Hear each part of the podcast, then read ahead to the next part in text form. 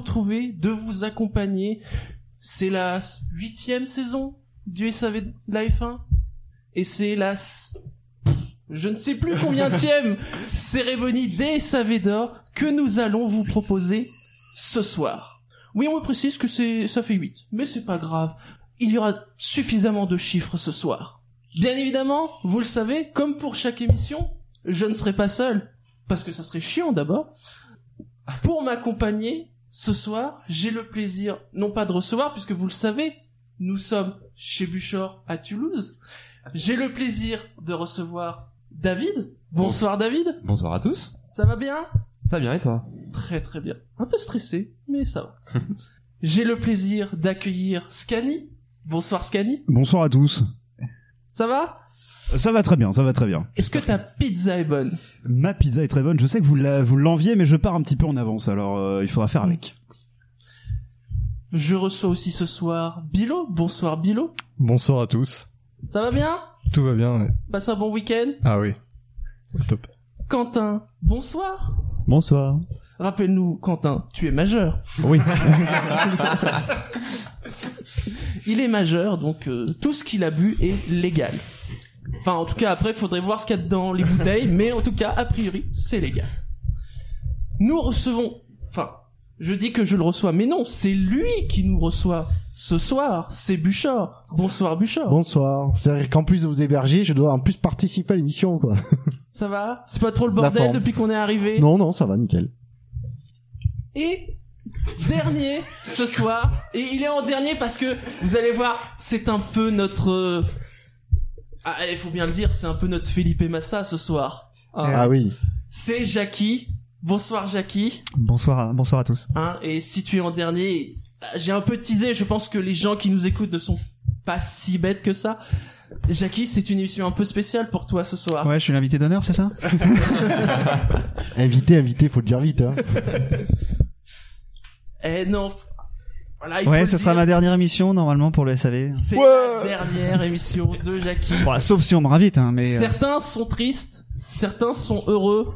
Que Mais ce- qui est ce- triste, juste pour savoir Mais Shin- Shinji, Dénoncez-vous. Shinji, je note que t'aurais pu le comparer à Button ou Rosberg qui sont des champions du monde, mais tu as décidé de le comparer à Massa. C'est un presque champion du monde, c'est c'est déjà ça, c'est déjà ça. Un champion moral. Ouais, je suis le vainqueur moral en fait du SAV. avec, avec toutes tes participations. Alors ouais, on a du public. Ouais, bien sûr, on a du public. Mais oui, Alors- car nous avons deux Non, on a- extras, mais je sais pas si le mot extra. Extra, est- non, non, non. Boulet, boulet, plutôt. C'est bien parce que là il fait des blagues, mais il a pas de micro. Donc en fait, on a rigolé, mais vous avez pas Ouais, mais- su quelle était la blague. Nos auditeurs sont épargnés. Vous venez d'entendre ce cher Dino. Et de l'autre côté, nous avons la joie À l'autre bout de la aussi scène. d'accueillir Gus Gus. Bonsoir. Y a pas de René aujourd'hui. Ça va? Se bien passé? Ce week-end, Gus Gus? Il, il a l'air extrêmement heureux de là où je le vois. En pleine forme J'ai envie de dire préparez les mouchoirs. On va quand même avoir une petite pensée pour ceux qui ne sont pas là.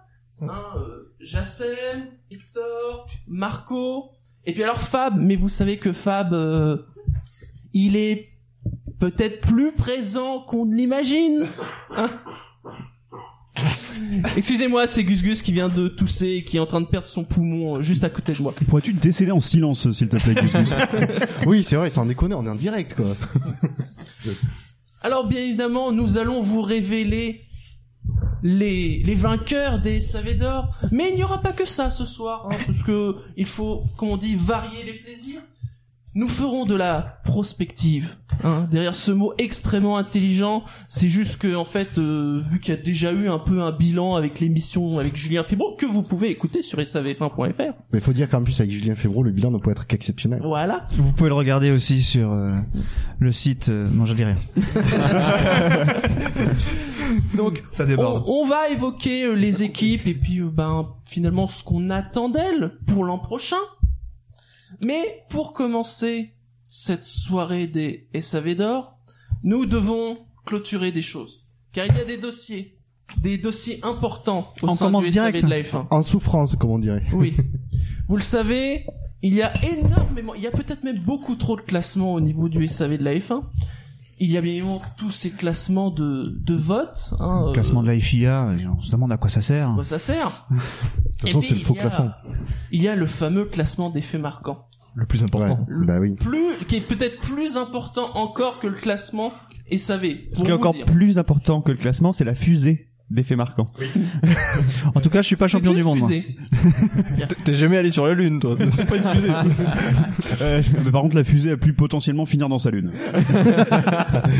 Ça, c'est la private joke du SAV. euh, désolé les auditeurs, mais vous pouvez pas comprendre. Alors après, compte et recompte. Non, en fait, je mens, j'ai juste compté sur un planning Excel, euh, c'est tout. Je peux vous dire que le, le champion des faits marquants euh, n'est pas David, Victor, Marco ou Jackie, Ah bah non, moi je suis pas champion qui, du monde qui n'ont hein. même pas fait une seule victoire cette saison. J'ai pas été loin. Jackie, malgré huit participations. Ouais, mais j'ai fait une deuxième place, je crois. Comme quoi, c'était pas un bête de le comparer à Massa. Non mais Il va y avoir du sens. ce soir. Ce ne sera pas Bilo non plus, qui a fait une victoire pour 11 participations. Bravo quand même. Ah ouais, une victoire quand même. Ce ne sera pas moi-même non plus qui n'a fait que deux victoires sur 11 participations. Mais la fidélité, je suis pas certain que ça ait été récompensé cette année au niveau des, des faits marquants. Le règlement permettait justement de pas être fidèle. Ce ne sera pas Ben non plus, une victoire pour quatre participations. Ce ne sera pas Buchor, qui a le même taux que Ben, mais lui qui a trois victoires sur 12 participations. Oh, quel homme. ah, que 12 que Je croyais 12. en avoir fait plus. Ce ne sera pas Quentin, trois victoires pour huit participations. On monte à 37,5%. Ah oui, ça commence à. Des pourcentages de folie, j'ai envie de dire. Corrompu. Bouh, vendu. Et on arrive alors à notre trio de chroniqueurs, je précise. Oui. Trio de chroniqueurs. Quoique, à force, on va peut-être pouvoir finir par le considérer comme vrai. chroniqueur. Oui, non, mais je vous l'ai déjà dit, c'est bien gentil de le considérer comme chroniqueur, mais il y a un moment, il va falloir le payer. Hein. Alors, nous, déjà, on ne se paye pas. Alors lui, Ouais, c'est nous qui payons pour venir. donc, en effet, vous le savez, Julien Febro, c'est deux victoires pour deux participations. Mais c'est pas un chroniqueur. C'est plus, vous savez, c'est ces pilotes guests qui font genre juste une course des 24 heures, des 24 heures du Mans et pas tout le WEC. Vous voyez, c'est ça un peu la différence. Et qui le gagne. Hein. Et qui la gagne. Et qui la gagne. Hein. Oh la main. Julien Febro, dans notre magnifique tableau, n'a plus qu'un, il a un ratio de 100, mais surtout, il a un, un classement de infini, il faut le Oui. savoir. De toute façon. Ah, Voilà. Oui. Ah. Et donc, parmi nos chroniqueurs, nous avons Fab, 4 victoires pour 10 participations, 40%. Nous avons Scani. Scani, si, si tu veux te plaindre, c'est le moment. Je tiens à préciser que j'ai demandé à mon, à mon huissier de venir mettre Trucos et euh, nous allons euh, nous allons débattre de ce classement juste après. Ah, le tien, c'est Trucos, moi, c'est Fougnas, mais... Deux victoires pour 5 participations. Mais ils sont précédés d'un, d'un poil de cul, j'ai envie de dire. Hein De Par- poil de cul de qui Le poil de important. poil de cul Ça de dépend. Jassem. Si- S'il est lissé, ça peut être celui de Gus Gus. Puisque Jassem, 3 victoires pour 7 participations, ce qui lui fait un ratio de 42,86. Il est donc, parmi les chroniqueurs, le vainqueur du classement des faits marquants. Alors là, je vois Scani qui fait non en mangeant sa glace. C'est absolument un scandale. Tu es triste C'est un scandale. Lewis Hamilton de cette saison? Tu dis ça parce que je suis noir Tout à fait.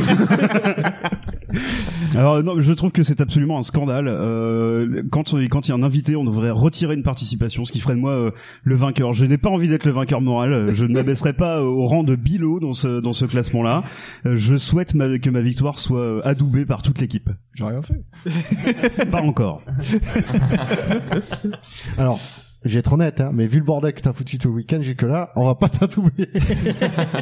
Tu veux que je foute le même bordel dans l'émission que hors antenne? Bon, dans une heure et demie, il est parti. Euh... voire plus, voire 10 minutes si on, si on, si on insiste un peu. Non. Non, mais de toute façon, Julien Fémroy a fait des euh, faits marquants. Qui, les, qui, les, étaient les faits, non, Qui les faits étaient en plus étaient très, très très bons. Les faits marquants. Tout le deuxième. je- N'oubliez pas que les faits marquants sur, pour vous quand on vote, il n'y a pas les noms associés avec les personnes qui les ont dit, donc c'est théoriquement anonyme. euh, les auditeurs euh, écoutent l'émission et donc ils savent après qui. euh, Alors moi, tu- Alors, moi, Ils peuvent je- voter Alors. avant même d'avoir écouté Oui, ils l'émission. Voilà. peuvent. Alors, mais est-ce qu'ils moi, ce que je fais en quand ce j'ai- que je faisais en général, ce quand que je je ferais en- après. Voilà, quand je n'écoute pas, euh, quand je n'ai pas la possibilité d'écouter une émission en direct, je vais d'abord voter et après j'écoute l'émission en podcast. Parce que je trouve C'est justement faux. intéressant de voter pour le fait Tu mens éhontément, Bouchard. C'est pas grave, Scanny. On sait que tu n'écoutes pas, prochain. on sait que tu n'écoutes pas les émissions. Bah, et- et non- c'est normal. vrai, je ne fais que voter au fait marquant. Voilà, merci d'avoir un petit peu d'honnêteté. C'est vrai. C'est normal, de il participe à toutes les émissions, pourquoi veux-tu qu'il les réécoute? C'est vrai. Il y a un peu de vérité. Mais donc, moi je dis, il a fait des vies marquants qui étaient, qui ont gagné en toute légalité, Fébro. Donc, voilà. D'ailleurs, t'as pas fait le point sur le dernier, Le dernier. C'est pas le moi dernier vote du fait marquant. Ah oui, c'est vrai. C'est vrai, qui, qui est le classement qui a déterminé le vainqueur au final. Attendez, bien évidemment. Désolé, j'ai Bien évidemment, j'ai- sur l'ordi de Dino, il a pas voté. Donc, mais voilà, c'est bon, j'ai le résultat. Puisque vous vous demandiez quel était selon, on vous demandait quel était selon vous le fait marquant du Grand Prix d'Abu Dhabi 2016. Sans doute la question la plus posée sur le site savf1.fr. C'est beau le copier-coller. Est arrivé quatrième, Verstappen, rendez-vous au premier virage, 9% 15 votes. Un Ce- joli hommage à ce Julien Febro. bah non, c'est pas un hommage, c'est c'est une proposition Adoubée. adoubée par Julien Febro lui-même. C'est une honte que j'arrive quatrième. Est arrivé troisième, un suspense haletant jusqu'à bout de la nuit. 16%, 26 votes. Adoubé par Buchor, mais Non, non, euh, pas adoubé. sans, sans son, sans Non, son non. consentement. Non, non, c'est plagi du plagiat. Je vais d'ailleurs porter ça devant la SACEM.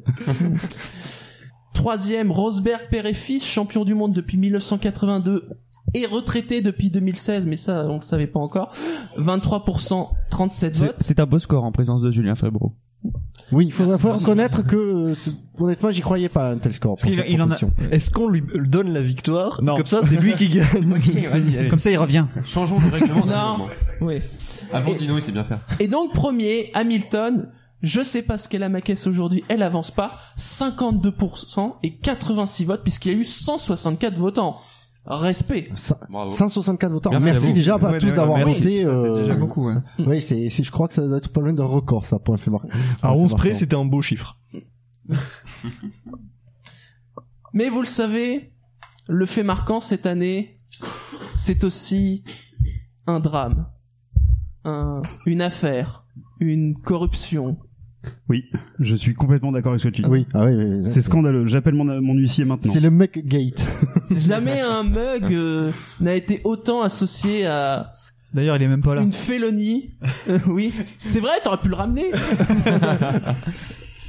Puisque vous le savez, nous étions. C'était à l'occasion de quel Grand Prix, Quentin? Rappelle-nous. Euh, avant le Mexique, il y avait quoi? États-Unis. États- Bon, c'était peut-être bien Ouais, ça. je pense que c'était c'était- Il fait celui qui s'en souvient Ah, pas. genre, voilà, hein.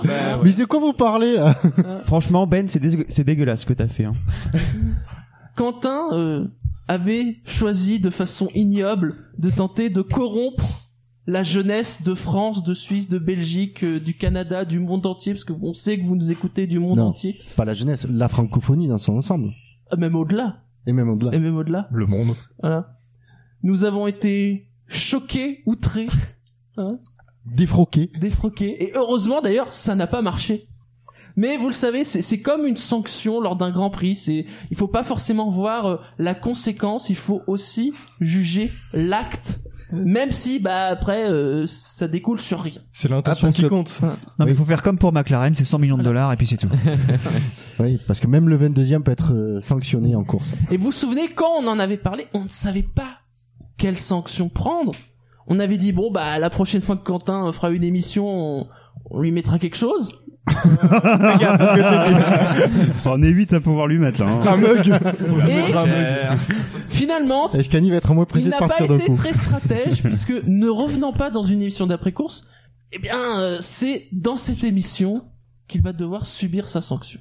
C'est vrai que c'est pas malin malin. Se lâche. Messieurs, Vas-y, accouche, hein, parce que... Mais non, mais alors, messieurs, je suis à votre écoute.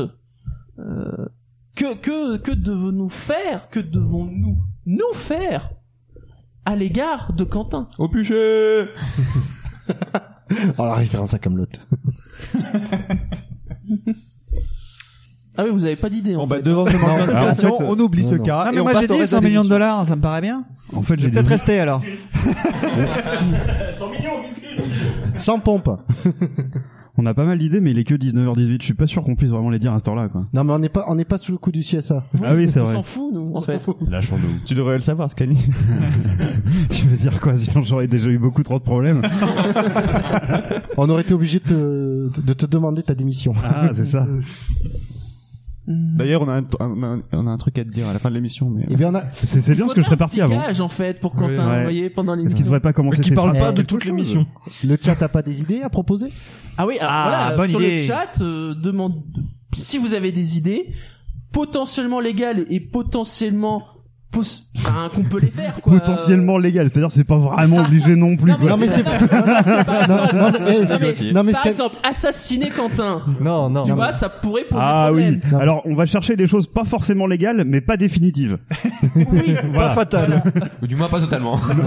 non létales. Dino a Dino a une idée. Dino arrive avec un couteau dans la main. Un couteau de cuisine, C'est véridique. On pourrait le circoncire. Mais il est peut-être déjà Ça n'est pas circoncis pas si c'est déjà Ça n'est fait. pas illégal. On pourrait utiliser le fer à lisser de Gus Gus. Ah oui. Et euh, je sais pas, on peut le rentrer quelque part. J'ai pas écouté, j'ai- j'ai pas écouté l'émission d'hier parce que le montage est pas fini. Donc euh, alors, un conseil, sois pas pressé. Oui non, celle-là elle est le pas prête montage n'est d'arriver. pas hein. commencé, surtout. oui oui oui, mais c'était juste poli pour dire ça. Messieurs, pour l'instant sur le chat, je n'ai je n'ai pas encore de proposition. Mais ça va venir. Laissez Ah, ah, réfléchir. si, deux ça secondes. arrive. J'ai déjà la castration d'une seule couille. Bah, tant que c'est qu'une seule, moi, ça me. Laquelle? La gauche ou la droite? Ah ouais, Bah ouais. C'est probablement une proposition de François Bayrou hein, pour que ce soit aussi modéré comme. euh, C'est vrai qu'on n'est pas loin de Pau. Bah ouais. Hmm. Non, il faut des... Non, mais on peut.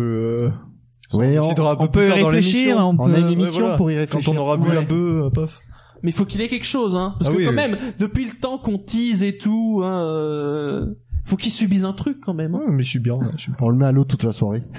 Ah non Est-ce qu'en est-ce- est-ce qu'en attendant de, de trouver quelque chose de bien, on devrait pas le faire commencer ses phrases par mega culpa Ah, C'est pas ah, ça. ah, Voilà. En attendant de trouver mieux. Ouais. Et, si, et si il y On arrive le prive pas, de il a un autre gage. On peut le priver de télé? Parce que la télé elle est grande ici. Hein. Oui, mais elle est pas allumée. Oui. Bah, par contre, n'oublie pas que c'est ici qui regarde les Grands Prix. Hein. Hmm. Ah oui. Non, je j'aime bien l'idée de Scani. Ouais, j'approuve Ah. aussi. Donc Je là, valide. bon, on- Bah c'est bon, il y a la major- majorité. très bien, Validé. très bien, messieurs. Qu'est-ce que tu en penses, euh, Quentin? On va passer à la suite. Non non, faut... Ah, mega culpa. Allez, Tu commences tes phrases. Par méga culpa. T'as cramé ton seul joker, mon lapin. Bon, Alors, Bah, quand Scani alors, t'appelle mon lapin, je me commencerai à m'inquiéter. à m'inquiéter. Hein. Hmm, euh, il lui faut une autre phrase. J'aime les nazis. Ah, le mec, il a été privé toute la soirée hier. Bah, c'est vrai que hier soir, il n'y en a pas eu beaucoup Bah non. finalement. Donc je pense, ouais, Quentin, tu commenceras toutes tes phrases par j'aime les nazis. Oh non, c'est pas bien. ça. Ou l'Autriche, ou est allemande, comme tu veux. Non, mais les- là, là, là, on risque de perdre des Ouais, auditeurs. ouais, non, non. Je pense que notre directeur de publication ne sera pas d'accord pour. euh, Non, non, moi, j'aime, moi, j'aime bien Mega culpa, franchement. culpa, oui. Mais après, il faut une autre sanction si jamais euh, il foire euh, sur. Enfin, s'il le, le dit pas. à un D'accord, on moment va donné. partir sur Mega Culpa. Voilà, Mais alors en fait, voilà, si, si, si jamais tu, tu rates derrière, ce sera. J'aime là, les nazis. Voilà. Voilà. Donc, il faut pas te se foirer. je vous dis pas la tête qui est en train de tirer. On peut pas dire j'aime les Autrichiens plutôt? Euh, non, mais Non, on, non. on pourrait remplacer aussi euh, bah, J'aime les nazis par simplement l'Autriche est allemande et n'a jamais cessé de l'être. C'est trop long. C'est long, c'est c'est long. long quand même. Ouais. Ah oui, mais c'est d'un autre côté, c'est son deuxième. euh, C'est pas vrai en plus. Non, mais ah, Scani, c'est on vrai. sait que plus c'est long, plus c'est bon. Tu Ah voilà, c'est ça. On est bien d'accord, on s'entend. Non, restons sur quelque ouais. chose de, de court. Non, mais ça, c'est ça. ça, Voilà. bien, c'est bien. Très bien. Eh bien, messieurs, nous allons rentrer dans le cœur de l'émission, qui ne sera pas un quintet plus ou moins, contrairement à beaucoup d'émissions.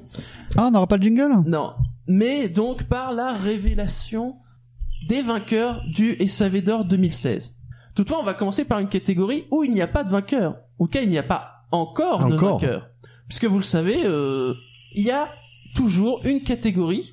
C'est un peu pour les élus, hein, ceux qui nous écoutent en direct Les Happy Few. hein, qui vont pouvoir voter pendant l'émission pour ah, euh, le SAV d'or concerné dans la catégorie concernée. On vous rappelle hein, que le sondage est dispo sur la page d'accueil de savf1.fr, sur la colonne de droite. Merci Scanny pour, ce- pour cette fumée. Vive le vapotage. Voilà. Alors, nous avons pas de show son et lumière. Par contre, nous avons la fumée. Alors, juste la présentation, je, je vais la faire. hein. Donc, la catégorie qui est soumise au vote ce soir, c'est le SAV d'or mythique. Il récompense le couple qui n'a pas su dépasser ses imperfections. Six propositions sont soumises au vote pendant la durée de cette émission. Vous aurez le choix entre Vettel et Charlie Whiting, Verstappen et les pilotes Ferrari, Grosjean et ses freins, Hamilton et ses moteurs, Ron Dennis et ses coactionnaires, et enfin Gviat et Red Bull Racing. Donc vous aurez un jusqu'à bah, la dernière catégorie, euh, enfin l'avant-dernière catégorie des SAV d'or pour voter. Gus Gus, qui ne f- qui fait que ça en fait de toute la soirée, il fout vraiment pas grand chose, va s'occuper de mettre le sondage en une de savf1.fr. J'ai envie de dire, nous attendons vos votes. Bah oui. Merci Gus Gus pour ce coup de main technique. T'endors pas devant le PC, Gus Gus. Nous allons donc passer aux catégories qui, elles, ont des vainqueurs, celles que vous avez élues toute cette semaine. Oui, on me montre un papier. Il y a marqué combien de votants Il y a marqué... Oui, combien il y a de votants Rappelez-nous. Alors, l'année dernière, nous avions eu un record avec 230 votants. Et cette année, le record a été battu de 5 voix. Donc, nous avons eu 235 votants. Merci encore pour votre participation. Merci à tous. Merci. à tous Mega pour cette culpa, merci. participation. J'ai envie de dire petit applaudissement pour le pour les votants. Allez. De rien, de rien. Nous avons désormais des auditeurs sourds. Je suis pas sûr qu'on ait gagné au change. hein. Si, parce que vu les conneries qu'on va dire. oui, s'ils ont Non, déjà écouté c'est- les émissions de Dino, ils sont déjà sourds en fait. Mais non, elle est pas, elle est pas montée encore. Ah ben oui, on a, on a, per- avec les auditeurs d'hier soir, on a perdu 5 auditeurs. Pour la révélation de ces résultats, j'ai dans ma main les enveloppes avec les résultats. Il faut savoir que les membres du SAV, nous ne connaissons pas les résultats. J'allais dire, c'est une main innocente qui, a, qui, a- qui s'est occupée des enveloppes, mais comme c'est Dino, Ouais, le ça- mec- La Dino, seule Elle a, elle a une sale gueule, ton la innocence quand même. seule personne qui connaît les résultats, c'est Dino. Mais il s'en fout. Attends, il fallait les mettre dans la même enveloppe Dino, je l'ai déjà dit, si tu veux faire une blague, il faut parler dans le micro. Ah mais non, mais c'est pas drôle, je l'ai spontané. Et pour la présentation de ces euh, de ces SAV d'or, eh bien nous allons repartir sur le système que nous avions fait euh, l'an dernier, le système extrêmement complexe de on va improviser. Voilà. qui Et demande une énorme préparation, en fait. Voilà, j'ai je vois au milieu de la table euh, un- ce calice sacré, j'ai envie de dire, il brille de mille feux. C'est Wood, Ken Wood. Hein, et- bon, c'est bon, ça vient d'un robot mixeur, mais je vous jure que de là où je suis, il est extrêmement beau. Hein. Et dedans, il y a les noms des membres du SAV deux fois, hein. comme ça, euh, tout le monde est à égalité. Et donc, eh bien, pour chaque catégorie, on va tirer au sort la personne qui va présenter la catégorie. Qui, qui est assez innocent pour tirer? Alors là, je vois quelqu'un qui est en train de, de- qui est pas du de- tout, qui ne répond pas du tout à T'as des cette voisines? définition. Est-ce que t'as des Voilà. voisines, euh, Bûcher Parce que nous, euh, il- y a personne il- d'innocent ici. Enfin, hein. Il est comme un petit fou. Il y a Dino qui s'ennuie. Si, non, non. si Buchor a- a des voisines, il y elles a sont plus Dino innocentes depuis longtemps. Il y a hein, Dino j'ai- qui s'ennuie. Moi, je dis, il y a Dino qui s'ennuie à côté, là, dans l'encadrement de la porte. euh, il a qu'à, il a qu'à tirer un, un petit papier. On a dit un innocent. Oui, non, mais t'es le plus innocent. Euh... Allez, Après, nous, on est autour de la table, Allez. donc. Euh... Gus Gus. Allez, ça lui fera lever son cul. Hein, voilà. Je touille. Tu touilles, nous touillons. Ah, il touille. Il touille. Je tou- nous Vous touillons. touillez. Putain, Ça fait longtemps que je fais de conjugaison. Attention, Je suspense. déplie le papier. David. Ah bah c'est pratique parce qu'en plus il est juste à côté de moi. Hop, David, je te donne l'enveloppe. Je te donne. Alors parle-nous de cette catégorie, cette première catégorie de la soirée. Eh bien, je vais vous parler d'une catégorie qui aura plus ou moins fait débat, qui fera encore quelques, qui fera des débats pendant peut-être quelques années, quelques mois, quelques minutes, quelques secondes. Nous en verrons peut-être tout à l'heure.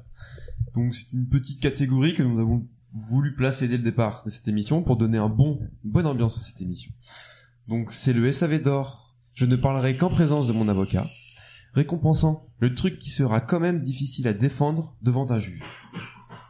Les propositions sont l'arrêt au stand de Red Bull à Monaco, les qualifications d'Hamilton à Bakou, la manœuvre de défense de Rosberg contre Hamilton en Autriche, l'accident avant le départ de Grosjean au Brésil, et enfin les drapeaux bleus ignorés par Gutiérrez toute la saison. Je vais procéder à l'ouverture de l'enveloppe. Ça va, elles sont pas collées comme des crevards. Merci Dino. Mega culpa. Le, le résultat apparaît dans un panache de fumée. C'est compliqué. Il y a des hein, moyens, quand hein. vous le voyez, quand il veut sortir une phrase, c'est compliqué. Il y a, il y a- il y a beaucoup de moyens cette année. hein. J'ai un peu déchiré le résultat. Excusez-moi. C'est Le vainqueur est... Il arrive pas à lire. Je vais pas résister, je suis désolé. On a une locomotive diesel en fait. Ouais, il a, il a pas de Oui, filtre à ça va. particules lui. Hein. Le vainqueur est, avec 90 votes représentant 38,3% des voix, suspense, l'arrêt au stand de Red Bull à Monaco. Bravo. Je tiens à préciser que ce fut un vote quand même relativement serré, car la deuxième, proci- la deuxième proposition, pardon, Pas prostitution. pardon, l'accident avant le départ de Grosjean au Brésil a récupéré tout de même 72 votes, donc 30% des voix, 30,6% des voix. Contre, je rappelle, 38,3% des voix pour le vainqueur. Hein? Non, non, non, Michel, euh, Michel en arrêt maladie, je crois. hein. Ouais, mais il, devait se faire opérer d'un furoncle et puis ça, ça, je sais pas, il a eu des complications. euh, il a, il a une fesse qui a gonflé, quoi. Donc, euh, ouais. Non, non, mais je sais pas. Moi, Gérard, il est sur un documentaire euh, d'Arte là, à 3h25 du matin, ça passe. Bon, c'est- pas si mal, hein, ça aurait pu être euh, Secret Story. Je lui ai dit ça. Bon, mais il est parti quand même, mais, voilà, donc euh, on est bien, on est bien. Moi? Non, moi je suis comme d'hab, euh, les SAV. Si tu savais ce que j'en avais à foutre de leur connerie, mais bon, ils m'offrent un pont d'or, alors j'y vais. hein. Comment, quand c'est que ça commence? Euh, Alors attends, ça commence. Oh merde Musique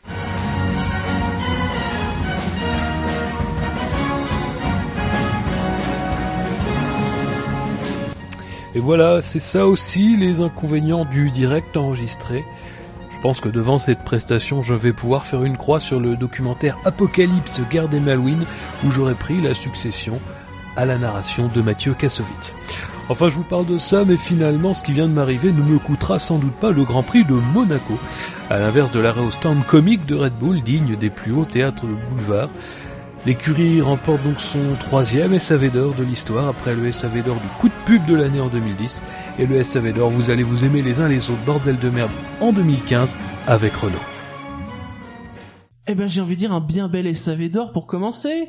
Hein Ouais. comme, comme une belle façon pour foirer une victoire c'est sur le circuit le plus connu du, de la F1. C'est beau quoi. Je ferai juste une petite parenthèse, c'est que pour le l'intérêt de l'émission, c'est que nous découvrons en même Oui. temps que les auditeurs les, les, les pastilles audio, comme on appelle, de Fab. Donc, si vous êtes mort de rire, nous aussi en même temps. Non, vous avez envie de revenir sur ce ce moment qui aurait pu offrir une victoire à Ricardo? Est-ce qu'il la méritait vraiment? Est-ce que c'est pas plus beau pour Ricardo d'être vainqueur moral de Monaco que d'être vainqueur tout court Euh, si tu lui poses la question, non. Je sais. vu la tranche Vu sa faisait, tête, ouais. vu la tête qu'il faisait sur le podium, je crois pas, non. Mais c'est quand même dingue d'avoir, pour une écurie qui était, qui est si au point niveau stratégie, de merder ce, ce détail-là. À la place de Renault, je me serais plaint. Ah Non, parce que c'était la faute de, de Renault. C'est la faute de ta Goya, Renault. C'est quand même la faute de Renault. Euh, À noter quand même deuxième, euh, ce, grand moment euh, offert par Romain Grosjean au Brésil. Je trouve que c'est dur parce que il y en a plein qui se sont plantés pendant la course et ça change pas oui, mais lui, c'est pas pendant la course. C'est voilà, c'est ça pendant la course, c'est ça le problème. Moi, je pense que c'était une commande de Christian Estrosi pour rappeler aux gens qu'au Grand Prix de France de Formule 1 en 2018, il faudra vraiment être à l'heure. Si on veut voir Romain Grosjean. Ouais, ouais. Euh, vous êtes sûr qu'il sera là en 2018 Euh, si t'arrives à l'heure, oui, mais sinon, non. il, il a quel âge? Il a quel âge? Il a pas 31 ans? 30 ans. Il a mon âge. Ah bah 31 ans c'est c'est l'âge de la retraite hein. c'est- bah, bah oui, il gagnera chez Mercedes euh, l'an prochain. Sinon, sur les autres résultats, donc on a euh, les drapeaux bleus de Gutiérrez hein, qui ont fait à peu près 15%, euh, la manœuvre de défense de Rosberg sur Hamilton, enfin contre Hamilton en Autriche, euh, 11,9%, et euh, Hamilton à Bakou qui a récupéré seulement euh, 10 votes, 4% des voix. Est-ce que vous êtes surpris finalement du, du résultat de, ce- de cette catégorie? Non, C'est logique. Non, ça, c'est logique. Euh, Gutiérrez, c'est la, la running joke qui a duré un peu trop longtemps, donc euh, du coup on s'est lassé. Ouais. Euh, et puis après, avec la fanbase d'Hamilton, euh, c'est normal qu'il ait pas fait un gros score. Hein. Mega culpa. Euh, moi, j'aurais mis l'arrêt au stand de Red Bull en dernier parce que c'est c'est vraiment celui euh, sur lequel ils ont pu argumenter. Euh, les pneus étaient au fond du garage. Qui n'a pas des pneus au fond de son garage? C'est vrai. Surtout à Monaco. Moi, j'ai pas la place. C'est vrai que, non mais ça se tient, il- euh, Quentin a raison, je veux dire on est en mai, on n'est pas obligé d'avoir déjà monté les, les pneus été, on a encore les pneus hiver de monter, ça se tient, ça se tient. On a les pneus au fond du garage, il a raison. Mega culpa. Je, re- je répondrai pas à tout parce que ça va me faire chier de me dire mega culpa à chaque fois, mais euh, je suis d'accord. Sur le chat, hein, Nico Neko nous rappelle que Grosjean échoue même au SAV d'or. voilà. Et, bah oui, il, est- il a pas pu arriver jusqu'à jusqu'à la grille de départ. je crois qu'il y a Ah, pas d'autre- attention, parce que Il y a pas d'autres il est nominé, il me semble, dans d'autres catégories. C'est, c'est possible, c'est Oui, oui. Ne vendons pas euh, la peau du chien avant. Avant de l'avoir endivé. Bah, le problème, alors, faut, faut avouer que vu, vu qu'il y a 834 cat- catégories, je me souviens pas de tout, moi. ah, on, vous l'a- on les a pas prévenus? Messieurs, passons à la catégorie suivante. À moins que vous... rien d'autre à rajouter? Non. Eh bien, dans ce cas-là, c'est l'heure du, du tirage au sort. Dino Étant donné que j'étais le premier. Voilà. Ah, David, oui, Ah, c'est une bonne Ah, idée. donc, Voilà. ah, mais voilà. Ah, ok. et Gus Donc Gus, t'as il remis ton- son fitness, Gus Gus. Ah non, c'est il y a deux fois. T'imagines si, si, non s'il dit-il repasse en fronçant les sourcils. Je touille, je touille, je touille. Attention, suspense. Et le vainqueur est Scani. Super. Scani, voici l'enveloppe. Ah, on est où dans le conducteur, je suis perdu. À deux. non, je sais, je sais, c'est le chiffre entre 1 et 3. Ah, celui-là, oui. Alors j'ai l'immense plaisir de remettre le SAV d'or, la vérité si je règlement, euh, qui récompense le yo-yo réglementaire des instances de la F1. Dans cette catégorie, les nominés sont les qualifications par élimination, les restrictions radio, les limites de piste, les décalages au freinage, et enfin les ralentissements sous drapeau jaune. C'est bien, on entend bien ton enveloppe. Ou ce qu'il en reste. Oui, parce qu'en tant que rugbyman, il reste pas grand chose. voilà. Donc il y a plus d'enveloppe là. hein. Euh, Ça va, il a pas déchiré le, pa- le papier avec les résultats. On peut pas s'en resservir. Voilà. Le SAV d'or, la vérité si je règlement, récompensant le yo-yo réglementaire des instances de la F1, est attribué à, enfin au, qualification par élimination, avec 91 votes, 38,7% des voix. Devant euh, les limites de piste, les décalages au freinage, les restrictions radio, les ralentissements sous drapeau jaune. Rappelons que les qualifications par élimination euh, méritent tout à fait ce titre, puisque on a pu voir la créativité de, des, instances, dirigeantes et euh, le conservatisme total des écuries euh, qui ont plombé totalement ce superbe système qui, je pense, devrait revoir le jour très bientôt. En tout cas, on le souhaite très très fort au SAV.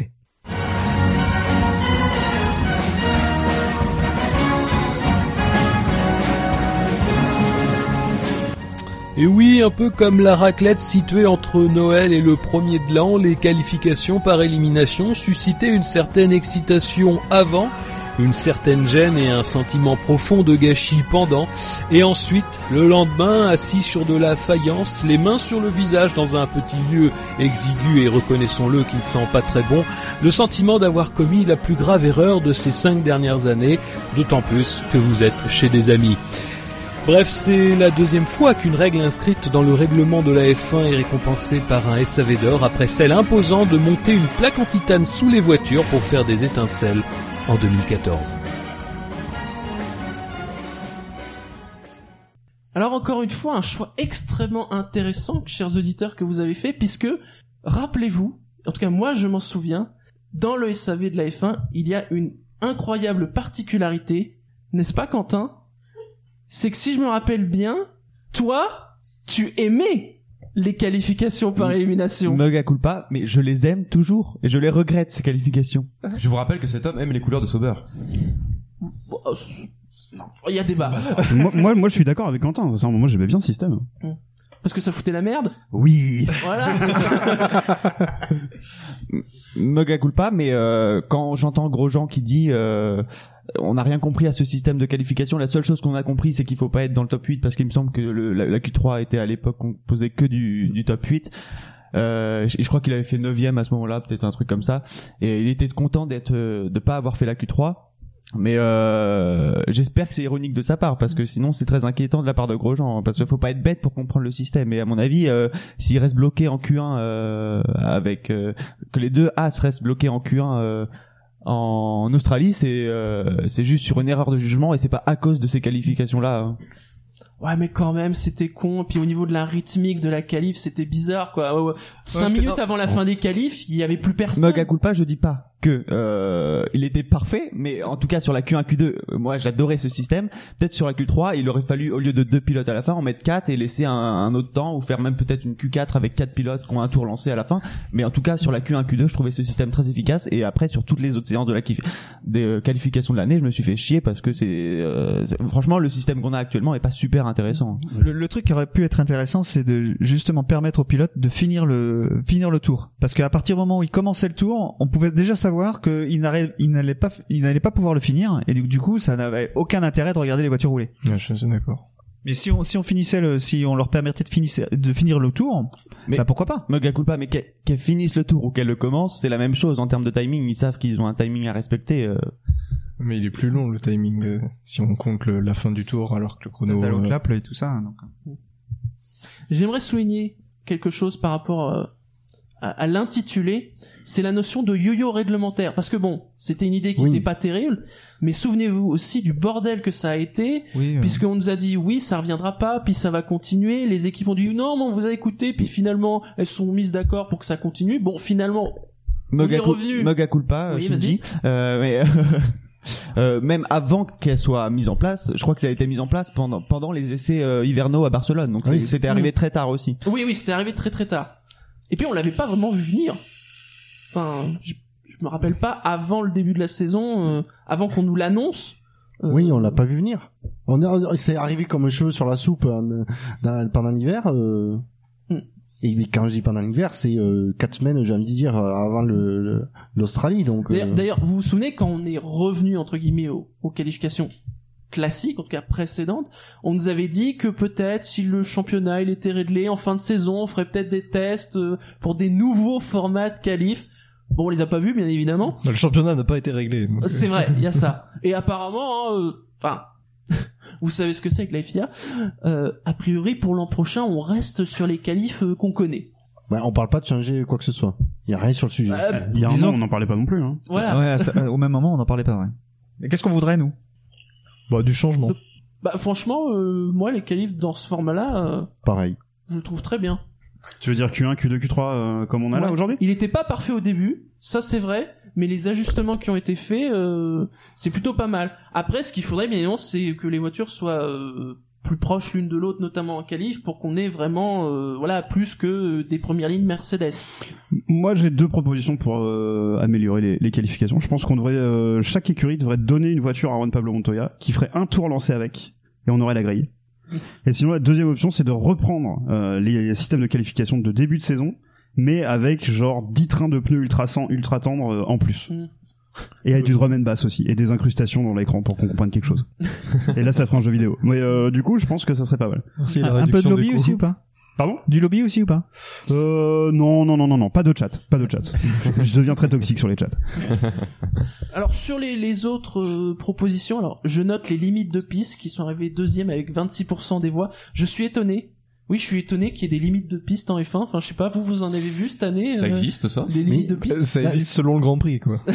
Disons que les limites de piste ont, eu un peu un effet stroboscopique cette année. C'est-à-dire qu'on les a vus, on les a pas vus, on les a vus, on les a pas vus, on les a vus, on les a pas vus, on les a vus, on les a pas vus. Et quand on aurait voulu les voir, euh, elles étaient pas là. Me, Ouais. Mega culpa, mais euh, en fait, on les, c'est pire que ça, c'est qu'on les a vus euh, sur un même week-end dans un virage, et le virage suivant, il y en avait plus. Non mais ça Oui, c'est ça fort. ça je peux comprendre parce qu'il y a des Pour virages où si tu sors large tu gagnes pas de temps alors qu'il y a des virages où si tu sors large là ça te fait gagner du temps Oui, et ça doit être sanctionné. Par principe, les limites de la piste, c'est les limites de la piste. Oui mais le, pi- pilote se sanctionne tout seul s'il dépasse euh, les limites de la piste à un certain à un certain virage. Je- je- C'est comme s'il se mettait au tas dans les graviers ben oui il a pas respecté Ouais, les limites le de piste mais il se... Il y a plus de gravier. Le problème, il est là. non mais il y a des virages où du temps. Je rappellerai juste l'argument de l'excellent, de l'immense, de notre adoré Charlie Whiting euh, sur les limites de piste, qui dit que quand elles sont pas respectées, ça veut dire que tout le dispositif de sécurité autour du circuit n'est pas dimensionné pour que la piste fait, fasse 2 mètres de large en plus, etc. Ça, c'est un truc à vraiment prendre en compte que tu gagnes du temps ou pas, finalement. Finalement, ils ont l'air de s'en foutre un peu. C'est surtout des conditions de sécurité euh, qui sont pas forcément respectées. Ouais, je pense que les limites de la piste c'est plus une question de, de compétition. Oui, de c'est la première chose, mais la deuxième chose à ne vraiment pas sous-estimer, je pense, c'est vraiment la sécurité, qui n'est- du coup n'est pas n'est pas assurée. Ouais, parce que si la voiture part en vrac, euh, qu'il y a une voiture juste derrière, c'est c'est un tampon. Hein. Ensuite, avec respectivement 39 et 32 votes, on a les décalages au freinage, merci Max, et les restrictions radio, qui c'est vrai, elles aussi, euh, il devait y avoir des restrictions, puis finalement, euh, non. Je trouve ça très drôle les décalages au freinage parce que la règle a été faite vraiment pour Max. Et le premier qui s'est fait gauler, c'est Vettel. C'est Vettel. Ah oui, ça, ça, ça, ça, ça, c'est. Non, ça aurait été encore plus drôle si ça avait été Raikkonen. Ça aurait- Oui, bah c'est lui qui les a plus subis de la part de Oui, Verstappen, qui les a subis, mais de c'est- Maxou. Mais je pense pas que ce soit quelqu'un qui en fasse. euh, Non, non, c'est pas lui qui avait. Non, mais l'ironie serait Ouais. que lui qui en était le plus victime et était le premier à être sanctionné. Mais c'est vrai que c'était drôle que que ce soit Vettel, un, un, un pilote Ferrari, qui qui se fasse gauler en premier Et, et que ce soit indirectement à cause de Max. et que ce soit indirectement à cause de Max. Ouais, il provoque, il provoque la faute de l'autre. C'est ça. C'est est- ça. ouais, c'est- c'est un vicieux jusqu'au bout. Et donc, en, en dernière proposition, les ralentissements sous drapeau jaune, 11 petits votes. Oui, je pense à toi, Nico, toi qui arrives à faire une pole position en ayant ralenti sous un double drapeau jaune. Mega culpa, une preuve de plus qu'il ne mérite pas son titre de champion du monde. Oh, Ah, oh, le, est. oh, le fan, oh, Ça le, faisait longtemps. oh, le fan de base de Lewis Hamilton, on le reconnaît là. Heureusement qu'il y en a qu'un qui est fan euh, parmi nous. Salut à toi Fab. Il avait qu'à venir. Mais euh, qui est le premier après, je, je pense à, à être critique envers Lewis Hamilton, tandis que Quentin lui, il n'a pas encore cette maturité. Non, mais il a la jeunesse. Donc euh, il veut quelqu'un de jeune. C'est enfin, c'est le- normal de s'associer aussi à. Messieurs, passons à la catégorie suivante. Tiens, Tirage au Scani, sort, Scani.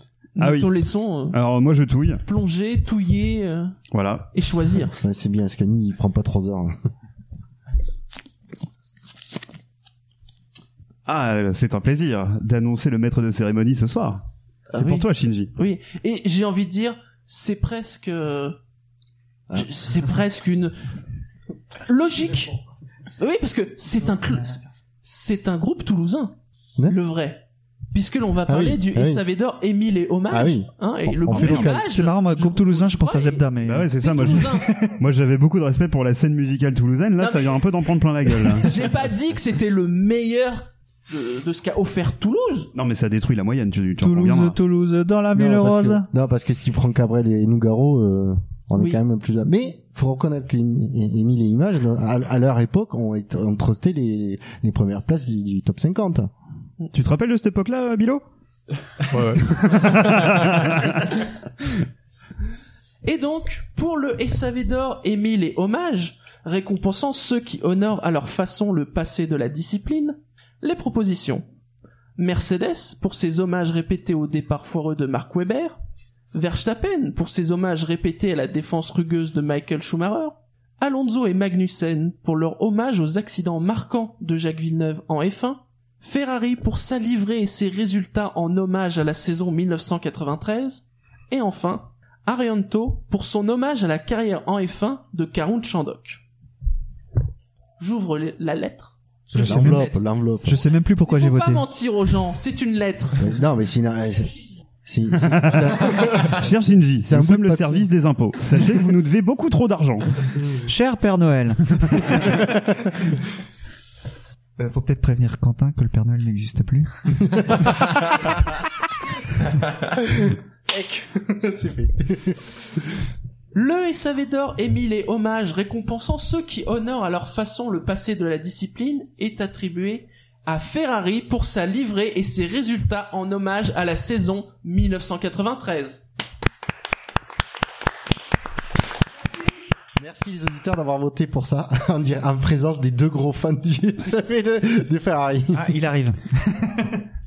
Bon, bon, bon, bonsoir et bienvenue dans la boîte off, la boîte de nuit de la voix off. On va se passer un petit médé des mille images avant un bon Bee mais avant ça, quelques petites annonces. D'abord, on me signale qu'une BMW Z4M Roadster est en feu sur le parking, alors si quelqu'un est pompier ou a un verre d'eau, merci de se rendre à l'accueil. Autre annonce, on me dit que c'est le troisième SAV d'or obtenu par Ferrari après le SAV d'or d'honneur en 2009 et le SAV d'or pour la consigne d'écurie en faveur d'Alonso en 2010. Waouh, c'est chaud ce soir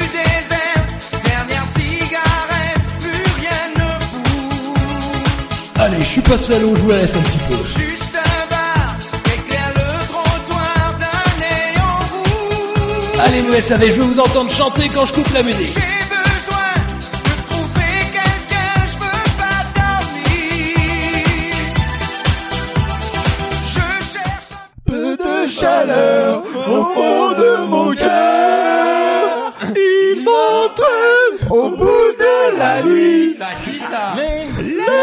L'aime de mon Ferrari. Les démons de Pirelli, ça marchait bien aussi. hein. Ferrari, Ferrari. Mega culpa, un peu de chaleur. Au fond de mon cul. Pardon. Oh, bon enfin Bouchard, tant de vulgarité, enfin Laisse-moi ça Ah, t'es comme Bigard, c'est ton truc réservé Bah visiblement, ouais. Ah, d'accord, c'est ça, Scani, c'est le Bigard du SAV. Ah Tu sais, oui. il fait de la compétition automobile, je crois, lui.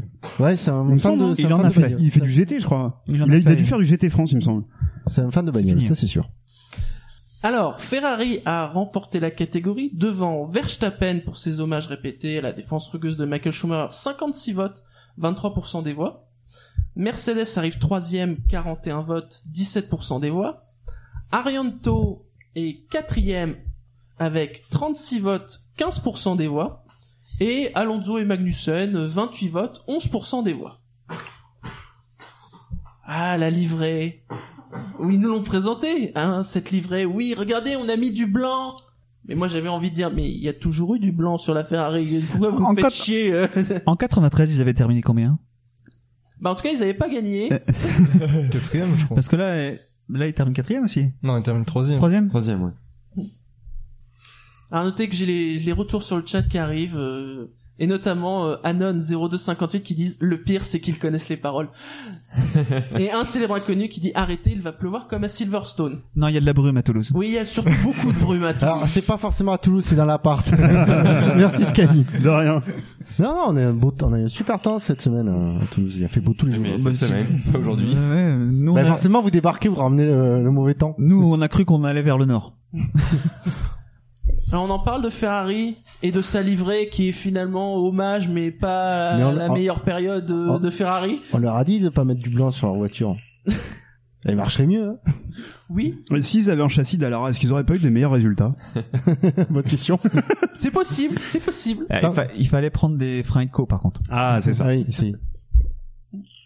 Oui, sauf que c'est des Italiens, donc c'est forcément Brembo les freins. Donc sinon Verstappen deuxième, euh, sa défense rugueuse. Pourtant on en a beaucoup parlé de sa défense rugueuse, mais euh, il n'a pas gagné. Moi, je suis surpris de la dernière position de, de- des accidents d'Alonso et, et Magnussen parce que la, la ressemblance euh, par rapport aux accidents de Villeneuve était vraiment frappante et notamment Ouais, la. à Spa quand même. Comment? À Spa, il sort beaucoup plus tôt. Il sort euh, à, à Spa, le crash de Magnussen, il ressemble pas tellement à celui de Villeneuve. Il dit, elle sort plutôt Il dans sort le même endroit. Il sort- oui, il sort beaucoup. Il, il- enfin, il, sort- il tape- il va taper beaucoup plus tôt et beaucoup plus fort. Ouais, ouais. Ouais, mais celui d'Alonso, par contre, est Oui, très oui, oui, par contre, oui. à cet endroit-là, à Spa, euh, il y a y a du bitume maintenant. Avant, il y avait du, du gravier. c'est vrai, c'est vrai, c'est vrai. Parce que si tu connais toutes les victoires de Rosberg et tu nous l'as montré hier soir, Oui. euh, les crashs de Villeneuve, j'en connais quelques-uns. C'est le seul truc que je connais. Et, et ceux de Montoya. Euh, non, il ne s'est jamais crashé, il a tout le temps gagné. Apparemment, En tout cas, dans mon cœur. Apparemment, Euh, il s'est pro- il s'est planté en quad, je crois. Scani, apparemment, euh, tu connais non seulement le- les crashs de Villeneuve, mais aussi bien sa discographie. Je la connais par cœur, c'est Gus Gus qui m'a tout appris. Vu que nous venons Toujours taper sur les absents. Et en plus, Gus Gus acquiesce. Hein. Serais-tu Tout est capable dispo de sur la chanter Deezer, hein, je crois. Oui. Enfin, tout. bah, c'est gratuit. C'est un Hein. grand mot. Sinon, euh, Mercedes et, et ses magnifiques départs. hein. Non, parce qu'on a Ah parlé oui. de son moteur en Malaisie, mais quand même, les départs de Mercedes, ça a aussi beaucoup compté hein, dans le non-titre d'Hamilton. Ouais, on, pourrait aussi, on aurait presque pu formuler ça comme un hommage au départ de Raikkonen, qui reste presque scotché sur la grille. Oui, mais il l'a fait qu'une fois. Oui, c'est vrai. Voilà. Oui, mais c'était joli. Et alors, Arianto et son hommage à la carrière en F1 de Karun Chandok. Euh, je- je- je- Alors je vois, alors je, euh, je- euh, Arianto et Chandok, je sais même pas qui c'est. Mais limite, je Non, trouve que c'est une insulte pour Shandok, parce que je trouve Ouais. qu'il fait de belles choses Oui, euh, le, peu de temps qu'il était en F1. Faut savoir Il battait Senna quand même. On a travaillé cette proposition, Euh, c'est-à-dire que Bruno. quand on a Oui, cherché, Bruno. quand on a cherché une comparaison, on a cherché vraiment un pilote qui avait vraiment fait euh, une dizaine de courses, parce que bon, il y avait des choix très faciles, Yuji D, plein... Ah oui, non, ça, non, ça, hein. Non, bon, c'est quatrième. Oui. Bon. On a choisi un, un asiatique non japonais pour euh, la comparaison. Parce que ça existe. Ça Tu sais existe. qu'en Asie, il n'y a pas que des Japonais. Il y a des nazis aussi. voilà, voilà, attention. Oh là là. Ne le lance pas, ne le lance pas. Messieurs, après cette troisième euh, catégorie de la soirée, je vous propose euh, cette première pause, en tout cas cette première euh, Inter- autre catégorie, Interlude. voilà interlude euh, de la soirée, c'est euh, les regards sur 2017 et euh, on va évoquer toutes les équipes, hein, on, on va partir sur les équipes et on va remonter euh, le classement, bien évidemment pas le classement de la FIA Parce qu'on s'en fout. parce qu'on s'en fout, Mm. mais le classement du SAV, ce qui donne des, des parties euh, j'ai envie de dire panachés, et qui peuvent être intimes, mais panachés. et donc pour cette euh, première interlude, Ça y est, on a perdu attention, Scani On l'a est tué. parti. C'est le moment Il fou essaie de rire. se retenir, mais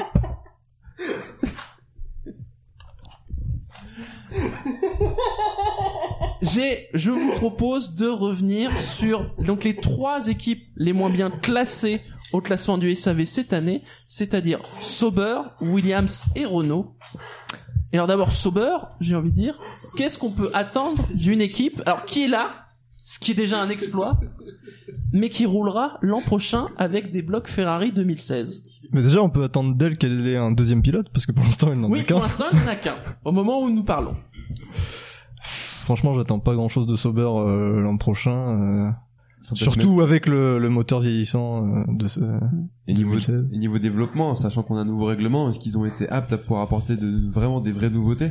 Est-ce qu'ils vont pas encore plus s'enliser dans le fond du classement? Ils peuvent démarrer euh, hon- honorablement de- dans le milieu de peloton, mais effectivement, ça- il y a des risques que ça, que ça ne dure pas.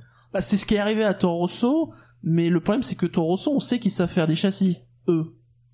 Sauber savait en faire, il, y a, un- il, y a- il fut un temps. Ouais, Oui. il fut- il y a, il y a une époque où euh, le, alors c'est peut-être aussi parce que Sauber avait besoin de sponsors et en pendant les saisons d'intersaison, ils étaient toujours très très rapides et euh, après les trois premiers grands prix, ça se ça se rangeait, on va dire.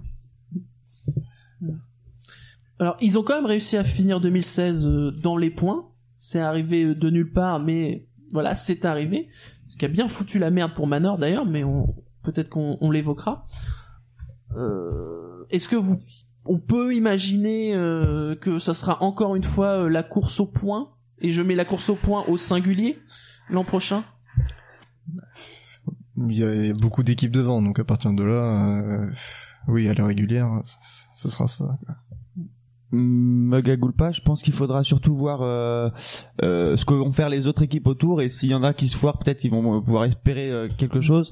Après, on sait qu'ils ont un peu recruté Sauber, ils sont plutôt sur une pente en termes de recrutement ascendante, donc si ça vient pas en 2017, peut-être 2018, mais peut-être que les équipes autour d'elles auront déjà pris un, une avance sur 2017 parce qu'elles auront travaillé plus tôt sur 2017 avec des meilleurs ingénieurs.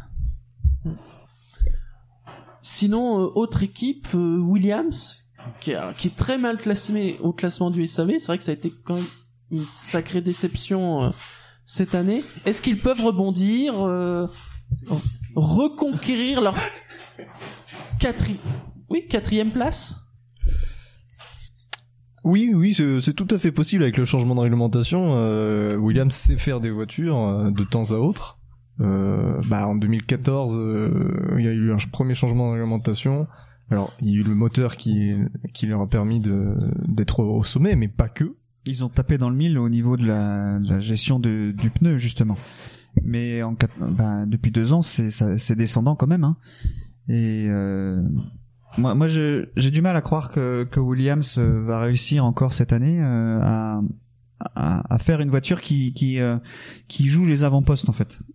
Mais justement, le, le changement, le- la profonde refonte euh, de règlement, c'est c'est bon pour les petites équipes, euh, les moyennes équipes, et surtout, on sait que Williams a du talent pour. Ouais, mais Williams, ils avaient un super pilote de développement, euh, enfin de Ouais, développement Massa, qui euh, qui euh, qui travaillait beaucoup sur le sur le sur l'avancée.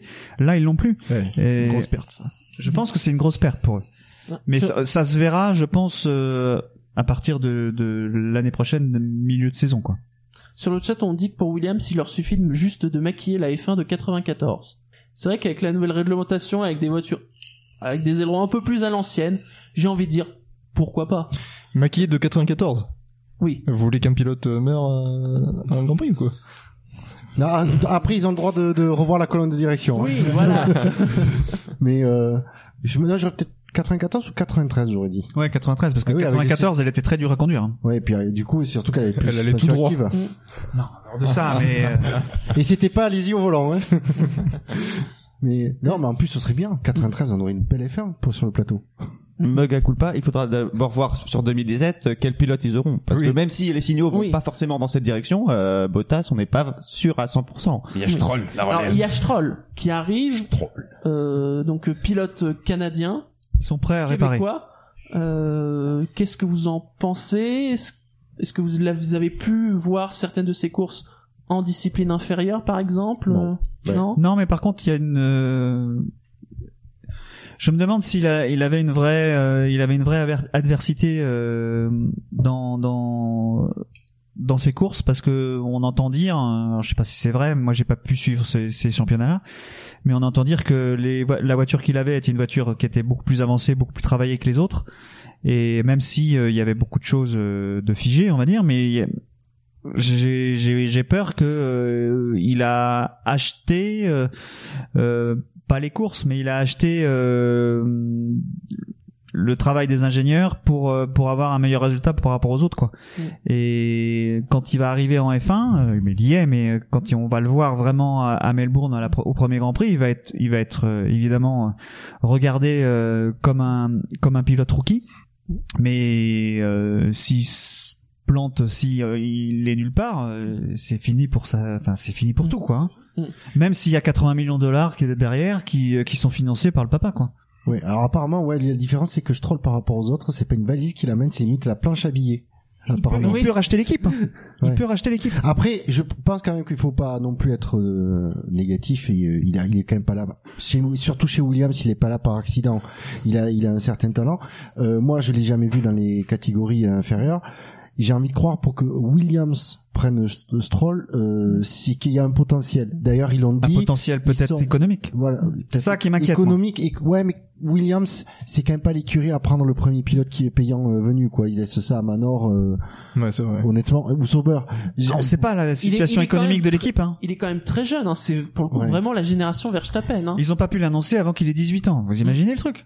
Parce que justement, avec les nouvelles règles de la FIA, euh, Mm. c'est formidable, euh, on peut plus euh, signer un pilote de moins de 18 ans. Donc euh, il y a de l'argent, mais il y a quand même une certaine confiance. à culpa, Oui, qui, euh, je précise, ils peuvent annoncer un pilote qui a 17 ans s'il a 18 ans au moment de parcourir euh, les premiers Ouais. grands prix. C'est juste euh, par rapport à Martini qu'ils ont pas Oui, pu l'annoncer. euh, oui d'ailleurs euh, attention euh, citant un, un sponsor de boissons alcoolisées buvez avec modération Dit le verre à la main. voilà Ouais, mais on est quasiment tous avec du coca.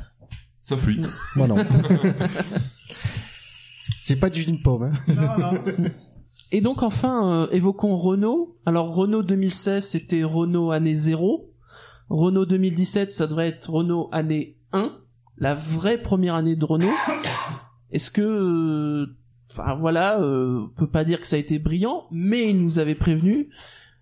où est-ce que vous voyez Renault euh, en 2017 Ça, ça peut être une très bonne surprise pour 2017. Euh, Renault, pareil, a une, vraiment une grosse expérience et sait produire des châssis la plupart du temps. Et donc une refonte euh, technique au niveau du règlement ne peut que l'aider. Alors, je reformule, je suis entièrement d'accord avec Bruno, c'est la formulation. Je dirais, en fait, ils ont le potentiel. Enstone, on sait qu'ils sont capables de sortir des châssis extrêmement bons. La question, c'est est-ce qu'ils y arriveront? Oui, ils ont ils ont lâché un peu la saison 2016 dès le départ de la saison ils ont pu se dire ils ont pu se dire on À- se concentre à fond sur 2017 Apparemment, c'est le, le truc, c'est pour ça que. et c'est là euh, qu'ils ont peut-être pu avoir un avantage sur le fait d'avoir commencé le développement de la voiture 3, 4, 5 courses avant certaines équipes, certaines écuries, ou mettre un peu plus de ressources que d'autres. Certes, ils vont peut-être pas être premiers, Alors- ils pourront revenir, remonter au classement. Je vais mettre juste un petit bémol à ce que tu dis, c'est que c'est c'est des propos qui ont été tenus en fin de saison. Donc ça peut être des un truc pour argumenter la, très mauvaise saison, même si on savait que de toute façon ils auraient pas une bonne saison. Oui. Moi, moi je, je, je me demande, euh, là j'ai un doute en fait, mais je pense qu'ils ont arrêté 2000, enfin ils ont mal commencé 2017 également, parce que me semble-t-il, ils n'ont pas participé aux essais Pirelli. Donc va développer une nouvelle voiture sans avoir euh, utilisé les nouveaux pneus, même s'ils en ont fait, euh, ils en ont fait beaucoup de, ils ont fait beaucoup de tests sur beaucoup de pneus. Euh, je pense que ne pas utiliser, ne pas tester les pneus, ne pas avoir les moyens de tester les pneus, bah, c'est un vrai problème. Alors sur ça, bon, j'ai lu un article extrêmement détaillé qui euh, expliquait comment euh, justement les informations de ces tests euh, de, de pneus Pirelli pour l'année prochaine étaient faits. Et en gros, euh, les écuries qui ont testé ont les mêmes informations. On- ouais, ils ont les mêmes informations en tout cas fournies par Pirelli. Elles n'ont aucun moyen d'avoir des informations en plus du même du fait que ce soit leur voiture. La seule chose qu'elles peuvent avoir, la seule chose qu'elles ont en plus, c'est que ce sont leurs pilotes qui testent les pneus. Le feeling des pilotes Ah, euh, je- sur le pneu, euh, t'auras toujours des. Le, le truc c'est que plus. le truc c'est que le, le composé définitif pour 2017 n'est pas encore choisi. Il- les derniers tests à Abu Dhabi après le la 21e course de la saison n'étaient pas forcément les composés définitifs. Donc euh, Pirelli est en ce moment même en train de décider le composé des pneus de l'année prochaine. Donc je, honnêtement, franchement l'article que j'ai lu était très détaillé et expliquait bien les choses le, le- le gain le, le gain de, de, de participer au test par rapport aux autres écuries n'était pas n'était franchement il était infinitésimal Ouais, c'est pour ça que c'est que les top teams qui l'ont qui ont participé. bah, c'est les seuls qui ont les moyens deux ans Bah oui, mais c'est souvent ceux-là qui sont devant, hein, de toute façon. oui Ah, Après, moi, moi, je pense que c'est une erreur, mais euh, après honnêtement si euh, Renault est quatrième du championnat en fin 2017 on sera on sera content Oh, ça serait en énorme, tant que français on sera content moi, je pense que ce serait énorme, surtout Oh. en vue de 2018, mais euh, moi j'y crois pas. Hein. après Si on reste dans quelque chose, on va dire, de sensé ou logique, ce qui serait bien, c'est une équipe qui soit capable de jouer les points à chaque course. Pas le Oui. haut, Ah, déjà, pas le Avec haut, Palmer. mais- Ah, Il y a Hülkenberg quand même. Oui, oui, mais Et puis attention, quand je dis jouer les points, c'est pas c'est pas un podium, c'est avoir la possibilité de ramener des Un, points, deux, trois, quatre voilà, points, ouais, à chaque course. le, le top 5 au championnat euh, par équipe est, est envisageable. Hein, euh, si, euh, si Renault se foire pas, euh, c'est envisageable parce que la, concu- la, la concurrence sera certes euh, serrée, mais enfin, c'est Renault quoi. Après, mais, mais alors ça, c'est quelque chose qui peut s'appliquer à absolument toutes les équipes. Euh, c'est le coup de poker. En effet, il y a le changement réglementaire, euh, il y a la nouvelle aéro, la gestion des nouveaux pneus. Faut pas oublier aussi qu'il y a euh, le changement au niveau de la réglementation moteur. Il y a plus cette histoire de jetons. Hein, oui, niveau- mais il y a que 5 moteurs, donc euh, bon. Non, mais par exemple, le moteur 2017 qui peut être présenté peut être très différent du 2016 qu'on qu'on a vu. et puis pas 5 moteurs 4 Quatre Oui. moteurs. 4 cette année ouais quel que soit le nombre de courses il y a 25 courses dans l'année prochaine il y, a- il y aurait que 4 moteurs Donc, Enfin, sauf pour Hamilton qui pourra en avoir 8 de plus. Scani Ouais, moi Donc je. Non, Scani. moi je, il y a quelque chose qui me fait très très peur chez Renault, c'est qu'on sait qu'ils ont galéré à recruter tout le début d'année. Mm. Euh, et On puis nous suit sur le chat d'ailleurs. Et puis j'ai pas l'impression qu'ils aient recruté des gros noms euh, pour venir renforcer Enstone. On sait qu'Enstone ils ont perdu euh, une énorme partie de leur bon personnel. En deux ans, ils ont Et tout perdu. enfin, en tout, alors je suis passé à côté, hein, je, je prétends pas tout savoir, mais j'ai pas l'impression qu'ils ont recruté du personnel, euh, sinon de renom, au moins extrêmement performant, quoi. Alors peut-être qu'ils vont nous en sortir un derrière les fagots, hein, je, je le, je le souhaite évidemment, Ah. mais moi j'ai un gros doute juste pour ça sur la capacité d'ingénierie de, de l'écurie. Alors, faut pas oublier aussi que Renault, ça a été une écurie qui, non- qui a été tendance à faire éclore des ingénieurs. Ouais, Enstone a été euh, une structure qui a eu tendance à faire éclore des ingénieurs. Donc, qu'il n'y ait pas de, de, de, de nom connu ne m'inquiète pas outre mesure. Il y a après il y a un mode de fonctionnement interne ça Hanson que Ouais. je- qui fait que euh, voilà c'est c'est pas je suis pas inquiet de ce point de vue là. Ils savent s'organiser, euh, travailler en équipe. Je pense que c'est plus dans le fait d'avoir quelqu'un qui sait très bien lire le règlement qui est intéressant que de quelqu'un qui saura l'exploiter. D'ailleurs, on, on incite Gus Gus à soumettre le, son, son CV à Einstein. euh. Ah, tu parles pas anglais, c'est ça? Il a dit que oui, hein. je, je le dis. Non, il parle pas les- Il a les dit- les auditeurs. il, il a dit il y a euh, Sprague Dutch, donc euh, Messieurs, toi aussi tu tends une main fermons- fraternelle à l'Allemagne. fermons cette page, mais avant de reprendre le fil des Savédor, un petit message de notre sponsor. Parce qu'on est un peu des putes, donc on a des sponsors, c'est logique.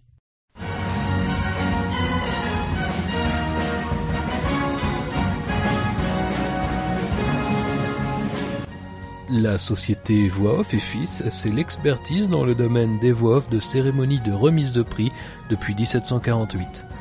Dans une gamme fournie et variée, Voix Off et Fils vous propose un service de qualité qui correspond à vos besoins. Enregistrés en studio par des professionnels de la voix off, vos voix off sont certifiées VO par l'Union Européenne et Label Rouge par le Comité international des voix off qui s'attribue des labels rouges en prétextant qu'ils sont remis par un comité international de voix off. Voix off et Fils, une voix off méritée. C'est un beau sponsor qui ne nous paye pas, et là il y a un problème. Mais c'est le lot, c'est notre lotus à nous. oui. On va reprendre le fil avec la quatrième catégorie et je vais poser ma Touiller. main, je vais touiller dans ce, ce bol. Ah, on n'est plus, on n'est plus à la main innocente, on a la main divine maintenant. Ah, je suis le patron quand même ici. Alors on va t'appeler Maradona, la main de Dieu.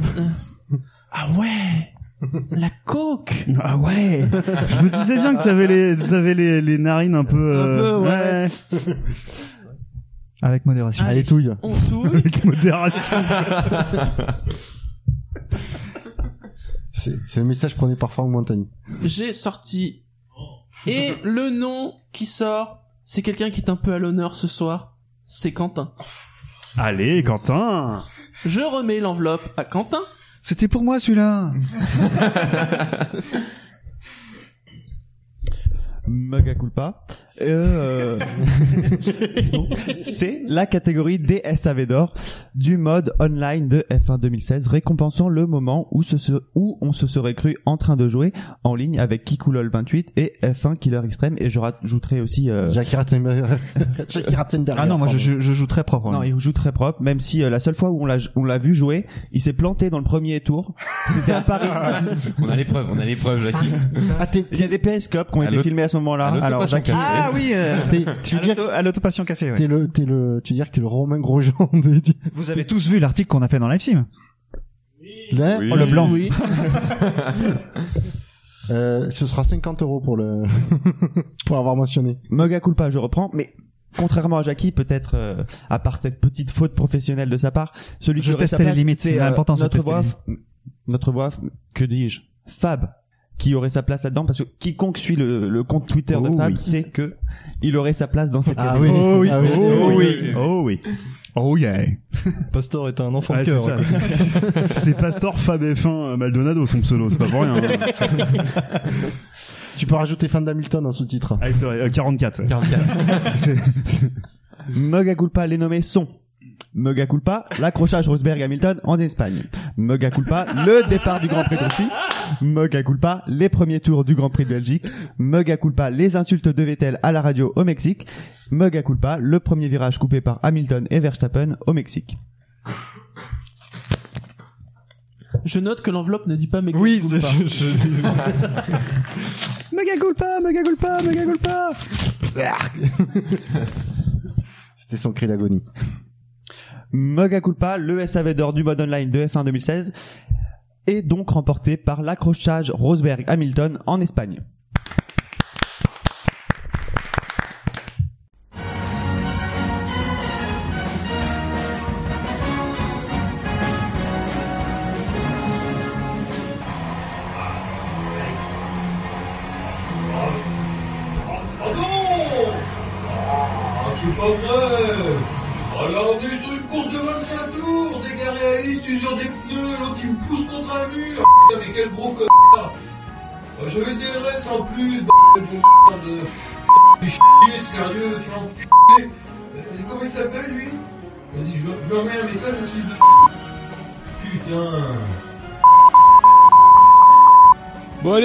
Maintenant que je suis bien détendu par ce moment vidéoludique, passons aux choses sérieuses. Grâce à leur accrochage en tandem à Barcelone, les pilotes Mercedes pourront enfin se partager un trophée cette saison. C'est le deuxième SAV d'or de la carrière de Nico Rosberg après celui, ça ne s'invente pas, du paillasson qui ne s'est pas laissé marcher dessus en 2010 et le huitième de celle de Lewis Hamilton. À noter que donc l'accrochage arrive en tête, mais le premier virage coupé par Hamilton et Verstappen au Mexique obtient 57 votes, 24% des voix. Les insultes de Vettel à la radio, là encore au Mexique, il s'en est passé des choses au Mexique. 52 votes, 22% des voix. Le départ du Grand Prix de Russie, 37 votes, 15% des voix. Et les premiers tours du Grand Prix de Belgique, 18 votes, 7,7% des voix. Ah, c'est un peu la... Ouais, c'est... On peut pas dire qu'ils se soient souvent rencontrés en piste. C'est bien le problème cette année. Voilà, c'est bien le problème. Et ils se rencontreront pas. Les... Bah, Je- pas de fini. spoil, mais ils se rencontreront pas l'année prochaine. hein. Mais quand ils se sont rencontrés, ça a été marquant, hein. Et euh, bah, je- 0-0 balle au centre. Ouais, disons qu'il n'y avait pas besoin de, pa- de plaques en titane pour faire des étincelles, quoi. Ah non, ça c'est. C'est. Mais est-ce que finalement c'est pas un peu qu'on attendait secrètement Enfin, Ah, moi, j'espérais avoir un- Il y, avait, on espérait de la, du conf- de la confrontation. Peut-être pas au premier tour quand même. Parce que C'est du vrai coup, il y a, que, ouais. il y a Non, plus mais- rien eu quoi. Toto, euh, Toto Wolf euh, disait euh, on autorise les pilotes à se combattre. On espérait ce combat. Le Oui. problème, c'est qu'on l'a pas eu et on, ben, c'est vrai que c'est dommage. Eh, les stratèges sont doués. Hein. non, mais voilà. Et en Espagne, ben, le- une erreur de Rosberg et euh, un peu de vice parce que là, euh, je pense qu'il il l'emmène, il emmène euh, vraiment Hamilton euh, euh, sur euh, sur la sur le sur le off, off track comme on dit et et du coup, Ha- Hamilton, il, il, il est pas malin de de pas couper, de continuer à rester. De bon voilà, c'est c'est deux égaux surdimensionnés qui qui font que ben on n'arrive pas à, à avoir un combat, mais on aurait pu l'avoir peut-être en Espagne. Alors sinon ensuite euh, deux propositions sur le thème euh, des gâteaux Pépito et des cartels de drogue autour du Grand Prix du Mexique. Euh, le, le premier virage coupé de multiples, enfin de multiples fois en tout Bah, cas. c'est un scandale, Ces deux-là, hein. Encore une fois, ces histoires de. Ils de ont qu'à mettre un ruisseau au milieu, comme ça ils, ils passeront pas, ça refroidira les pneus et ils repartiront plus. euh. Un gouffre. Ou un canyon, ouais, voilà. Un tremplin pour sauter le ruisseau. Non, le mur de trèfle, le Ah, mur de trèfle. Moi, je, je- je rappelle ma proposition de mettre des mines à l'extérieur des, euh, à l'extérieur des vibreurs. Ils vont arrêter. Hein. Non Mug- mais Mug à culpa, un tractopelle, ça marche bien. oh, oh, c'est presque encore tout soon quand même. Oh. Non, non, ça va. Il y a un peu de recul. non mais par exemple, par exemple, ne serait-ce que mettre un mètre de gravier, juste un mètre de gravier à, à- après, le- après- On appelle ça un mur de gravier. un mètre de gravier ou euh, un, un, un peu d'eau, euh, ça refroidit les pneus et hop, euh, c'est pas c'est terminé quoi. J'ai encore mieux, un mur de canettes. Comme ça, tu peux mettre un sponsor. De qualité de- Heineken, Non. bien sûr. Alors après, ça dépend. Tu les mets pleines ou vides, si tu choisis. Il y en a beaucoup au Mans, mais elles sont, par exemple, elles sont souvent vides. Non mais un tremplin comme ça pour Verstappen, Red Bull donnait vraiment des ailes quoi. Ouais, voilà. Et ça leur bosse, ça, leur- ça les incitera à bosser un peu mieux leur suspension là-bas. Et puis bien sûr le, le modèle, j'ai envie de dire, de Fab, hein, c'est bien évidemment Vettel euh, à sa radio et plein de bips, beaucoup de bips. Ouais, ouais. Presque autant que dans le Que dans l'extrait de Fab, oui. mais euh, dans la vraie vie, dans le online, c'est vraiment ça. hein. C'est-à-dire qu'il y a, Ah oui. enfin, il y a pas le beat, mais euh, des, des, des noms d'oiseaux qui sont euh, dits sur, à, à, à chaud, c'est vraiment ce qui se passe. euh, euh, c'est vraiment ce qui se passe en ligne. hein. Ah oui, oui, et Ah oui. quelques, enfin bon, là, on parle de F1 2016, mais pour peut-être de ceux qui nous écoutent, qui jouent pas spécialement aux jeux vidéo ou qui jouent pas spécialement online, bah, c'est- Pour, pour expliquer à nos auditeurs Oui. globalement, euh, quel que soit le jeu, hein, euh, peu importe soit de la Formule 1, ce que vous voulez, si vous n'avez pas foi en l'humanité, c'est mon cas, sachez que le jeu vidéo en réseau vous donnera raison de ne pas croire en l'humanité. C'est tous des gros sacs à merde et vous en aurez la preuve à longueur de temps que vous jouerez. C'est pour ça qu'ils jouent. Oui, c'est pour me, me conforter dans le fait que j'ai raison de détester les gens. Ou pour retrouver tes semblables Je sais pas, je pose la question. Non, non, non, non, non, non, non, je ne trouve jamais, jamais, jamais mes semblables. Même quand j'ai joué avec Jackie, euh, il était trop loin derrière, malheureusement. Est-ce que Bah ouais, il- Bah, tu sais, moi j'ai arrêté ma carrière il y a, il y a déjà. Ah, 5-6 j'ai aucun mérite à avoir battu un retraité, alors. Ouais. est-ce que tu cries Scheiße quand t'es Non, je ne, je, je, je suis toujours sous nationalité russe euh, quand, euh, quand je conduis en online, comme ça, on vient pas me faire chier. Et moi belge. Voilà. Et alors sinon, les, les- deux dernières euh, propositions euh, des départs. Parce que bon, euh, voilà, C'est classique, ça. un le classique, euh, le Grand Prix de Russie et le Grand Prix de Belgique. Faut, faut dire quand même que le Grand Prix de Russie, c'était honnêtement de, de mémoire pour moi, c'était une première quand même. Tu as le même pilote qui arrive à tamponner, tamponner deux fois le même pilote. Messieurs, euh, enfin, Bilo peut-être Non, je, juste, il me semble d'ailleurs qu'en Russie, Vettel avait déjà euh, eu droit à quelques bips euh, à la radio. euh. Oui, mais là, c'était excusé par contre. Mais il devrait les enlever les bips. Honnêtement. Oui, oui, oui.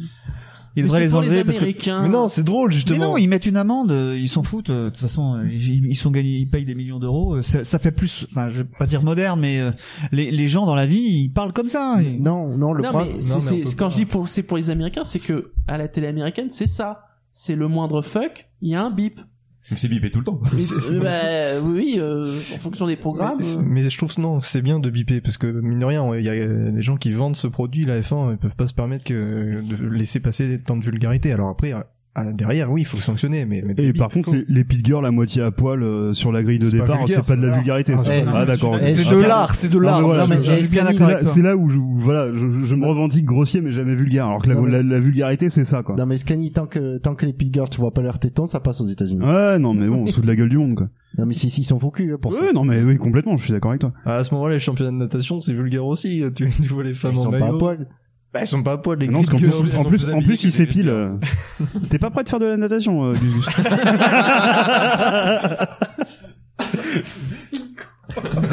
Oui.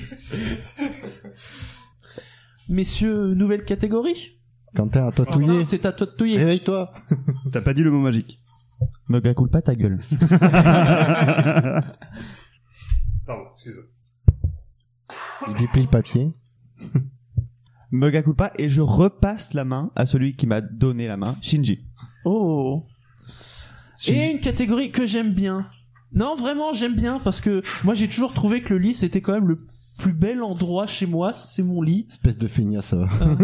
Non mais on ne fait que des belles choses dans son lit. Seul ou à plusieurs, enfin euh, à moins de vomir. Oh, ça part mal. Oh, ça part très mal. Je tiens juste à préciser qu'on n'a jamais été à plusieurs dans son lit. Ah, euh, Quentin peut témoigner. euh, Ah oui, oui. hein, Ah cette oui. nuit, nous étions dans le même lit. Raconte-nous ton expérience, ces- Quentin. Ces petits gémissements, Quentin, à un moment donné. Ce qui est bien, c'est que mes gémissements étaient couverts par tes ronflements, donc ça c'est pas trop entendu. On va être bien, hein, David, on va être bien dans notre appart. Personne ne saura ce qui se passera. Ah, si, moi je saurais parce que j'ai- je vous ai accompagné pour vous donner les clés et je sais que vous n'avez préparé qu'un lit. Donc euh, voilà, je- Madame Ratzenberger doit- devrait peut-être s'inquiéter. Bon, elle écoute pas l'émission de toute façon. Elle devrait peut-être. Et tes filles, elles, euh, l'écoutent. Non mais eh, on, on a une, on a une explication pour les deux heures de retard. Ah bah oui, oui, oui. Il lui a fait le coup de la panne, clairement. On avait surtout deux covoiturages, deux covoiturages avec nous, deux filles qui étaient très sympathiques. Et qui ont, avait pris, qui ont pris des photos de vous, c'est ça On ne dira rien, ma copine écou- écoute. Après ce magnifique retour de taquet, donc le SAV d'or Maison de la Literie récompensant la course qui a fait plus d'effet qu'un somnifère, les propositions, le Grand Prix d'Europe, le Grand Prix d'Allemagne, le Grand Prix d'Italie, le Grand Prix de Hongrie. Ouais, le Grand Prix de Hongrie Euh, il est pas là, Dino, pourtant. Et le Grand Prix des États-Unis.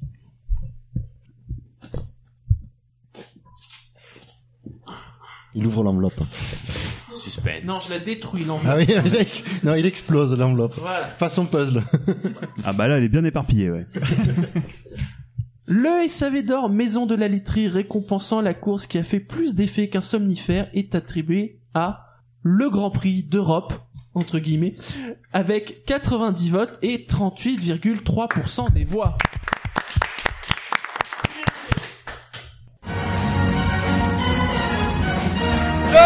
Top, top, top. C'est, c'est trop agressif, ça, comme musique. Il faut quelque chose qui mette dans l'ambiance. Il faut euh, plus posé, plus aérien. euh.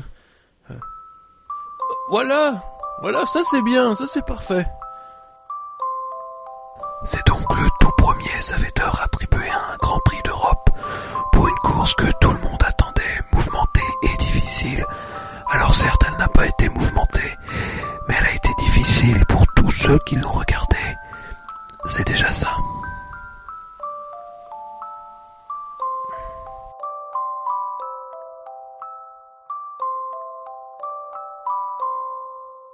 Le Grand Prix d'Europe est donc en tête avec 90 votes et 38,3% des voix. Il est suivi par le Grand Prix d'Italie, 49 votes, 20,9% des voix. Ah, Gus Gus, il est pas content parce qu'il y était. Ouais, mais Alors, je- Gus Gus, viens, Eh, viens. je- Est-ce que tu as dormi pendant, enfin, pendant la course, je veux dire? Non. Et quand tu l'as re-regardé chez toi? Oui. Je l'ai pas re-regardé. C'est trop magique. Il a pas osé. Gus Gus, quand tu reviendras dans le SAV, est-ce que tu feras des phrases plus longues? Ah d'accord, ok. Il a dit non. Attends, attends. Je tiens quand même à préciser qu'on n'a pas beaucoup dormi avec Gus Gus. hein. Je, je, je veux pas faire de sous-entendu, mais ça m'a rappelé une certaine nuit de novembre. Il n'y a, y a pas de lien de cause à effet. J'ai pas beaucoup dormi parce qu'il a beaucoup ronflé. Le Grand Prix T'es des mèche avec Quentin, c'est ça Le Grand Prix des États-Unis arrive troisième, 35 votes, 14,9% des voix. Le Grand Prix de Hongrie est juste derrière, 32 votes, 13,6% des voix. T'es pas trop triste, Dino? Non, non, non, non, c'est, non, c'est bien. Non. Non, c'est bien. C'est un bon classement. Et le Grand Prix d'Allemagne, qui est donc le moins chiant des plus chiants, si on suit la logique, 29 votes et 12,3% des voix. Alors, en plus, hein, c'est la bonne occasion de la faire, mais ce Grand Prix d'Europe à Bakou, c'était un Grand Prix à Bakou finalement. Oh, oh, oh, oh, oh. Ouais, boule nord, hein. Alors, va pas, Alors- va pas. Notre fan, notre fan de Hamilton de base, après ici présent, va te dire que oui, vu les qualifs de merde qu'il a fait. Mais- C'est ça de pas faire du simulateur. Je l'ai toujours dit. hein. Eh, eh, si- S'il était sur le, sur le simulateur plutôt que sur euh, Snapchat ou Instagram, euh, forcément, euh, ça avancerait plus vite. hein. Non, mais le pire pour ce Grand Prix, c'est que les attentes étaient tellement fortes que finalement le- la déception n'en- fut que plus grande. Et puis en plus, il suffit de regarder les courses de les courses de GP2 juste avant pour se rendre compte à quel point euh, c'était chiant la F1 quoi. Non, puis ce qui est flippant, c'est que parfois la première année, il y a la surprise et c'est c'est intéressant. Mais là, on part déjà euh, sur du sur du pas terrible, quoi. Alors, je vais, je vais mettre quand même. Il y a un truc, c'est que euh, il y a quand même des visuellement, il y a des images pour nous spectateurs vrai, qui sont magnifiques au images, pied de la de la de l'ancienne, euh, j'allais dire forteresse. Ouais, euh, Citadelle. Citadelle, c'est quand même superbe. Et je pense aussi qu'il y a. Mais d'un autre côté, a- pardon, je te coupe, mais il y a aussi des, des, des images qui étaient vraiment pas terribles parce que les caméras étaient placées devant des arbres et on voyait pas la moitié euh, du circuit. Ah, Ça- ça, euh, Oui, mais la, la Formule 1 est verte, hein, rappelle-toi. On Ah oui, utilise vrai. moteurs hybrides, etc. Et il y a le truc aussi, c'est que on a on ouais on, on s'inquiétait, on espérait que ce soit et beaucoup d'accrochages parce qu'il y a des endroits qui sont très étroits, que le GP2 nous avait donné raison de ce point de vue-là et que finalement presque il y a eu une tellement grosse retenue de la part des pilotes F1 ou alors qui sont tellement meilleurs que par rapport aux pilotes de GP2 que Ouais, je pense qu'ils regardent la course aussi de GP2. hein. je pense qu'ils ont euh, la, la course de GP2 a donné des leçons et qu'il y a eu des instructions. euh, voilà, c'est peut-être que si ça se détend un peu en 2017, ce sera pas le même euh, scénario. Mug à culpa, mais je pense que euh, déjà les attentes euh, avant avant d'avoir les attentes sur le tracé du circuit, quand on a annoncé l'Azerbaïdjan, il y avait quand même des commentaires très négatifs, comme quoi c'est pas une nation qui est très porteuse en termes de sport auto. Finalement, c'est plus la F1 qui est porteuse pour l'Azerbaïdjan plus que le contraire. Et euh, il y a eu beaucoup de critiques. En plus, le fait qu'il soit nommé euh, Grand Prix d'Europe, alors que c'était limite, même si l'Azerbaïdjan, ça, on peut le, quand même le caser en Europe. Et je pense que les attentes et, la, et le- je pense que le circuit est quand même assez assez bon. Euh, Il tout ça, bon ça a été un, je pense. ça a été un peu oublié et euh, on a surtout retenu le, les commentaires négatifs et euh, le côté Azerbaïdjan de la chose finalement. Moi, je m'attends à beaucoup de choses l'année prochaine sur Ah ce circuit. Déjà parce que ça- il va y avoir beaucoup plus de grippe Ça sera, le, mécanique. ça sera le premier Grand Prix d'Azerbaïdjan. Oui, en Mais plus. le deuxième. Mais le premier. Cherchez pas. mais mais euh, bon en plus le fait qu'il euh, qu'il se soit mis en même temps que Le Mans euh, c'est un peu compliqué hein, en termes de visibilité. enlevé, hein. Oui c'est mais l'année cette Ah année, oui, hein. pardon, excuse-moi, année, je t'avais pas compris. Et euh, mais l'année prochaine ça va, ça risque d'être intéressant parce qu'il y a quand même une énorme ligne droite euh, dans le dernier secteur euh, avec des virages euh, où les voitures pourront passer avec beaucoup plus de grip mécanique donc ils pourront se suivre plus facilement. Euh, donc je pense qu'au premier freina- au, au freinage du, du premier virage, il y aura euh, il y aura forcément des, des, des tentatives qui seront euh, un peu plus viriles. Oui. Culpa, je pense que ce qui a joué aussi dans dans la mauvaise notation du Grand Prix d'Europe, c'est par exemple si on a une course euh, en termes d'excitation euh, qui est égale à, en Europe et à et en Italie par exemple, euh, les spectateurs italiens et les tifosi vont sauver un peu euh, l'ambiance, alors qu'en Europe euh, le, le nombre de spectateurs était quand même très réduit parce que euh, il y avait pas beaucoup de tribunes déjà. Et, euh, et puis après, il n'y a pas l'envahissement de la piste comme on peut l'avoir à Monza. Et je rajouterais, faut, et puis il faut être honnête, hein. qui autour de, cette table et parmi nos auditeurs n'a pas regardé les 24 heures qui ont précédé et qui, se- qui, se- qui se déroulaient au Mans Moi, et j'y qui étais. et qui se sont terminés dans une apothéose J'y étais, je suis désolé, j'y étais, dis avec une, une, une Ah. intensité euh, absolument énorme pour démarrer sur un Grand Prix de F1 qui effectivement qui derrière enchaînait sur un niveau et forcément la perception avec le décalage euh, était moindre euh, voilà c'est il faut être honnête hein, de ce point de vue là Oh putain, merde. Waouh il Alors, vient il y a lui mettre Tino- une patate. il y a Tino Il vient de- qui vient de mettre un taquet à Quentin accidentellement et Magal culpa. C'est vraiment déglingué. accidentel. Magal culpa. Oui, mais- mais- Mega culpa, Quentin. non, mais je voulais juste dire que nous, on s'en fout, on est allé à Monza. et et alors? Mega culpa, ça veut bien, ça vaut, ça vaut bien de me mettre une, une droite pour, pour, pour juste pour dire ça. Quand on parlait de Si veux, je pour Quentin, une c'était gauche pas équilibrer. une Bayrou. C'est vrai que moi j'ai regardé le Grand Prix, bah forcément j'ai regardé en décalé vu que je l'ai pas regardé euh, en direct. Euh, mais euh, c'était un Grand Prix un petit peu ennuyant. euh, mais bon, espérons que l'année prochaine ce sera mieux. Ah, c'est possible. Sur le chat, euh, ils sont pas forcément d'accord. hein. Un célèbre inconnu, il dit ils pourront pas suivre plus facilement, euh, et donc euh, c'est mal barré pour pour Bakou. Non, mais il suffit d'un petit euh, accident au niveau de, du sec- des secteurs euh, étroits et boum, ça peut. ouais, safety car, euh, restart euh, un peu, un peu foufou, euh, fifou même. voilà. moi j'attends qu'il y en ait un qui se mette en travers juste au pied de la citadelle Ouais, ça bouche en plus. Ça- ça bloque tout. en plus, les F1 sont plus larges, donc euh, il y a des chances. Genre euh, genre un pilote qui tape euh, juste en sortie de citadelle par exemple euh, sur le sur le mur intérieur. exactement vraiment vu la configuration du circuit c'est pas du tout impossible Sinon, parmi les quatre autres propositions, alors on va pas euh, détailler puisque par définition elles étaient chiantes, mais euh, donc entre Italie, États-Unis, Hongrie, Allemagne, euh, laquelle vous a euh, marqué par sa chiantitude? Bah moi je suis je suis bon, je me souviens plus de tous ces grands prix mais je me souviens de de- d'une chose sur le Grand Prix d'Allemagne, c'est euh, c'était bien sur le Grand Prix d'Allemagne que euh, Verstappen avait fait aussi un attentat sur euh, sur euh, Raikkonen non? Il me semble.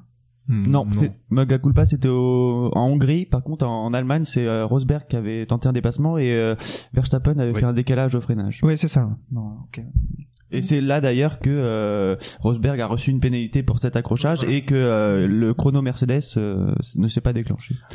moi je retiens euh, dans, dans les, les, pro- les, les propositions de cette catégorie je retiens quand même la Hongrie et les États-Unis qui ne nous ont pas du tout habitués à être des grands prix chiants Surtout les deux derniers. La Hongrie sur Mais attends, Ah oui, mais la Hongrie, c'est les meilleures courses de la- du siècle. La. Non, mais après t'as ton avis je te je le respecte hein, mais C'est un avis universel. non mais, non, mais alors Mais- Bilo alors Bilo est, juste, est juste en face de Dino je, je précise donc il est en train de faire des lèches-culs mais Euh, J'ai toujours défendu la Hongrie. Non, mais depuis je comprends, je comprends qu'on lâchages de cul, faut pas être devant, faut être derrière. hein. Merci.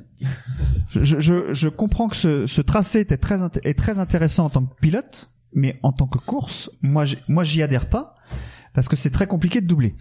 Euh, mais voilà, euh, c'est quand même euh, un Grand Prix qui, bon an mal an, s'il n'y a pas la pluie, c'est Ah, pénible. je suis quoi. pas d'accord. 2008, c'était un Grand Prix avec plein de rebondissements. 2009 aussi, 2010 aussi. Il y a 2000 bon 2011 et 2006 c'était sous la pluie, mais quand même. Puis euh, 2015, 2015 c'était pas sous la pluie. Bon, il y a eu un mort avant qui les a un peu excités, mais enfin voilà. Oui non là, ouais c'est c'est la- en 2015 c'est l'exception Vraiment, euh, vraiment. il y a les conditions qui ont fait que mais, mais moi c'est sur les États-Unis c'est la première fois qu'on a un Grand Prix chiant aux États-Unis Non, il y a deux ans, c'était pas chiant, il y a deux ans? Pas de mémoire, non. Bah après, je suis peut-être tolérant envers euh, ces courses-là. Ouais, mais- puis il y avait le, le podium était sympa aussi il y a deux ans avec les, les, les, Stetson. chapeaux. Ouais. Les Stetson. Les Stetson. Il y, a, il y a deux ans, il me semble que c'était vraiment de la merde. Il s'était rien passé du tout. euh. Autant l'année dernière, c'était génial, puisqu'il y avait eu euh, le Factor X du coup de vent sur Rosberg, euh, qui lui avait coûté en championnat. Salope de rafale. hein. Salope. Euh, mais il y a deux ans, c'était nul. Nico a bien, euh, Nico a bien conduit, pas de coup de vent. Ouais, c'est ça. Je pense que c'est ça le problème. Qui nous a donné une citation quand même extraordinaire. Il l'a reconnu Oui, après hein, qu'il avait fait une erreur, mais bon. Il avait pas regardé l'anémomètre. C'était ça son erreur. Ouais, oui. Messieurs, passons à la catégorie suivante, la sixième. Je récupère encore une fois, avec ma main divine, le, le bol magique. C'est pas un saut à champagne, je précise. Ouais. C'est dommage. Ce serait un beau saut à champagne. D'ailleurs, il m'en faudrait un de saut à champagne. Même si Tiens, pendant que je touille une question de Nico Neko, est-ce que la saison 2000, c'est pas finalement toute la saison 2016 qui était chiante? Je valide ce, cette proposition. Non, souvenez-vous, le début de saison, il y avait beaucoup de courses intéressantes. Ah, et, depuis euh, l'Autriche, c'était chiant. euh, animé. Mega culpa, comme par hasard, euh, là où il y avait des qualifications par élimination. Bah non, euh, pas tout. Bien joué. Non, mais moi j'ai dit on a qu'à faire, euh, on a qu'à demander au SAV de la F1 de tirer les places de la grille de départ. Sans déconner, vous C'est êtes pas pas, con, c'est pas con. Et ce sera Jackie qui va présenter. Oh mon Je dieu. lui transmets. Vous avez 10 l'enveloppe. minutes là Allez pisser. Mais j'ai pas besoin de l'enveloppe. Non, non, on sait que là tu avais pas accès aux, aux- aux- aux documents euh, Google. Alors le le SAV du euh, on va le dire ça au, au smiley ébahi euh, qui récompense euh, la performance de la nuit. Jackie, tu connais ce smiley? Tu sais ce que ça veut dire, smiley? C'est, c'est pas ta génération ça. Pour la petite histoire, ma fille avait un smiley comme doudou. On, on peut être content que cette histoire n'a duré que 3 secondes. C'est vrai. C'était une petite histoire. Comment on faisait pour les smileys à l'époque du télégramme Non, non, non, non. On me demande de couper le micro de Jackie. Mais on non. peut pas parce que je vais donner le vainqueur. Non, non. C'est moi qui réalise, je précise. C'est pour ça que les auditeurs nous entendent bien, que le son est propre et tout. Alors le vainqueur du SAV. Attends, d'or- les nommer. Ah oui. Ah oui, faut que je dise les. Bah oui, bien sûr, oui, bah oui. évidemment. Attends. bah, il est- il est- Alzheimer. Ah, il est en, il est en pré-retraite, hein, clairement. Bah, ouais, c'est la fin là maintenant. hein. Ah, c'est l'acquis, hein. Mais ils vont m'abattre après. Euh, donc Verstappen vainqueur dès son premier Grand Prix chez Red Bull. Verlaine qui marque un point avec Manor à la régulière. Nasser qui sauve Sauber sous la pluie du Brésil. Les deux premiers Grands Prix de Grosjean chez, chez Haas. Van Dorn ou Van Dorn qui marque le premier point de McLaren de la saison pour son seul Grand Prix. Le vainqueur est... J'avais déjà ouvert. Et le mec il dit quoi, sans déconner. Non, mais y a pas- Tu couperas. Verstappen, vainqueur dès son premier Grand Prix chez Red Bull. Avec 99 votes et 42,1% des voix.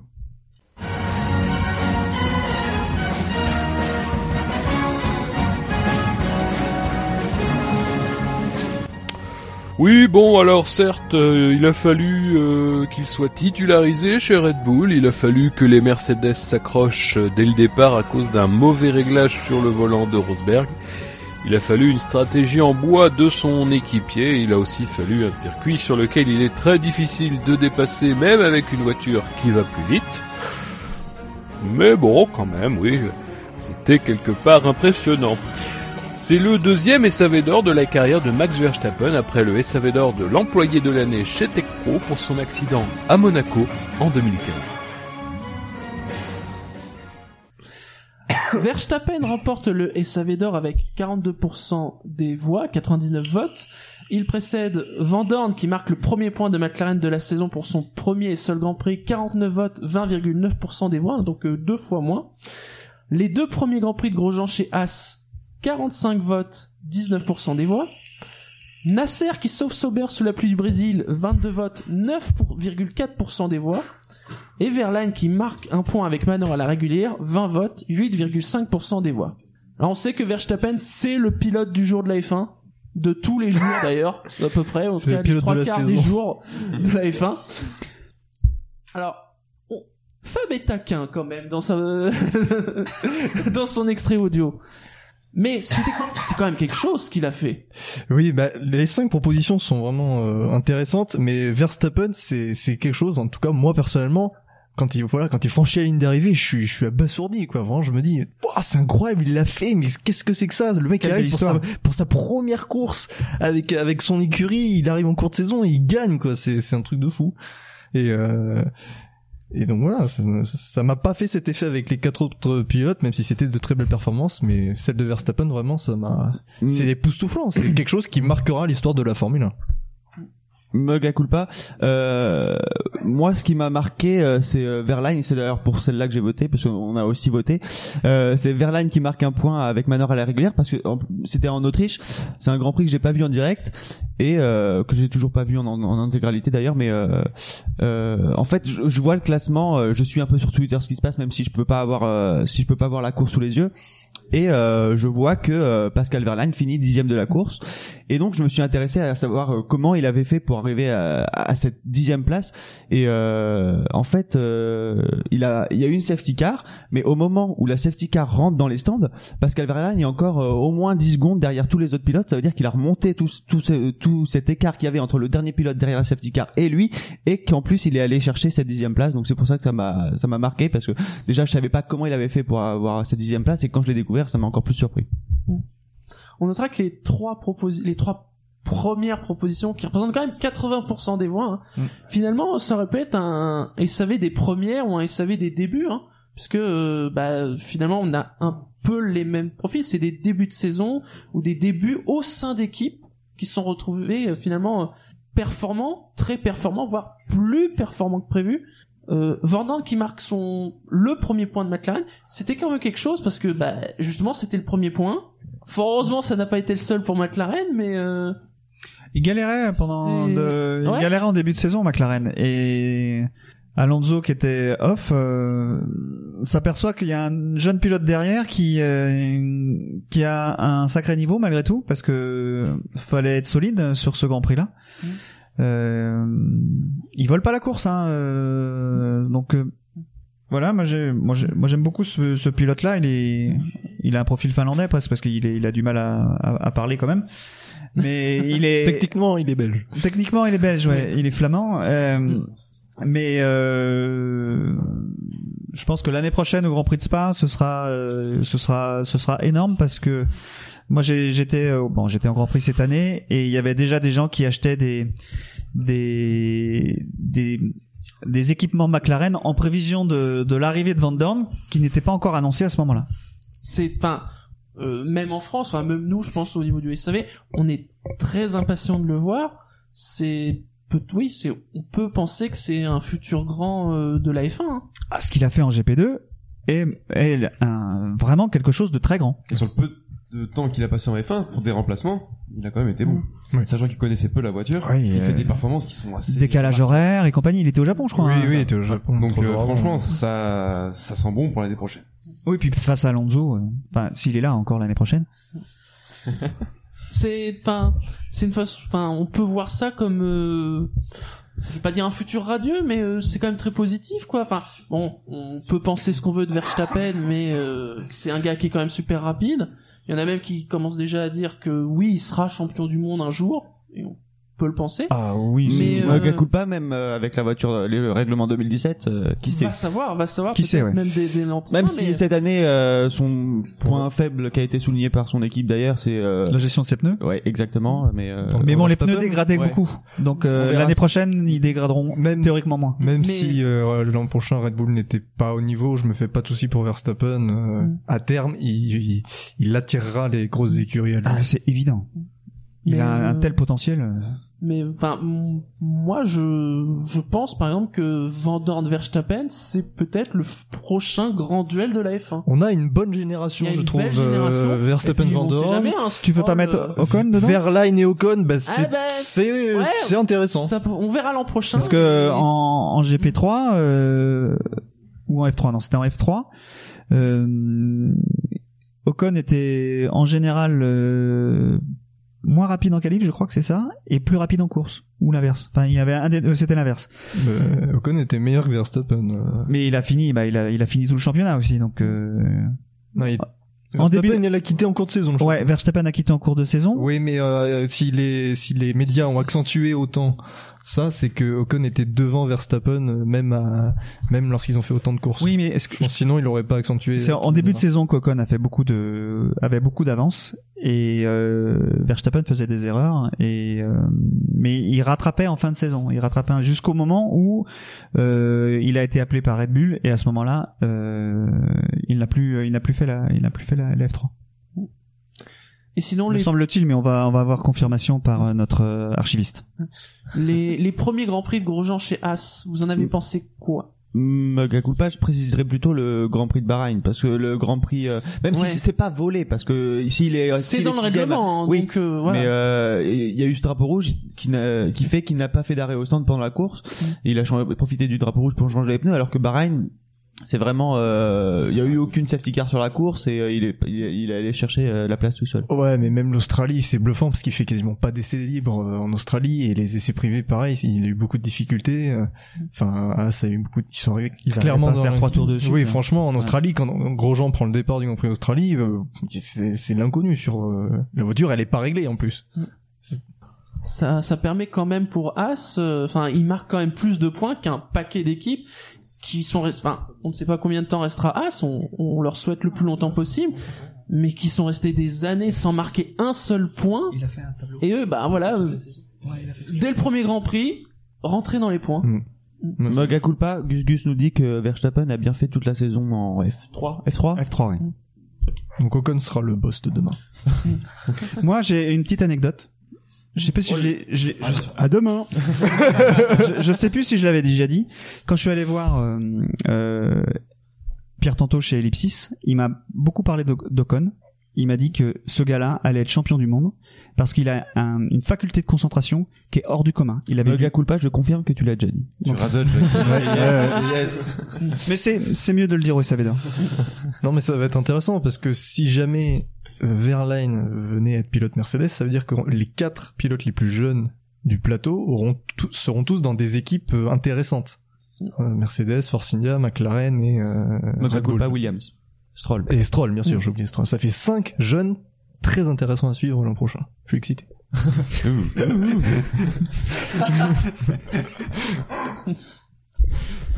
Messieurs, après cette deuxième salve de récompenses, on arrive euh, ouais, à la moitié des, des récompenses euh, proclamées. Je vous propose un deuxième interlude et on va s'intéresser euh, un peu plus haut dans le classement du, du SAV de la F1 avec Manor, Toro Rosso et As. Alors Manor, euh, que penser de l'équipe qui a vraiment progressé cette année qui finalement jusqu'au Brésil, euh, ben, euh, ils avaient le doigt sur le jackpot de la FIA. Malheureusement, bah, Sauber euh, s'est sauvé. Est-ce que ça ne risque pas d'être compliqué? On rappelle qu'aujourd'hui, Manor n'a pas de pilote. C'est une vraie inconnue. Peuvent-ils continuer euh, Mega culpa, malheureusement, Sauber c'est le, c'est sauvé, euh, ça dépend de quel côté on se place aussi. Oui. Oui. Pour Manor. Et pour maintenant aussi, il y a une autre inconnue. On parle depuis quelque temps d'un nouvel investisseur qui serait prêt à investir au sein de, de l'écurie, de rajouter des fonds qui pourraient permettre à l'écurie de se développer plus rapidement et compenser cette perte d'argent au final qu'elle a eu avec Sauber. Ça aussi, on est encore dans l'inconnu. On n'est pas totalement sûr par rapport au plan qu'il y a sur l'avenir, sur les pilotes, sur la voiture de l'année prochaine. Parce que la voiture, l'écurie n'a plus la même valeur aujourd'hui. Hein. Exactement. Donc, euh, on est un peu dans l'inconnu du côté de Manor pour l'année prochaine, alors que depuis cette année, on sentait un regain de, de forme. On sentait que ça allait mieux d'un coup, que tout s'alignait, que les éléments commençaient à s'aligner dans leur sens. Et là, d'un coup, là, en fin de saison, ça commence à pas partir en vrille, mais on commence à s'inquiéter un peu plus. Ouais. Mega culpa, on a une équipe qui a quand même euh, en début de saison et ils l'ont gardé toute la saison, mais euh, le moteur Mercedes, ils ont un, euh, des éléments de chez Williams sur l'arrière-train. euh, La- la boîte, il me euh, semble. euh, les suspensions, ça vient d'une autre écurie aussi. euh, Gus Gus me, me fait un signe de la tête. Euh, et euh, euh, après, peut-être que on parle d'une écurie qui a quand même très peu de moyens, très peu de personnel. Et sur la fin de saison, euh, il y a quand même une saison 2017 à préparer avec un nouveau règlement, donc ça peut se comprendre. Oui, oui, bien sûr, mais Ils étaient pas si mal en fin de saison quand même. Mega culpa, je réponds pas parce que j'en ai marre de dire mega culpa.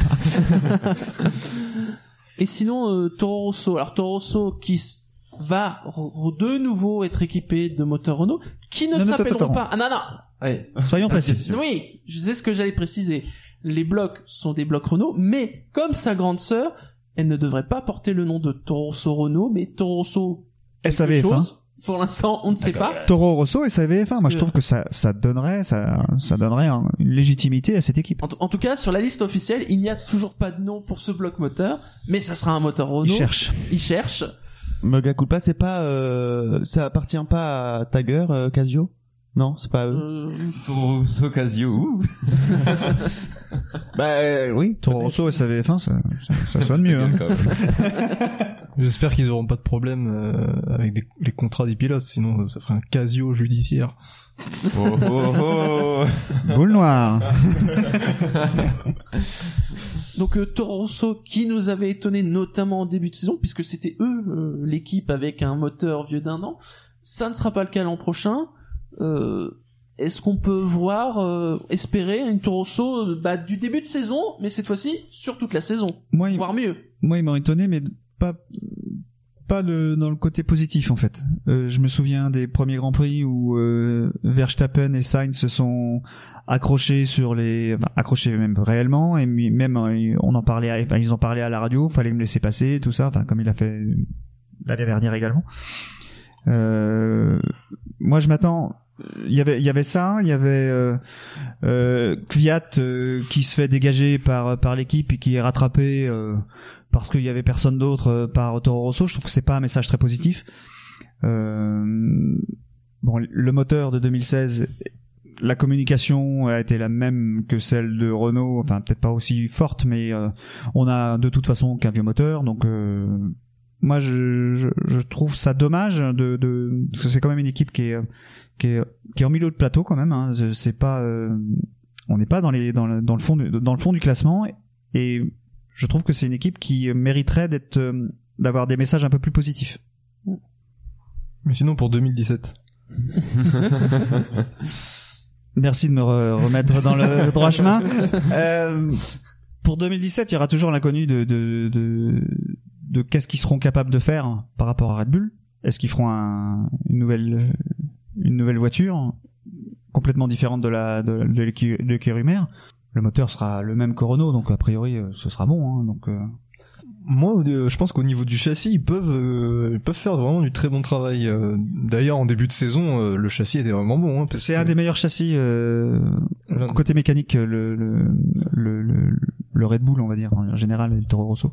Donc, euh, Oui, il y a de l'espoir pour. euh, Je croyais que c'était le McLaren. tu reviens toi Ouais. Alors, euh, si on se tait, c'est parce qu'il y a Gus Gus qui a dit une énorme, une énormité derrière. euh. Il a dit c'est pas une Ferrari. Ah bah, C'est une question qu'il posait en fait. Mais il posait la question. Ça tombe, ça tombe bien parce qu'on on va évoquer une équipe qui n'est pas une Ferrari, ou presque, c'est As. As qui a donc, on- on l'a évoqué hein, d'ailleurs, euh, un bon début de saison. Globalement d'ailleurs, même si il tout n'est pas parfait, globalement une bonne première année. Est-ce qu'ils peuvent progresser l'an prochain avec Grosjean? Donc plus avec Gutiérrez, mais avec Magnussen. D'après les échos de certains chez As, ils ont déjà pris du retard dans le dans la conception de la voiture 2017. Donc euh, C'est évident. De toute façon, la la plupart des pièces venaient euh, soit de Dallara, soit de Ferrari, donc ils n'étaient pas maîtres de, le- de, de ces pièces-là. Euh, en tout cas du châssis. Après, je pense qu'ils faisaient les pièces euh, aérodynamiques. Mais euh, aujourd'hui, le règlement euh, demande un énorme travail pour pouvoir produire un, un châssis correct. Et euh, bah, ça me semble évident qu'ils sont qu'ils sont en retard. Quoi. Ils ont moins de moyens. hein. Ils ont moins. Ils ont encore plus que Renault. Ils ont encore moins réussi à, à, à recruter des gens. Et on se met, si on se met à leur place, quand même, ils viennent d'arriver en F1, donc ils ont une voiture à construire. Et au bout d'un an, on leur dit, ah bah en fait, faut la déconstruire et en construire une nouvelle, complètement différente. Sans aucune expérience, sans aucun de la F1. retour. Donc euh, pour eux, ça peut dire démoralisant, mais c'est quand même beaucoup de travail, peut dire pour rien, mais ça, quand on- ça demande encore plus de travail.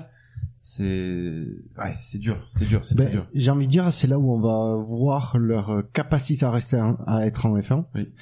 Et moi, après, je suis, euh, je rebondis sur ce qu'a dit Bilo parce que je, je remets pas en cause ce que tu dis, euh, loin de là, mais ça, ça, c'est marrant, bah, ça fait contraste à des déclarations de Grosjean, si je dis pas de bêtises, assez récentes, euh, qui datent de quelques semaines, où il disait justement que 2016, il avait rien développé, qu'il s'était très très très tôt, avoir quasiment dé- depuis l'Australie, euh, concentré sur 2017. Alors est-ce qu'ils sont à la bourre parce qu'ils ont trouvé des trucs entre temps, j'en sais rien. Mais voilà, ça me fait si le si on si on se penche dès euh, le mois de mars sur la conception de la, voiture l'année prochaine, généralement, on n'est pas censé être à la bourre. Après, c'est une nouvelle écurie. Ils sont peut-être du coup un peu plus longs. Moi, ce que je note en point positif, mine de rien dans l'écurie, c'est qu'ils ont, certes, ils ont démarré, euh, on sentait que c'était une nouvelle écurie, puis qu'on rappelle quand même qu'ils n'ont pas racheté d'entité existante, mais qu'ils ont monté tout de, depuis de A à Z. Donc euh, c'est un challenge quand même qui est euh, de nos jours assez euh, assez énorme à- et pour ça je les en félicite.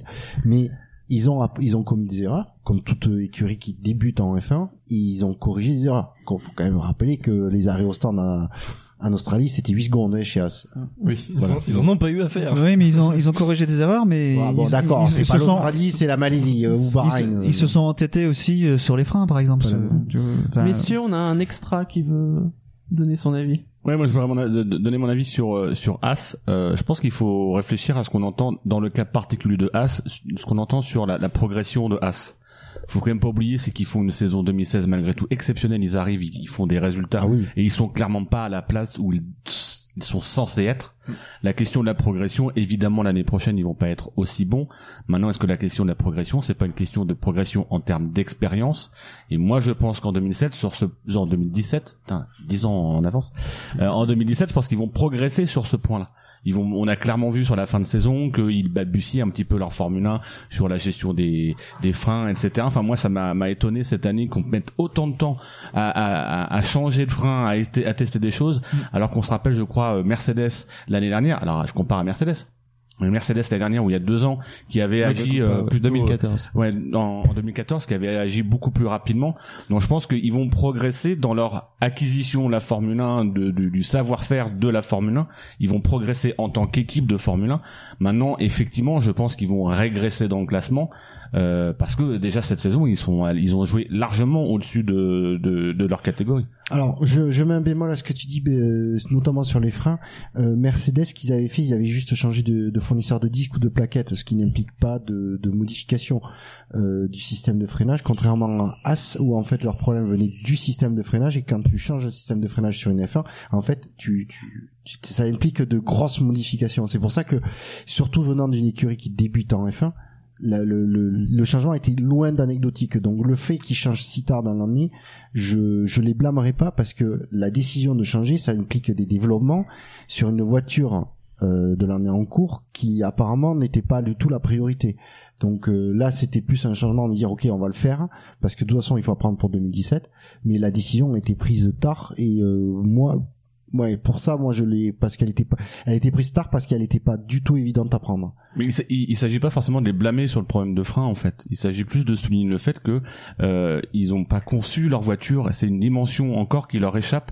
C'est dans les détails. Ah et oui. donc euh, là où certaines équipes aujourd'hui maîtrisent parfaitement les détails et arrivent quand même avec des avec des systèmes qui sont conçus dès le début de saison et qui vont pouvoir évoluer ou, même s'ils ont des problèmes comme Mercedes avec les freins, c'est pas quelque chose de fondamental.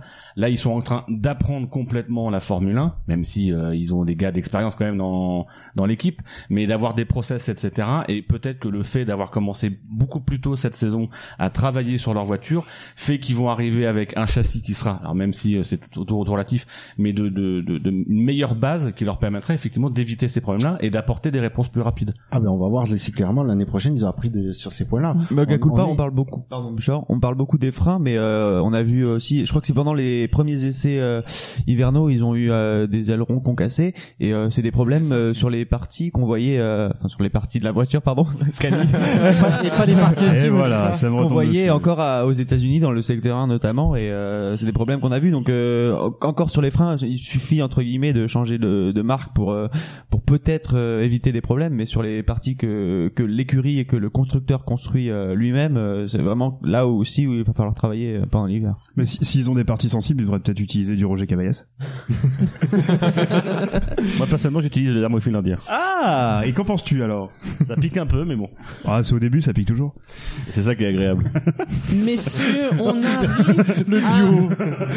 mi-parcours dans cette émission. Shinji. Oui. Euh, comme on a mis parcours, est-ce qu'on n'a pas suffisamment embêté notre camarade Quentin Je pense qu'en effet, je, je pense pas qu'il peut tenir euh, encore. Non, mais justement, Alors, faut voir non. quand il craque.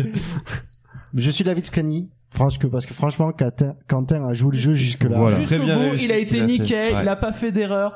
Je pense que On lève tu, la, on lève tu la es. Voilà, c'est bon. T'as fait ta punition. euh, Mais avec sursis. Scanny, tu es grossier, mais tu es bon. Ah, oui, je sais. Cul.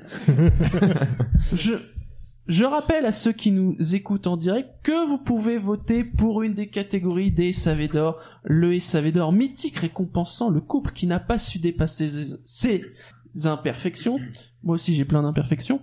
Mais en attendant la reprise, alors pas de sponsor, mais en même temps euh, déjà la dernière fois on, lui fait de la pub, il nous paye pas, mais un peu de musique qu'il a encore une fois euh, nous est proposé par Scani, ce qui veut dire beaucoup de choses. Donc, bou- bouchez-vous les oreilles. Ah, baissez le son chez vous. hein. Ah, On se retrouve dans quelques minutes. Ceci est un message de la réalisation. Ayant pensé lors du montage à vos oreilles, je vous épargne la pause musicale. L'émission peut donc reprendre son cours. Merci Scani pour cette De rien, belle avec pause musicale.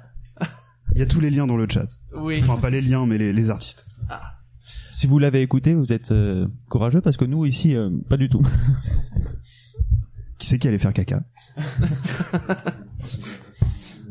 Moi je veux pas dire, mais sur le chat, il y a quelqu'un qui demande s'il y aura bien l'énigme du fils Formula ce soir. Ah Vous verriez la gueule, la gueule de Gus Gus à ce moment-là Oh merde, faut que j'écrive vite un truc qui font chier Ah ces non, cons-là. on, ah, on a droit de l'interdire Moi je Non, le, moi je non. le banne.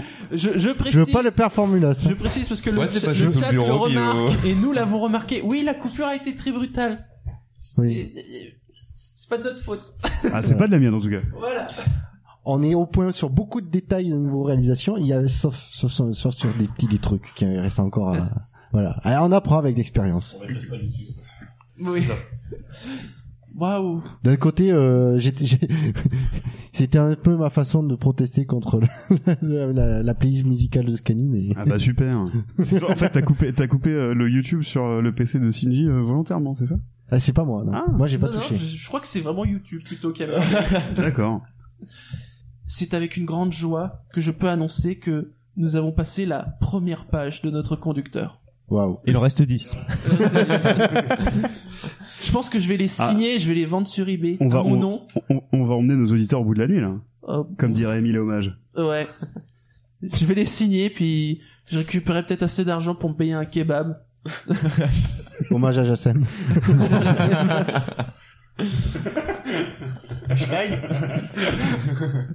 C'est pourquoi c'est pas le, le kebab master euh, Jassem?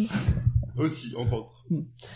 Et nous allons donc repartir Attends, avec... tu es à Toulouse, on dit entre autres. Ah oui, c'est vrai, c'est vrai, c'est entre autres c'est moins il servit le rose Prenez le temps. Nous repartons avec la septième catégorie, et c'est à Jackie de tirer le prochain nom. Ah, mais il y a déjà plus beaucoup de papier. hein. C'est ce qu'on dit parfois aux toilettes d'ailleurs. Oh. non non c'est bon j'ai prévu le stock hein. Tu savais que t'avais des chieurs à la maison, c'est ça? Et si je me, re- me moto euh, euh, vote Eh bah tu t'auto Bah tu t'auto-votes. Ben, Eh ben, c'est pas moi. C'est comme d'autres choses qui sont... Le gagnant est Bûcheur. Ouais. Ah. je vais regarder un coin qui m'a lancé j'avais deviné Je bon alors il fallait que je m'inquiète Elle traverse les deux tables, car nous avons deux tables. ce Les soir. moyens sont dingues. je sais pas si il y a Dino qui fait le photographe de la soirée je sais pas s'il a pris une photo de la table dans son euh, intégralité et donc nous allons aborder euh, une nouvelle catégorie alors je honnêtement euh, je ferai pas l'accent Oh. je ferai... je- non non non non Mais tu l'as déjà l'accent pourtant. non, non. Là. Moi, ouais, non, mais c'est pas le même accent que c'est pas le même accent que Bourville. Faut soyons, soyons honnêtes. Donc, euh, Ben en fait c'est la catégorie qui revient un peu systématiquement tous les ans quoi. C'est le Le classique. euh, voilà le classique du euh, crash de l'année euh, qui euh, voilà et donc le, le, le but quand même le plus difficile pour nous c'est de trouver un intitulé qui change tous les ans qui qu'on qu'on ne plagie pas une année précédente. Ah, Là, on est remonté loin déjà. Là. Là, et du coup là euh, c'est nous qui avons rendu un hommage d'une façon euh, deux hommages d'ailleurs un dans l'intitulé et un dans le, le la, la description euh, de la catégorie. Et donc nous allons aborder le SAV d'or. Ben maintenant elle va marcher moins bien forcément récompensant le mec qui a éparpillé sa, façon, sa voiture façon puzzle. Puzzle. Puzzle. puzzle. Puzzle. Façon puzzle. sommes en France. façon puzzle. Touche pas au Grisby, salope. Oh, puzzle. J'en connaissais qui, qui en vu au petit déjeuner Il y a de la betterave. santé Il y en a. avec les propositions suivantes Alonso en Australie, Ericsson en Grande-Bretagne, Magnussen en Belgique, Palmer à Monaco et Kvyat en Autriche. J'ai hâte de découvrir la, pas- la pastille audio. J'ai très très hâte. Je, je suis d'accord avec toi. J'ai hâte de savoir ce que Fab nous a prévu. Ah, il y a forage dans l'ouverture d'enveloppe. L'année prochaine, faut qu'on prévoie un Eh, jingle juste d'ouverture La- d'enveloppe. la- ah ouais, le, le mec la défonce et après il la jette et après il se fout de ma gueule que je suis une brute. Et donc, le SAV d'or, ben maintenant, elle va, elle va marcher beaucoup moins bien maintenant. Et, est, est décerné à Alonso en Australie.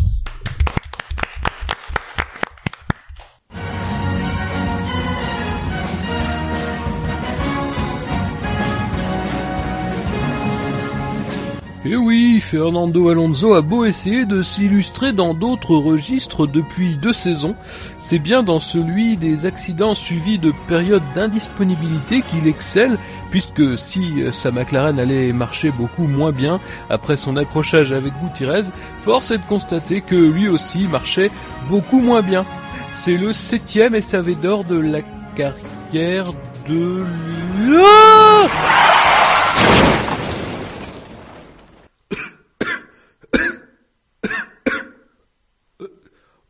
Au- moins cette fois c'est pas le moteur. Oh là là.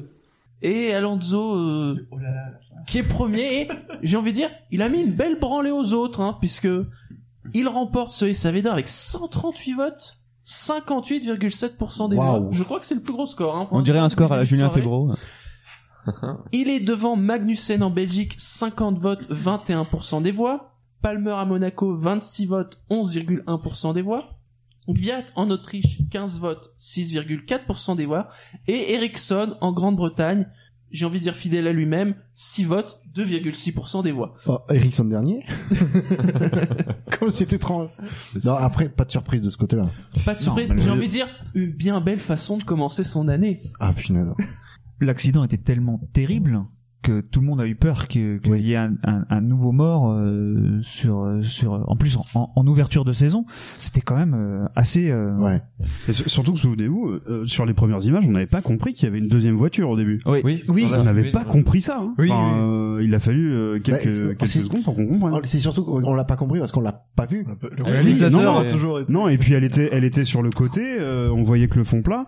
Et, euh, moi, ça m'a pris du temps de me rendre compte qu'il y a une voiture là parce que parce que ça paraissait complètement incroyable. Quoi. Après, quand tu vois l'état, tu as tout de Ouais. suite peur, quoi. Tu te dis, Voilà. mais, mais c'est une épave, c'est, reste la cellule de survie, quoi. C'est, Et puis elle est pas à l'endroit quoi. je sais Oui. plus le- la vitesse où il tape mais on est à 200 on est le- Oh, plus au- autour de 200 quoi non mais le- l'impact euh, Ah oui, l'impact au contre le rail hein. Ah oui, Parce qu'il y avait plus plus- de il y 200. avait- Il a pas le temps de freiner, en fait. et si la voiture s'arrête enfin se, ra- se ralentit euh, s'arrête ce serait un se ralentit quand Je même sais même pas parce que euh, quand tu vois et quand il touche Gutiérrez, je crois qu'il commence à casser une. euh, la- oui, mais la- à, la à- à- à ces vitesses-là, à ces vitesses-là, quand la Ça voiture est pas en, en train, mais si, en aérodynamique, quand tu mets ta main dehors, euh, si tu la mets dehors quand tu roules à 120, euh, tu vois bien que ça, ça te freine la main. Je pense que la voiture, elle est, elle est, elle est partie en travers, donc elle, elle a quand même été freinée. On est à 200, hein, donc euh, la voiture, ça ralentit, enfin Ouais, l'air ralentit. Ouais, sauf que le, le truc, oui, il a, mais je dis, il a facilement à plus de 200 parce que il est au bout de la ligne droite juste avant le freinage. Il est, il est, il doit être à pas loin de 300. Il se met en travers, il doit être à 250. Enfin, ouais. Bah, en tout cas, c'est, voilà. Mais c'est une McLaren quand même. Ouais. Euh, Avec un excellent châssis, oui, mais pas l'aéro. Mais je pense que ce qui- a joué aussi dans ce SAV d'or, c'est que Magnussen aussi, c'est un crash hyper impressionnant et il perd même le le le côté en mousse au couteau de la tête, j'ai plus le nom, mais euh, L'arceau. Mais euh, non, pas Le repose-tête. euh, Le repose-tête. Mais euh, cet accident de Magnussen, on l'a vu quand une vulgaire, qu'avec une vulgaire caméra embarquée, alors qu'Alonso il était bien filmé sous tous les angles cet Oui. accident. Donc euh, Oui, ça... d'ailleurs, il y a un célèbre inconnu sur le chat qui me dit le slow-mo était très beau quand même. Bah oui. Parce que Oui, un accident, ça peut être esthétiquement très beau. Quand il n'y a pas de mort. Quand il y a pas Non. de mort. Et puis- sur, le, sur le chat, on dit aussi qu'il paraît qu'après le crash, il croyait qu'il avait signé avec McLaren et qu'il était coincé en fond de grille depuis 18 mois. aussi. Mais c'est surtout que, ouais, pour l'intitulé de la, de la catégorie et notamment réco- récompensant la, la Mm. Façon puzzle, la, la McLaren, elle était quand même en, en plusieurs Ouais. centaines de morceaux hein, à la fin. Et puis souvenez-vous, à cette époque-là, on parlait déjà du Halo. Oui, ça a été euh, peut-être même un des premiers grands débats. Et là, le pour le coup, euh, c'était un sacré bon exemple. Euh, Est-ce que on aurait réussi à faire sortir? Enfin voilà. C'était presque opportun, entre guillemets, parce que c'est vraiment arrivé euh, au même moment. Parce que la- la- la- rappelons que le Halo, la problématique qu'il y a aujourd'hui, c'est comment arriver à faire sortir le pilote dans un dans un délai raisonnable.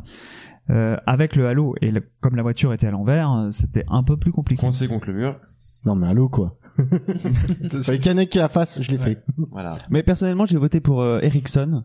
Euh, Pour bon. Déjà pour Sauber, Ah oui. exactement. Mais euh, surtout parce que Alonso, euh, déjà, il a, il a, il fait ça en course, quoi. C'est, c'est, y a rien, euh, y a rien.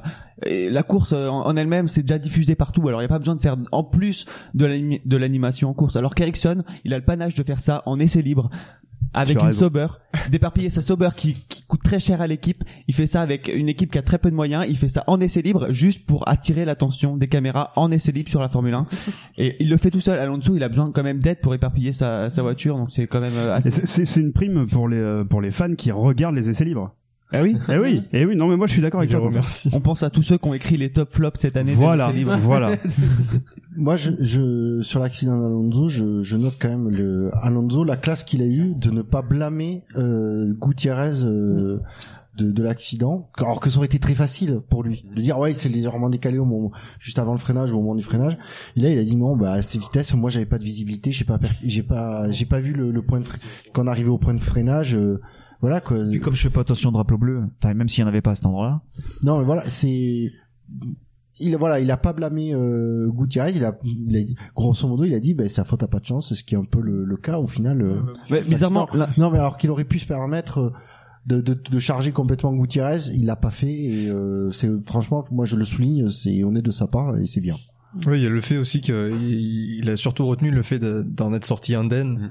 Et Oui. du coup, il a vraiment relativisé. Et euh, c'est pour ça aussi que. Euh, Ce qui, ce qui me marque dans cette catégorie, c'est quand même la catégorie, la catégorie pardon, qui s'appelle maintenant, elle va marcher beaucoup moins bien. Mais euh, entre une McLaren, une Sauber, une Renault, une autre Renault et une Toro Rosso, c'est pas les voitures qui fonctionnent le mieux à la base déjà. c'est vrai, c'est vrai. Ouais, mais ils se retrouvent tous à peu près dans la même seconde. Moi, il y a une, une Il y a autre une grosse raison. concentration là-dessus. Une autre raison pour laquelle j'ai voté pour la Sauber, c'est qu'il y a un truc que, entre guillemets, j'adore dans les crashs des, des Sauber, c'est le bruit euh, que tu as lors ouais. des crashs. Il y a un bruit creux, c'est extrêmement impressionnant, je trouve. T'entends vraiment le poc comme s'il y avait rien C'est- c'est juste, dans c'est- cette c'est- bagnole. c'est juste le cerveau d'Ericsson. Ah mais c'est ça. Je- pense que c'est ça. Ça non. fait des meilleurs micros sur les Sauber. C'est assez hallucinant. C'est que- c'est que c'est que Scani, ça lui rappelle quand il tape un peu sur la tête. Voilà, preuve est faite que euh, ce qu'on vient de dire est faux, puisque vous n'avez pas entendu de POC. Et puis Ericsson en plus il a il il a le panache de, de faire un accident qui est en imitation d'un autre accident que Massa avait fait euh, je crois l'année précédente. Donc c'est quand même beau. Hein. Dans le même virage, même façon de décrocher la voiture. Et du coup, est-ce que voler la, la signature d'un petit copain, ça serait pas un petit peu euh, finalement Mais, euh, pas même, honorable de la part En, de en Formule 1 d'Ericsson reproduire un crash, euh, on a on a été pas loin de de récompenser Alonso et Magnussen pour leur hommage. Euh, C'est vrai, Ericsson. c'est vrai, c'est vrai. Globalement, cette saison, vous l'avez trouvé très accidentogène. Oula, je, je me lance dans des mots compliqués. Accidenté. Très accidenté ou pas? Pas, pas plus que d'habitude, ouais, pas- je trouve. L'année prochaine, ça devrait être mieux. Dit-il avec un regard sadique. Non, mais il y a plus, il y a, Ouais. il y a, il y a Se plus léchant de, les de babines. pilotes euh, récents, enfin jeunes, on va dire, qui seront dans des com- dans des voitures euh, potentiellement euh, compétitive. Donc je pense qu'il y aura beaucoup. Si, si Verline arrive chez, euh, chez chez Mercedes, il va vouloir prendre des risques pour euh, pour pouvoir montrer sa pour montrer sa place et pour montrer qu'il est qu'il a que c'est Raoul. Ouais, voilà, pour montrer qu'il c'est Raoul, pour reprendre la- pour, pour reprendre l'expression. Euh, pareil, euh, je pense que Palmer va vouloir euh, montrer que il a sa place aussi en F1 pour euh, pour éventuellement d'autres euh, d'autres constructeurs. Euh, bon, Ocon, euh, voilà, tout cela euh, vont vouloir montrer qu'ils sont là. Donc, euh, Non, je- Qui risque Ocon, je- d'avoir- Ocon, je le mets pas dans la liste. hein. Par contre, faut pas oublier. Euh... Alors comment il s'appelle celui qui arrive chez Williams? Stroll. Stroll. non mais ouais, Stroll, mais Stroll, oui. D'ailleurs, même Williams s'y attend. Hein, à faire avoir une grosse facture de carbone. hein. oui, mais ils l'ont dit. euh. Oui, oui. Mais Ils savent, à- ils savent à qui, à qui faire euh, payer la facture. Oui. Ouais. Oui, surtout ils ont quelqu'un euh, qui est euh, bankable quoi. de toute façon, il peut racheter l'équipe. Hein. Voire deux. Messieurs, on passe à la catégorie suivante Chicha. Alors c'est à moi de touiller. Atouille, atouille, atouille. Je fais pas ça pendant trois heures moi. Hein. J'ouvre le papier. David. Je t'en. Passe devant. à Je te suis. Alors pour cette petite catégorie, Il n'y a pas de petite catégorie, oui, ça d'or. pardon, cette grande catégorie, On t'a pas entendu. Ouvre le micro. j'ai envie d'introduire cette J'ai dit, catégorie. il y a que des grosses bites. J'ai envie d'inté- d'introduire cette catégorie par une petite chanson. Oh là Ah, ça faisait Aïe, longtemps. aïe, aïe, aïe. Oh là là. Je prends un gros risque ce soir devant des milliers de fans qui m'écoutent. J'ai envie de dire, bon, cette petite chanson va vous résumer un peu l'intitulé de la catégorie. coupe le micro. Je Non. ne suis pas un héros. Faut pas croire ce que disent les journaux. Je ne suis pas un héros. Un héros. Voilà. merci. Ah, voilà, voilà. quel- bon classique ça. Merci, merci. Je suis en tournée dans la Quel impro. prochain, merci. Quel impro. Gus Gus, c'est pas retourné. Donc, euh, comme vous Non mais il dort, il dort Gus Gus. Ah non, il bouge. Le problème, c'est qu'il peut plus se retourner. il a peur maintenant. donc, comme vous Il l'avez faut dire qu'on le voit sous son meilleur profil comme ça. Donc, comme vous l'avez compris, cette catégorie euh, du SAV d'or est nommée du zéro des héros, qui récompense la performance indigne d'un des vainqueurs de la saison. Donc les nominés sont Rosberg à Monaco, Hamilton à Singapour, Verstappen à Monaco, Ricardo au Canada. Il ouvre l'enveloppe. Déchire pas la feuille. Oui, alors là tu dis. Trop tard On va voir les... Ah. On les voit les boulets. Hein. Donc c'est un double morceau de Mais feuille. quel guignol. Du zéro au héros, hein. Ou l'inverse. Ouais, bah, non mais c'est bien, David est raccord avec la, la, la catégorie. Au final, je, ne- je ne me suis pas foiré. Donc le vainqueur est, avec 98 votes et 41,7% des voix, Verstappen à Monaco.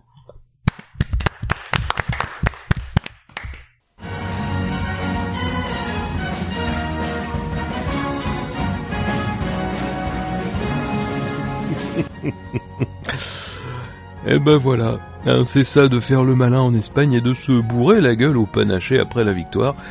Mais dès qu'il y a des rails, de la pluie et un statut à assumer, il n'y a plus personne. Après, reconnaissons que l'histoire d'amour entre Verstappen et les rails de Monte Carlo ne date pas d'hier. C'est en tout cas le troisième SAV d'or pour Max Verstappen depuis ses débuts et le deuxième de la soirée. Verstappen remporte la catégorie devant un autre pilote qui s'est distingué à Monaco, c'est Nico Rosberg, qui a réuni 84 votes, 35,7% des voix. Hamilton à Singapour est à 43 votes, 18,3% des voix. Ricardo au Canada, 10 votes, 4,3% des voix. Verstappen. Maxou, Maxou, Maxou. de son petit nom. Alors, Mais Maxou à Monaco. Bah, je Le Maxou of the Day. Ma- euh, Maxou à Monaco, c'est vraiment le, tout le week-end euh, foiré quoi. Essai libre, il se crache. Qualif, il se crache. Course, il se crache. Alors on peut pas faire pire. Faut bien trouver les limites de la piste. Et en plus de ça, c'est juste deux semaines après sa victoire. Donc euh, moi je trouve que c'est Ah bah oui, mérité. quoi. Ça résume Et pile parfaitement. dedans, hein. Oui, mais Voilà. non, mais c'est ça. Là, là, est-ce que s'il y a un coup de, de pression, est-ce qu'il s'y voyait trop? D'un autre côté, j'ai l'impression que Monaco, il, il est pas fan. Oui, il- ça, ça fait deux fois effectivement que qu'il connaît des soucis. Enfin, les Hollandais, les coups de pression, normalement, ça tire la route. Hein. Bah, c'est euh, soit le meilleur, soit le pire. J'ai l'impression Verstappen à Monaco. Non, mais Yaskani qui a fait une blague, on n'a pas compris. Non, mais, euh, faites pas de passe bière. Si vous je avez pas de suite précise- dans les idées, les gars. Je précise quand même, depuis, depuis qu'il est arrivé, c'est la première fois qu'il y a une blague de lui que je comprends pas. Et tout cela n'a aucun rapport avec l'alcool et que tu as ingurgité, évidemment. ah ben, euh, non, je suis pas la bière. Oh putain. Je suis très écossais, moi. Ouais. Très tourbé. Non, justement, pas trop. Rosberg à Monaco, 84 votes, 35,7. C'est un gros deuxième quand même. Oui. C'est dur parce que c'est là où c'est à Monaco qu'il a laissé passer Hamilton. Ouais. Ouais. Ouais, ouais. Mais moi, euh, on est euh, entre les deux, j'aurais, vraiment hésité. Je sais plus ce que j'ai voté honnêtement. Euh, je pourrais le retrouver, mais je vais pas faire l'effort. mais oui, c'est quand même la performance de de Rosberg à Monaco était en course, était quand même très très très étonnante. Plus globalement, la, les performances de Rosberg sous la pluie, Oui. euh, surtout cette année, quoi, parce que Silverstone, il se fait doubler par l'extérieur par Verstappen. Brésil, euh, il, il est pas loin d'Hamilton, mais euh, on se doute qu'Hamilton, enfin, on, on dit qu'Hamilton n'a pas tout donné, et il se fait encore dépasser par Verstappen. Euh, et puis Monaco, euh, il se fait, euh, il se fait double, enfin, il perd, il perd beaucoup de temps. Il, il a au moins euh, la gentillesse de laisser passer. Team player. Ouais, laisser passer Hamilton et euh, il perd encore une place sur la grille. Je crois que c'est Hülkenberg qui le double euh, sur la grille, sur euh, sur la ligne. euh. Qu'on n'a pas vu d'ailleurs. Merci le réalisateur, connard. Après, il me semble qu'à Monaco, euh, Rosberg est un petit peu. je, euh, je suis gêné parce que j'arrive plus à regarder Buchor sans, sans penser à Nelson Montfort. J'ai l'impression qu'il Alors moi, je m'appelle. Bilo. Euh, Bilo. Ouais, c'est pareil. Alors, putain, Ah, attends, tu attends. changes de lettre, ça fait Non quoi mais attends, sans déconner. Moi, me comparer à Nelson Montfort, t'es, prends ça. Ah, toi, c'est Jean Alési. C'est un jeu de con. Je préfère. Au moins, c'est un Euh, pilote, non, non, comment il s'appelle euh, celui qui commente le WTCC Stéphane Gentil, non? Non, c'est pas. Non, je sais. J'ai plusieurs noms. Mais tu- Alors là, c'est plus sur la tête que tu vas prendre un taquet. C'est en pleine tronche. Olivier Panis. Voilà. non, c'est pas Panis. Si. Ah non. Doit avoir. Non, Non, ça ça va, doit être Panis. Franck Lagorce alors. Non, non. Ah, ça va. Je croyais que tu parlais de Franck Lagorce. Panis, ça va. Non, honnêtement. Ça, ça reste un vrai bon pilote. Tu sais, le DJ. Non, je voulais dire Rosberg à Monaco, si je me souviens bien, il se fait un petit peu avoir par euh, alors soit la safety car, soit la virtual safety car, parce que lorsqu'il s'arrête au stand, il perd beaucoup de temps au stand et il se fait doubler à ce moment-là par deux pilotes. euh, Si si. Je me souviens surtout que c'est arrivé à Hamilton, mais. euh. Non, mais toi, tu Non, ne non, retiens non, que les trucs qui euh, concernent Hamilton, de toute façon. Mais est-ce que vous pensez pas que c'est déjà un peu le signe de ce qu'on a vu en fin de saison avec Rosberg, c'est que c'est un peu une course où euh, il a senti que ça jouait pas contre lui, il est, il a un peu géré, voire surgéré, un peu euh, lié à la fin de saison où il a senti, je pense qu'en début de saison, que il démarrait très fort, qu'il avait un, commencé à avoir un gros avantage et qu'il s'est dit qu'il n'y avait pas forcément le feu et qu'il pouvait se permettre entre guillemets d'assurer un petit peu, comme notamment enfin, se faire dépasser sur la ligne d'arrivée par Hülkenberg, c'est à la limite de la faute professionnelle à Monaco. Euh, Est-ce que c'est pas un petit peu ça et que ça l'a aussi peut-être aidé en fin de saison à, à, à- à gérer sa fin de saison avec l'avance qu'il avait, mais ne pas non plus trop la gérer euh, au risque de, de se faire baiser sur la ligne comme il l'a été à Monaco. C'est vrai que lorsqu'il arrive à Monaco, il a 43 points d'avance, donc c'est vrai qu'il peut voir venir. Mais après, je pense vraiment que la pluie, euh, la pluie l'a handicapé. Enfin, c'est, il s'est mal débrouillé cette année. Et pluie plus Monaco, là vraiment, c'était, euh, il s'est dit, enfin voilà, il s'est mis en position, il s'est dit, il faut pas que je me crache. Ouais. Il s'est mis en position 69. non, après, mais euh, pour en revenir sé- sérieusement, je suis je suis quand même un peu d'accord avec euh, avec Dino dans le sens où effectivement avec l'avance qu'il avait au à ce moment-là, Rosberg a été, euh, il se, je pense qu'il y a eu le fait que ce soit sur la pluie, qu'il se sente pas à l'aise et que sur à Monaco où les la moindre faute sur le mouillé, elle paie cash. Euh, ils prennent ils prennent vraiment aucun risque voire à, à en être sous-performant euh, et assurer euh, que- euh, 10 points plutôt que que de prendre le risque de, de, de perdre 25 points face à Hamilton quoi. Là je je, je pense que ça a peut-être joué. 10 points qui Ah, Attends, on a Gus Gus qui va intervenir, merde. Bonsoir. Euh, par contre, est-ce que vous pouvez me rappeler, parce que je vois Hamilton à Singapour sur la liste, euh, ce qui est son Grand Prix de Singapour. Franchement, j'ai honnêtement. j'ai- Alors un- Hamilton à Singapour, puisque je me rappelle de ce qu'a fait Hamilton à Singapour. Euh, en qualif, il termine déjà il est sur les essais libres, il est quand même assez loin. En qualif, il est troisième à la régulière, à 7 dixièmes de Rosberg, alors que Ricardo place sa Red Bull en deuxième position et en course, il arrive pas à remonter plus que ça. Parce que moi, j'aurais mis plus euh, Hamilton à Bakou qu'Hamilton à Singapour. Il y a eu débat, il y a eu débat Il y a eu pour débat. le- J'imagine- les non, propositions. J'imagine bien qu'il y, a eu- qu'il y a eu débat, mais moi, euh, Hamilton à, à Bakou, plus que la performance en elle-même qui est pas exceptionnelle, c'est l'attitude, quoi. C'est le mec résigné euh, qui a Qui détruit sa chambre. qu'on sent- qu'on sentait déjà euh, Oui, c'est vrai, ça. abattu. Mais d'après Toto Wolff, Rosberg a fait la même chose. C'est le mec qu'on sentait abattu dès, dès la course, euh, qui, qui avait rendu les armes, et, euh, et c'est l'attitude quoi qui me, je sais pas, qui m'a plus choqué que le résultat à Singapour où euh, bon bah ça ça peut arriver une course où t'es moins bien, mais une course où t'es démobilisé comme Hamilton à Bakou. euh, Non, mais ouais, je suis assez d'accord. Et sinon, la dernière proposition, Ricardo au Canada. Il faut savoir que on a hésité entre le Canada et le Japon, puis on a demandé à JSM tout simplement. Il a choisi le Canada. Oui. Il a, il a été euh, très clair, quoi, en fait. C'était Oui. direct, quoi. Sais, il a dit non, non, Canada. Ouais, après. C'est euh, pas surprenant que Ricardo soit la dernière proposition parce que. Euh, Oui, parce qu'on s'en eu- fiche de lui. non, mais on a eu du mal à trouver euh, ça. Oui. Non, c'est- il a pas eu euh, que des bonnes courses, euh, mais euh, on a eu du mal à trouver une course particulièrement qui le plombe plus que par rapport aux autres. Et pour revenir à Hamilton à Bakou, Putain. non, mais il me semble que euh, c'était aussi pendant le yo-yo réglementaire de la FIA sur euh, sur les restrictions radio. Alors il y a eu ce problème aussi euh, de pas savoir faire les réglages tout seul sur son volant. Oui, mais Rosberg il était arrivé. lui aussi. Oui, oui, Il mais avait- oui. Non, mais oui, c'est- Ah. ça va dans ton sens. Ah, j'ai cru que tu tout d'un coup. Passons, messieurs, à la neuvième catégorie. C'est à qui de touiller? C'est à Ça, David. David. Il a les doigts qui frétillent. Je demande le pot. Oui, il reste plus. C'est un bol, pas un pot. Il est grand ton bol quand même. hein. Non, mais quand tu dis pot, on dirait que tu parles de pot de chambre. Je veux pas savoir ce que t'en fais après. Ah, je, je fais que de la pâtisserie dedans, je te rassure. Dans son pot de chambre. non, c'est le bol de mon mixeur, de mon Ah, robot. d'accord. Bah, tiens, Hmm, un bon moelleux au C'est à moi chocolat de Bûcheur. à toi maintenant. Ah, merci. Parce que c'est un salut d'or. euh, Je pourrais en dire beaucoup des répliques cultes. Et donc oui, des répliques cultes parce que euh, nos- les acteurs du, du circus F1 euh, ont tendance à avoir des petits mots euh, très- très sympathiques Entre eux et entre eux, euh, sur eux, euh, sur leur écurie, euh, sur euh, tout et n'importe quoi. ils s'adorent. Allô quoi. Et euh, oui. Et donc euh, on a des petites phrases comme ça qui sont parsemées euh, au cours de l'année, de la saison, de l'année. Et donc euh, on manque pas de, de, de célébrer euh, ces, ces petits moments de grâce. euh.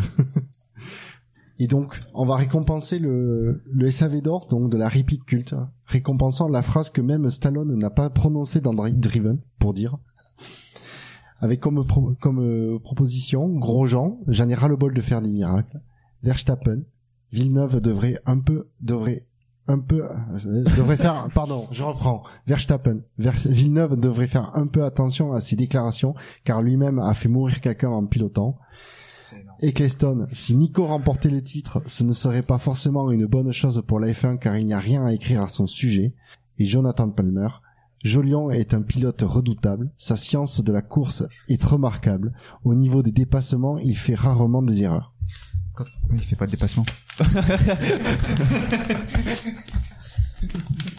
Jour l'enveloppe. Ah, il fourre l'enveloppe.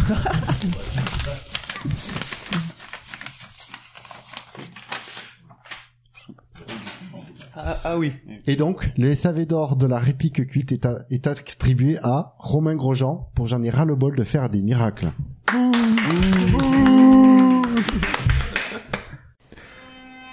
Et donc nous nous retrouvons maintenant dans la chapelle Sixtine. Sixtine euh, qui veut dire 16e évidemment.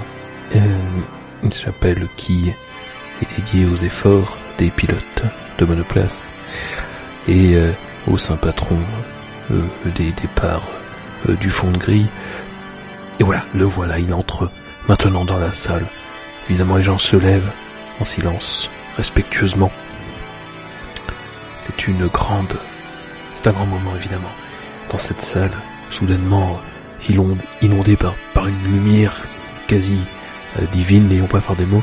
Évidemment, il vient en héros après avoir remporté son quatrième SAV d'or, euh, après celui de la déclaration et de l'accident en 2012, et celui pour euh, la décoration de son casque à l'effigie de, de, l'acteur Matt Leblanc euh, en 2014.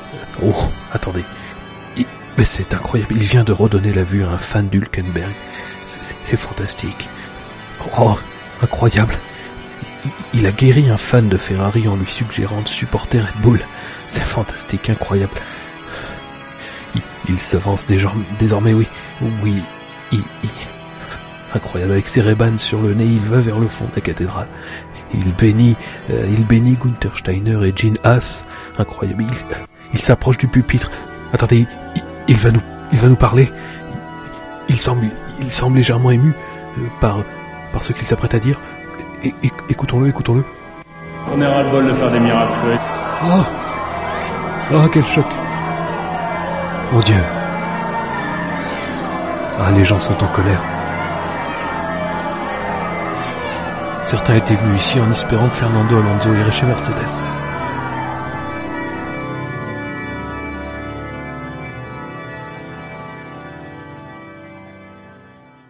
Ah bah, bravo Fab. hein. Bravo. Où il trouve tout ça? Avant d'évoquer les autres résultats, nous allons saluer Scani qui doit nous quitter. Ouais Enfin Bon débarras Non, merci. Fini. Ouais, Eh bien, merci à vous, euh, à vous tous pour la saison. Merci aux absents aussi. Et puis, euh, bravo à Fab pour son boulot. Bouchard pour nous avoir euh, hébergé. Hein, Avec nous avoir plaisir. prêté de son espace vital. Non, c'est bon, j'ai conservé ma chambre pour moi tout seul. Pour le moment. Pour le moment, oui. je rappelle que je dors pas ici ce soir. Et euh, il reste mon nom dans le bol et je mandate Dino pour prononcer, euh, pour, pour Yes prononcer la catégorie à ma place. Oui, je, je m'en fous, je me casse. Eh, Scani, je savais bien que tu as une raison pour laquelle tu étais au SAV. Eh ouais. Ah, mais merci évidemment à nos auditeurs de nous suivre et à l'année prochaine. Salut, Allez, bisous, Salut, salut. Scani. Et oui, parce que Scani est sur Toulouse, mais il a quelques obligations, donc euh, on l'excusera. Il, est- il a repoussé un peu le- l'heure du départ. voilà. Ça, ça, ça fait couillon. De Thaïlande, ça. Et c'est donc de là- Thaïlande. Et donc, Dino vient de faire une fusée. C'est le symbole du fait de, de la Fédération internationale du fait marquant. Et donc, Romain Grosjean, pour J'en ai ras-le-bol de faire des miracles, a remporté la catégorie avec 74 votes, 31,5% des voix. Il précède Max Verstappen, donc avec sa référence euh, à Villeneuve, 66 votes, 28,1% des voix. Jonathan Palmer, qui parlait bien évidemment de son fils, 51 votes, 21,7% des voix. Et Bernie, j'ai envie de dire un grand classique de cette catégorie, il n'est que quatrième avec 44 votes et 18,7% des voix. Je pense que les gens ont voté trop tôt. Ils ont voté, euh, je pense jeudi quand on a ouvert les votes. Du coup, ils oui, ont pas pu voter pour euh, avec les sonnes. Mais euh, pour le coup, c'est vrai que Grosjean, sa, sa citation, sa réplique euh, contraste beaucoup avec euh, avec euh, l'accident euh, avant le départ au Brésil. Ouais, parce que c'est juste après en fait. Ouais. D'ailleurs, euh, sou- soulignons que Grosjean a eu un SAV d'or, a obtenu un SAV d'or. Oui, mauvaise langue. Oui, Et et en plus, j'ai envie de dire. Et euh, je crois que Fab l'a l'a dit, il a reçu un SAV d'or déjà en 2012 pour la citation de l'année. Ah oui. Je pense que c'était la citation sur il se passe toujours des choses un peu folles à Spa. Bon. Ah oui, ça c'est bon. Mais alors sinon, euh, Grosjean, euh, faiseur de miracles ou pas? Bah euh, cette année, c'est vrai que euh, dès qu'il, dès que l'opportunité euh, se, se présentait, il la saisissait euh, très souvent, hormis au Brésil. Quoi Ça fait deux quoi Vas-y, Bouchard. Euh, bah, ça fait deux miracles en fait. Enfin, pardon, c'est deux meilleurs résultats c'est en début de saison. Après, pardon, il a pas fait de Euh, miracle. États-Unis, c'est quand même un, un petit miracle de- Ouais, d'obtenir des points. D'accord, mais même 3 sur, sur, sur 21, c'est pas non plus. Russie marque des points alors qu'il part loin. euh, Enfin, à chaque fois, je veux dire. euh, À chaque fois, les 21. Non, je veux dire à chaque fois que l'opportunité s'est présentée, Bah sauf ouais, au Brésil. Moi, je- moi, je- moi, je suis pas d'accord. Moi, Grosjean, là, euh, moi, il m'a énervé toute Oh. l'année. Les, les, les, ces déclarations, bon, euh, c'est bien qu'on ait un pilote qui, euh, qui dit ce qu'il pense, qui profite d'une liberté que les autres ne profitent pas, qui euh, ne passe pas la tartine euh, comme tout le monde à Rosberg, à toujours euh, toujours être souriant et tout. Maintenant, il faut il faut euh, il faut qu'il comprenne que la communication c'est pas euh, c'est pas que pour lui. Il y a des gens qui l'écoutent, que ce soit dans l'écurie, que ce soit euh, que ce soit dans les autres écuries, etc., etc. Et, et, et à un moment, j'en ai marre de faire des miracles. Bah, c'est- très prétentieux et ça va être mal vu de, de partout. Et à mon avis, il, il se grille comme ça. Ah non, mais ça, je suis tout à fait d'accord. La déclaration, elle est un peu malvenue, mais euh, d'une certaine manière, il l'a fait euh, des miracles cette saison. Ouais. Ouais, c'est quand même autre chose que Prost, Prost qui, qui conduit un camion, euh, cette déclaration, et pourtant ça passe beaucoup mieux maintenant et, et chez As.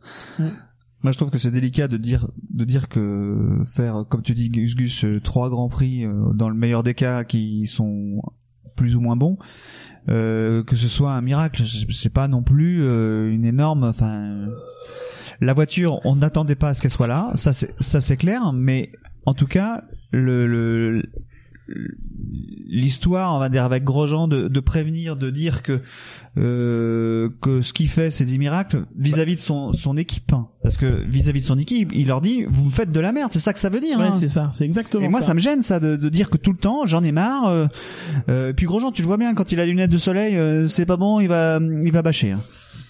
Et puis Grosjean, ce qui est énervant, c'est qu'il n'y a pas de juste milieu. Il n'y a pas des sessions qui se passent. Bon, ça s'est bien passé, on a bien travaillé, et soit c'est tout au fond, soit c'est. Enfin, donc à un moment c'est plus crédible. C'est pas crédible ce qu'il dit. Ouais, et puis c'est c'est prétentieux, effectivement. Puis je trouve qu'il se remet pas beaucoup en question. Quoi. Ah, ça, c'est un de ses défauts. Ça se remet rarement en question.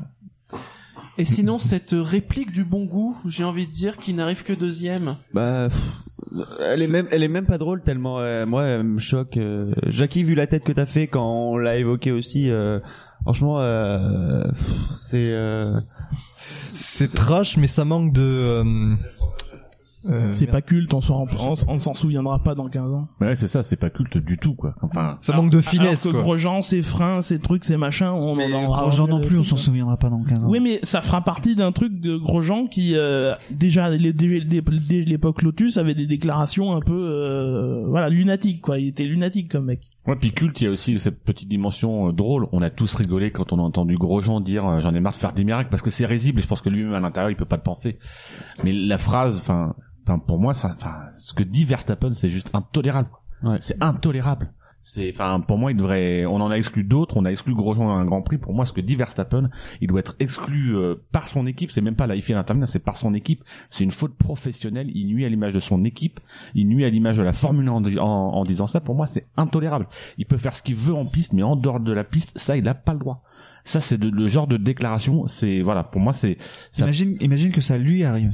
En plus. ah mais non mais c'est Mm. ça. Enfin c'est c'est c'est terrible quoi. Et surtout dans une F1 qui qui est pas la F1 de 2000 euh, de 2012 ou 2013 où ça fait 15 ans qu'on n'a pas eu de mort. C'est la F1 où on a Maria de Villota on a Jules Bianchi ce gamin qui n'a que 18 ans. Alors certes il n'a que 18 ans mais il faut qu'il se mette du plomb dans la cervelle ou du carbone ou du carbone Non, c'est ce petit merdeux. Quand il dit cette déclaration, c'est ce petit Ah, merdeux. mais oui, non, mais carrément quoi. Enfin c'est c'est moi je je pour le coup c'est c'est un, c'est mais c'est aussi le signe d'un pilote qui est un peu en roue libre euh, qu'on le laisse un petit peu en roue libre et que ça enfin ça a choqué euh, mais euh, enfin pour en avoir un peu parlé avec Febro avec euh, avec Gus Gus, on sait que ça a pas mal choqué euh, les observateurs euh, du paddock.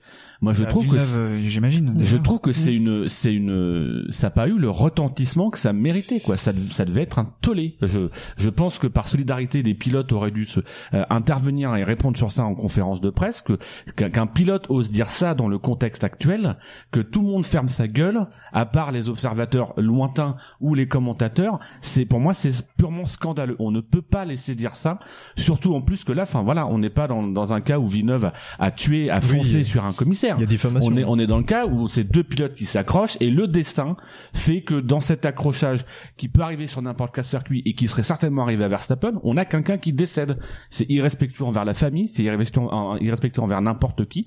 Ce gamin, pour moi, sur ce, sur cette déclaration-là, ce gamin n'a pas sa place ni en Formule 1 ni dans le sport. Il a été éduqué par son père avec beaucoup d'arrogance. Donc Ah bah oui, c'est pas c'est pas étonnant qu'il en est encore là.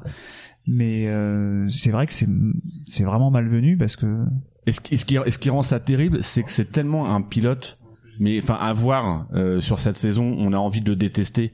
mais quand on le regarde sur certains grands prix, on a envie de l'adorer, quoi.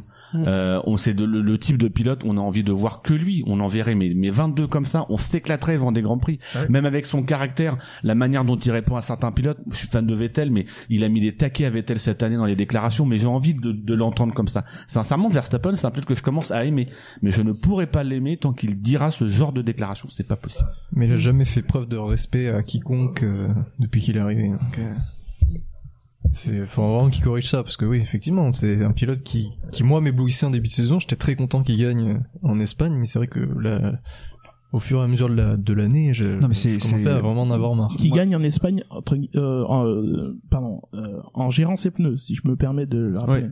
il fait un arrêt euh, de moins que les autres voilà je me permets juste cette euh, non parce que tout à l'heure euh, parce que Red Bull toute l'année a dit euh, notamment Marco oui gère pas ses pneus il gère pas ses pneus sa première victoire c'est en gérant ses pneus pardon il est capable de le faire après il y a des circonstances quand tu attaques trop derrière un pilote qui font que effectivement au bout d'un moment t'arri- t'arrives pas à gérer tes On pneus est peut-être en négociation à ce moment-là.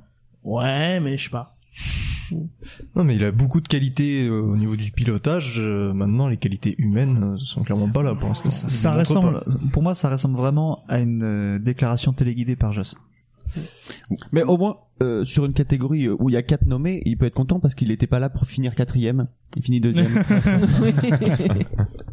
Mais après, c'est aussi dans le contexte de Red Bull, quoi. Enfin, on va pas revenir sur les déclarations de, de 2015. Mais enfin voilà, c'est comme par hasard, c'est un pilote Red Bull. Moi, je trouve que chez Red Bull, il y a quelque chose qui a qui a changé et dans la communication, je, bah, enfin, c'est autant c'est une équipe que j'admire euh, pour ce qu'ils ont fait. Euh, je les ai défendus, euh, mais, en, mais, en- mais encore à une époque lors de, leur- de leur domination parce que c'est tellement merveilleux. C'est une, une telle machinerie à voir tourner euh, pour une équipe en plus qui il y a 10 ans n'existait pas. Quoi. Euh, que, Mais- que que ces déclarations de l'an dernier puis aujourd'hui avoir Bah, pourtant, Verstappen Jaguar, qui fait ça ce genre de marchait bien. déclaration. Heureusement qu'ils ont Ricciardo, putain. Heureusement qu'ils ont Ricciardo qui leur permet d'avoir un, beau vernis et des images cool, etc. l'année dernière et cette année, parce que juste eux, leurs déclarations à eux et les déclarations de Verstappen, c'est une catastrophe. Vrai que Marco Verstappen, ça fait un beau duo au niveau de Ouais. tête à claque. C'est le moment où Dino et moi piratons l'émission.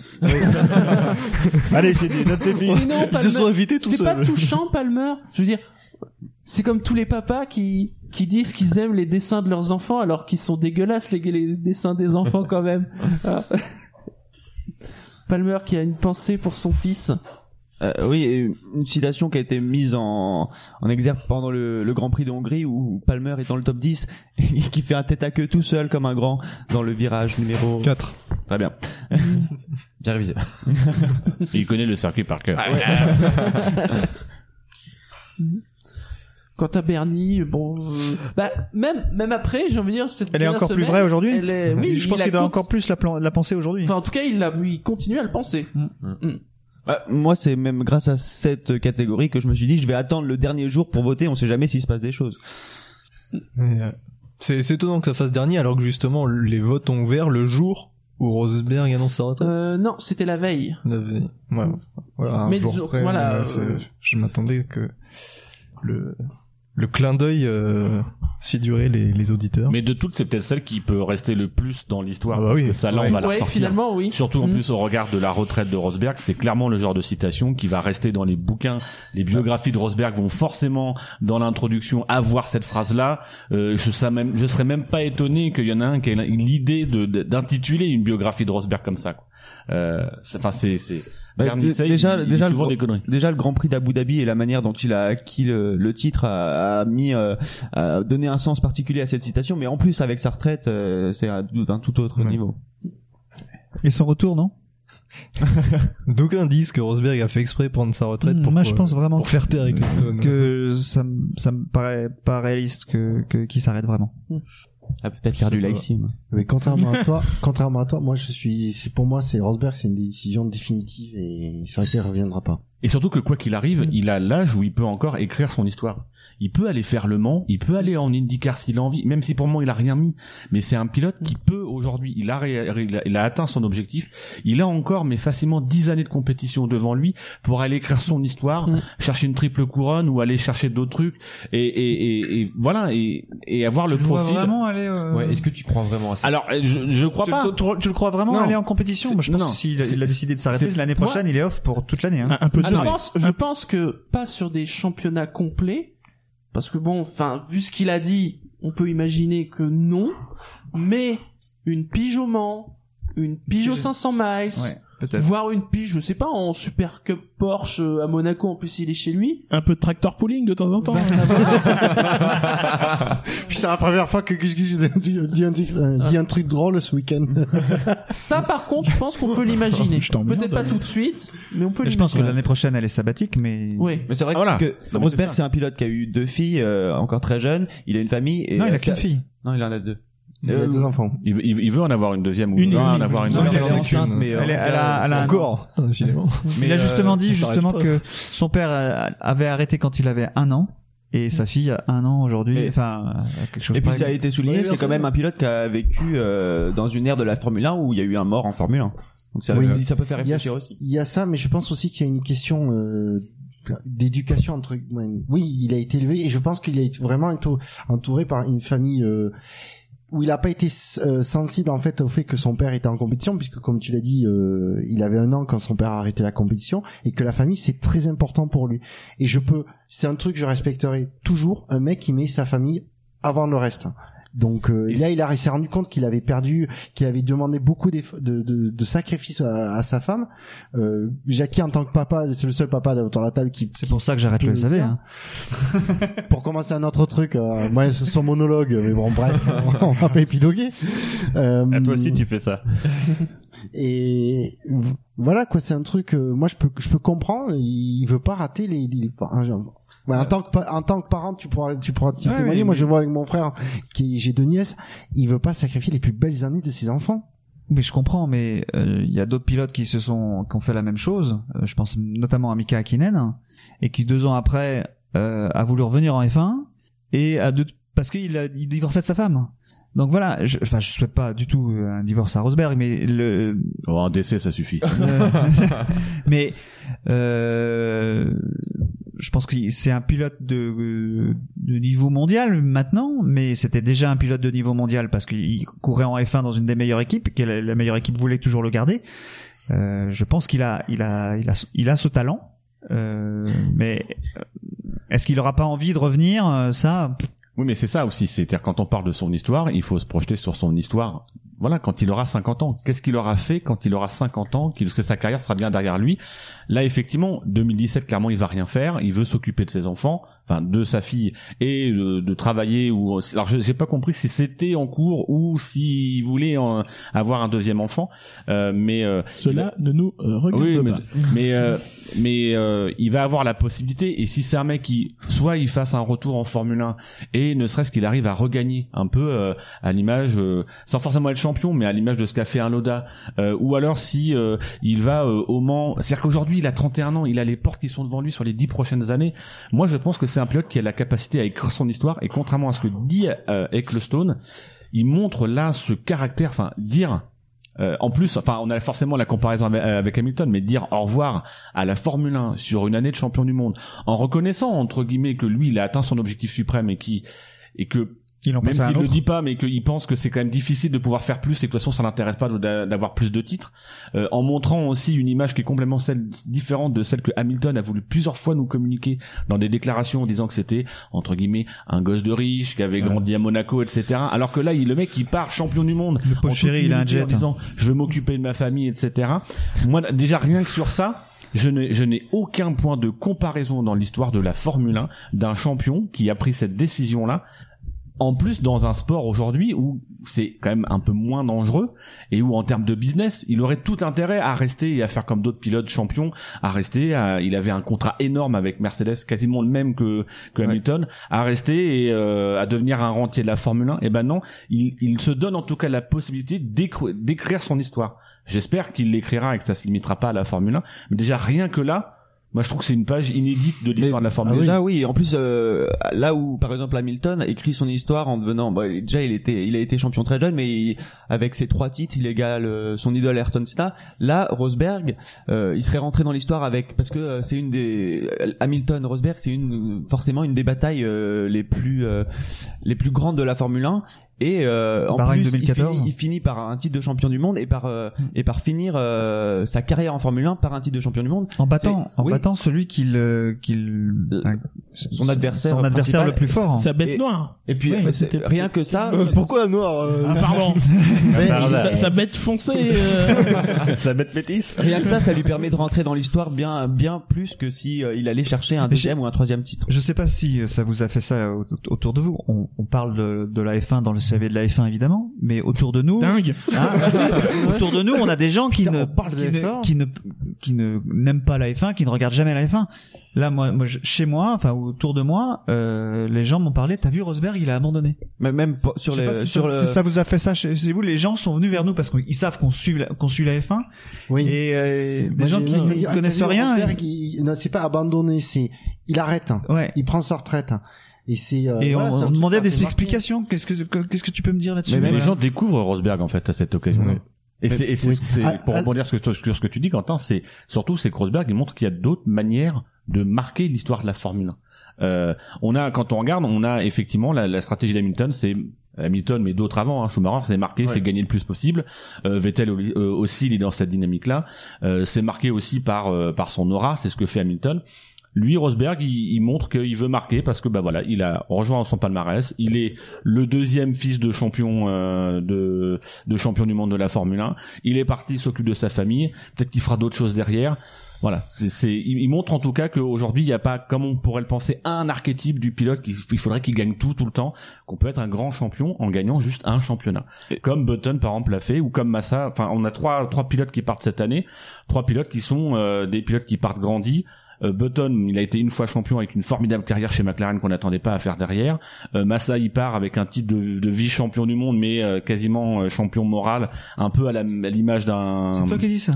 Non, mais non, mais un peu. Moi, je pense que je pense que Massa à terme on le mettra un peu dans le même rang que Moss, c'est-à-dire que euh, c'est le pilote, c'est l'un des pilotes qui aurait dû être champion ou qui aurait mérité d'être champion.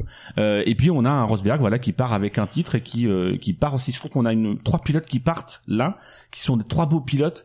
Euh, et je, enfin, moi personnellement, je suis content de les avoir euh, de les avoir vus C'est- courir. c'est- C'est une adversité en moins. euh, Je trouve ça dommage malgré tout pour la F1. Mais pour revenir sur ce que tu disais, Jackie, sur le- l'impact médiatique, médiatique que ça a eu, par exemple, je prends les- l'exemple des grosses têtes. Il y a eu une question euh, la semaine après son titre sur euh, qui est le nouveau champion du monde de me F1. spoil pas, me spoil pas. J'ai pas encore écouté ces émissions-là. Ouais, je pense que euh, la- à la question euh, qui est le nouveau champion du monde de F1, t'aurais trouvé. Mais, euh, mais il y a- la semaine après son titre, il y a eu cette question-là, et euh, parce qu'il a pris sa retraite, la semaine d'après, il y avait une autre question sur la Formule 1. Donc euh, déjà rien que ça. euh,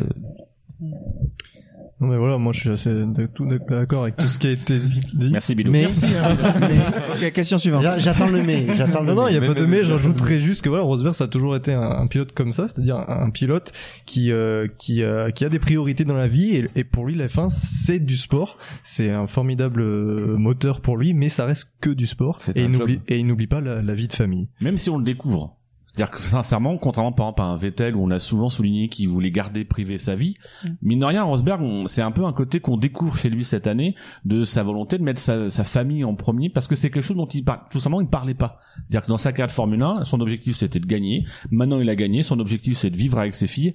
Voilà, c'est peut-être pour ça aussi que ça nous surprend son départ en retraite, c'est que bah, on pensait pas que Rosberg c'était le genre de pilote. Surtout Même avec si un contrat, avec un mec- contrat Mercedes en poche. Parce que c'est c'est pas, c'est pas concevable. Moi, ma, ma première réaction, c'est de dire, ça me, ça me trouve le cul qu'il fasse ça, mais en même temps, C'est fort. c'est, c'est, ça, c'est, ça, ça colle bien au personnage, quoi. Mais du coup, on, on redécouvre un personnage, et ça permet peut-être aussi de pou- pouvoir porter sur sa carrière un regard un peu différent, parce qu'on découvre effectivement un pilote qui tient à sa famille, qui a des priorités, et peut-être dans la rivalité avec Lewis Hamilton, les histoires d'amitié, etc., la difficulté à gérer cette rivalité sans doute pendant la saison 2015, on peut peut-être se dire qu'il y avait peut-être aussi quelque chose comme ça qui était dur à gérer pour lui, et que, euh, et que ça grandit encore plus le champion. En avant qu'un gant. Et vous trouvez pas, vous trouvez pas que Hamilton l'année prochaine risque de se retrouver tout seul? Euh, non, il aura un coéquipier. Non, hein. parce que je... Non. mais Non, vous, mais- voyez bien ce que je veux dire. C'est un petit peu comme Senna et Prost quand, Exactement. En quand- quatre- quand- oui. en 94 quand, quand il était parti. Euh, c'est il aura Prost, plus hein. de, il aura plus, il aura plus son, son maître étalon Ouais. euh, à qui se mesurer. Bah, c'est Et- pas forcément un maître étalon parce que après ça dépend de ce qu'on pense de, de Rosberg vis-à-vis d'Hamilton, mais, Bah, Rosberg mais au moins, forçait au moins Hamilton. un- euh, une référence, une référence, c'est quelqu'un avec ça. lequel il peut se battre. La référence, mais c'est quand je parle de maître étalon, c'est la référence, effectivement, si, si, et je pense que ça a clairement man- manqué à Hamilton. tout dépendant de la valeur de son prochain coéquipier. Et la, va- la valeur du baquet Mercedes l'année prochaine. La valeur des adversaires aussi, parce que si un nouveau maître étalon peut être de Red Bull, Oui. peut le remotiver. Oui, et aussi. Au final, on va finir sur une super. Après, je pense quand même que ce qui est important pour Hamilton, c'est d'en avoir un dans la même bagnole que lui.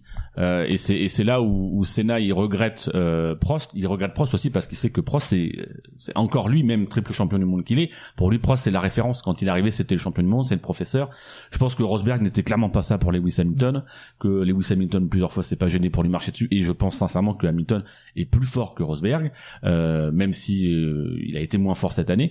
Mais euh, je pense qu'effectivement, il a, il a tout simplement besoin. Il, va, et ça, ça va lui porter du mal parce que on est tous d'accord aujourd'hui pour dire que si c'est Verlaine à côté de lui, si Mercedes il continue comme ils sont, enfin Hamilton il va être champion avant la fin de saison. Mm. Ça sera une saison euh, relativement chiante en termes de suspense. Si la voiture est rapide. Si la voiture est rapide et que même si en face, admettons McLaren fait un bon en avant, Ferrari ou Red Bull fait des bons en avant, il aura quand même malgré tout dans sa tête toujours Hamilton, c'est de se dire euh, on n'avait pas la même voiture. Donc c'est pour ça que moi j'ai envie de voir un Alonso à côté parce que tu dis Alonso, t'es d'accord avec moi Alonso à côté, Ouais, ouais. euh, un, un Alonso, un Vettel, un Ricciardo, un Verstappen, Enfin, c'est des mecs à côté de lui.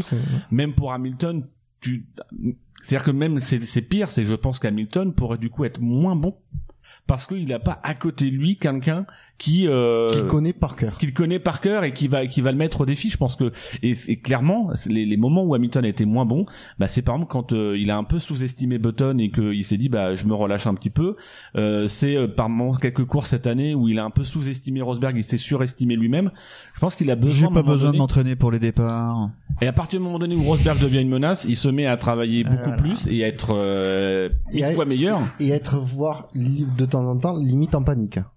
Oui. On le voit sur le début de saison, hein. Évoquons 2017, justement. Juste, ça vous manquait, ça vous manquait euh, comme Ouais, nous c'est les, ce que les, je me les disais, monologues ouais. de Dino. C'est ironique. Hein. I'm back, baby. Évoquons 2017 et continuons notre remontée du classement du SAV.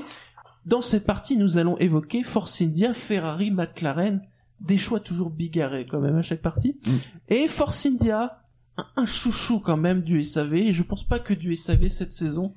Force India J'arrive pas à m'emballer moi, je suis le seul. qui, mais- qui, pro- qui continue à pas à progresser. emballer, À à m'emballer. Heureusement que t'arrives pas à emballer, t'es marié.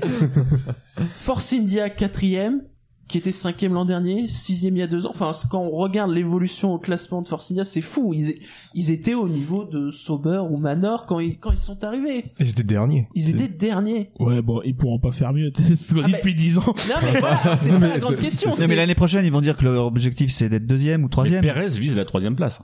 Non mais sincèrement, il l'a dit. Et bien, en plus, enfin, ils sont obligés. Enfin, c'est l'objectif, c'est de dire. Maintenant, il faut viser la troisième. Force C'est parce qu'ils ont dit on vise la quatrième, qu'ils ont été quatrième. Si déjà l'année dernière ils se disaient, ils se disaient, on pourra pas faire mieux que cinquième, Ah, mais et je te ben, auraient rappelle pas fait que, mieux je que te rappelle que Barrichello à l'intersaison voulait toujours être champion du monde. Mais, euh, Non, non, mais- euh, non, mais attends, fin, ah, dans un an, on en reparlera. Non mais attends, attends, attends, attends. attends. Ah non, mais on, attends, on peut pas comparer, on peut pas comparer les déclarations de Barrichello avec des, des, des, des membres de la- l'écurie Force India. Ils ont jamais eu dans leurs déclarations des, des, des, des prétentions extraordinaires. Bah, Ils ont toujours eu des prétentions et chaque année tu regardes en disant on estime, on, on espère faire un peu mieux. Et surtout, Et la- chaque fois ils arrivent à se, à réussir ce un petit peu mieux. Et Et surtout, l'année dernière, euh, qui aurait misé euh, 100 euros sur la table, même ne serait-ce que 10 euros sur Force India quatrième?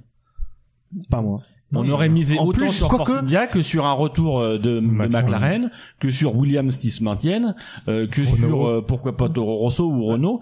Mais Force India, euh, qui aurait misé dessus? Moi, je- c'était pas un Euh, pari gagné. Quoi. Non, mais 10 euros, je pense que je les aurais mis. Parce que honnêtement, quand tu vois leur courbe de progression, et je pense que si Mais on toi, ressort des émissions, toi aussi, donc tu paries 10 non, Rappelle-nous ton résultat au poker. je, je, je pense que si euh, si on si on reprend les les, décla- les, les- les émissions de l'année dernière, je pense que je devais pas être si euh, sceptique que ça sur le sujet parce que honnêtement, Forcinia, euh, c'est une, c'est une écurie qui a toujours progressé. Bon, là, le problème, c'est qu'elle arrive à un palier qui va être difficile, un cap qui va être difficile à passer. Sauf que la, ré- le changement de réglementation peut leur pe- permettre peut-être en 2017, je dis pas pour la suite après, mais en 2017, de passer ce palier temporairement. Après, euh, j'aurais peut-être plus misé sur Force India à la fin de l'année dernière que au début de cette année.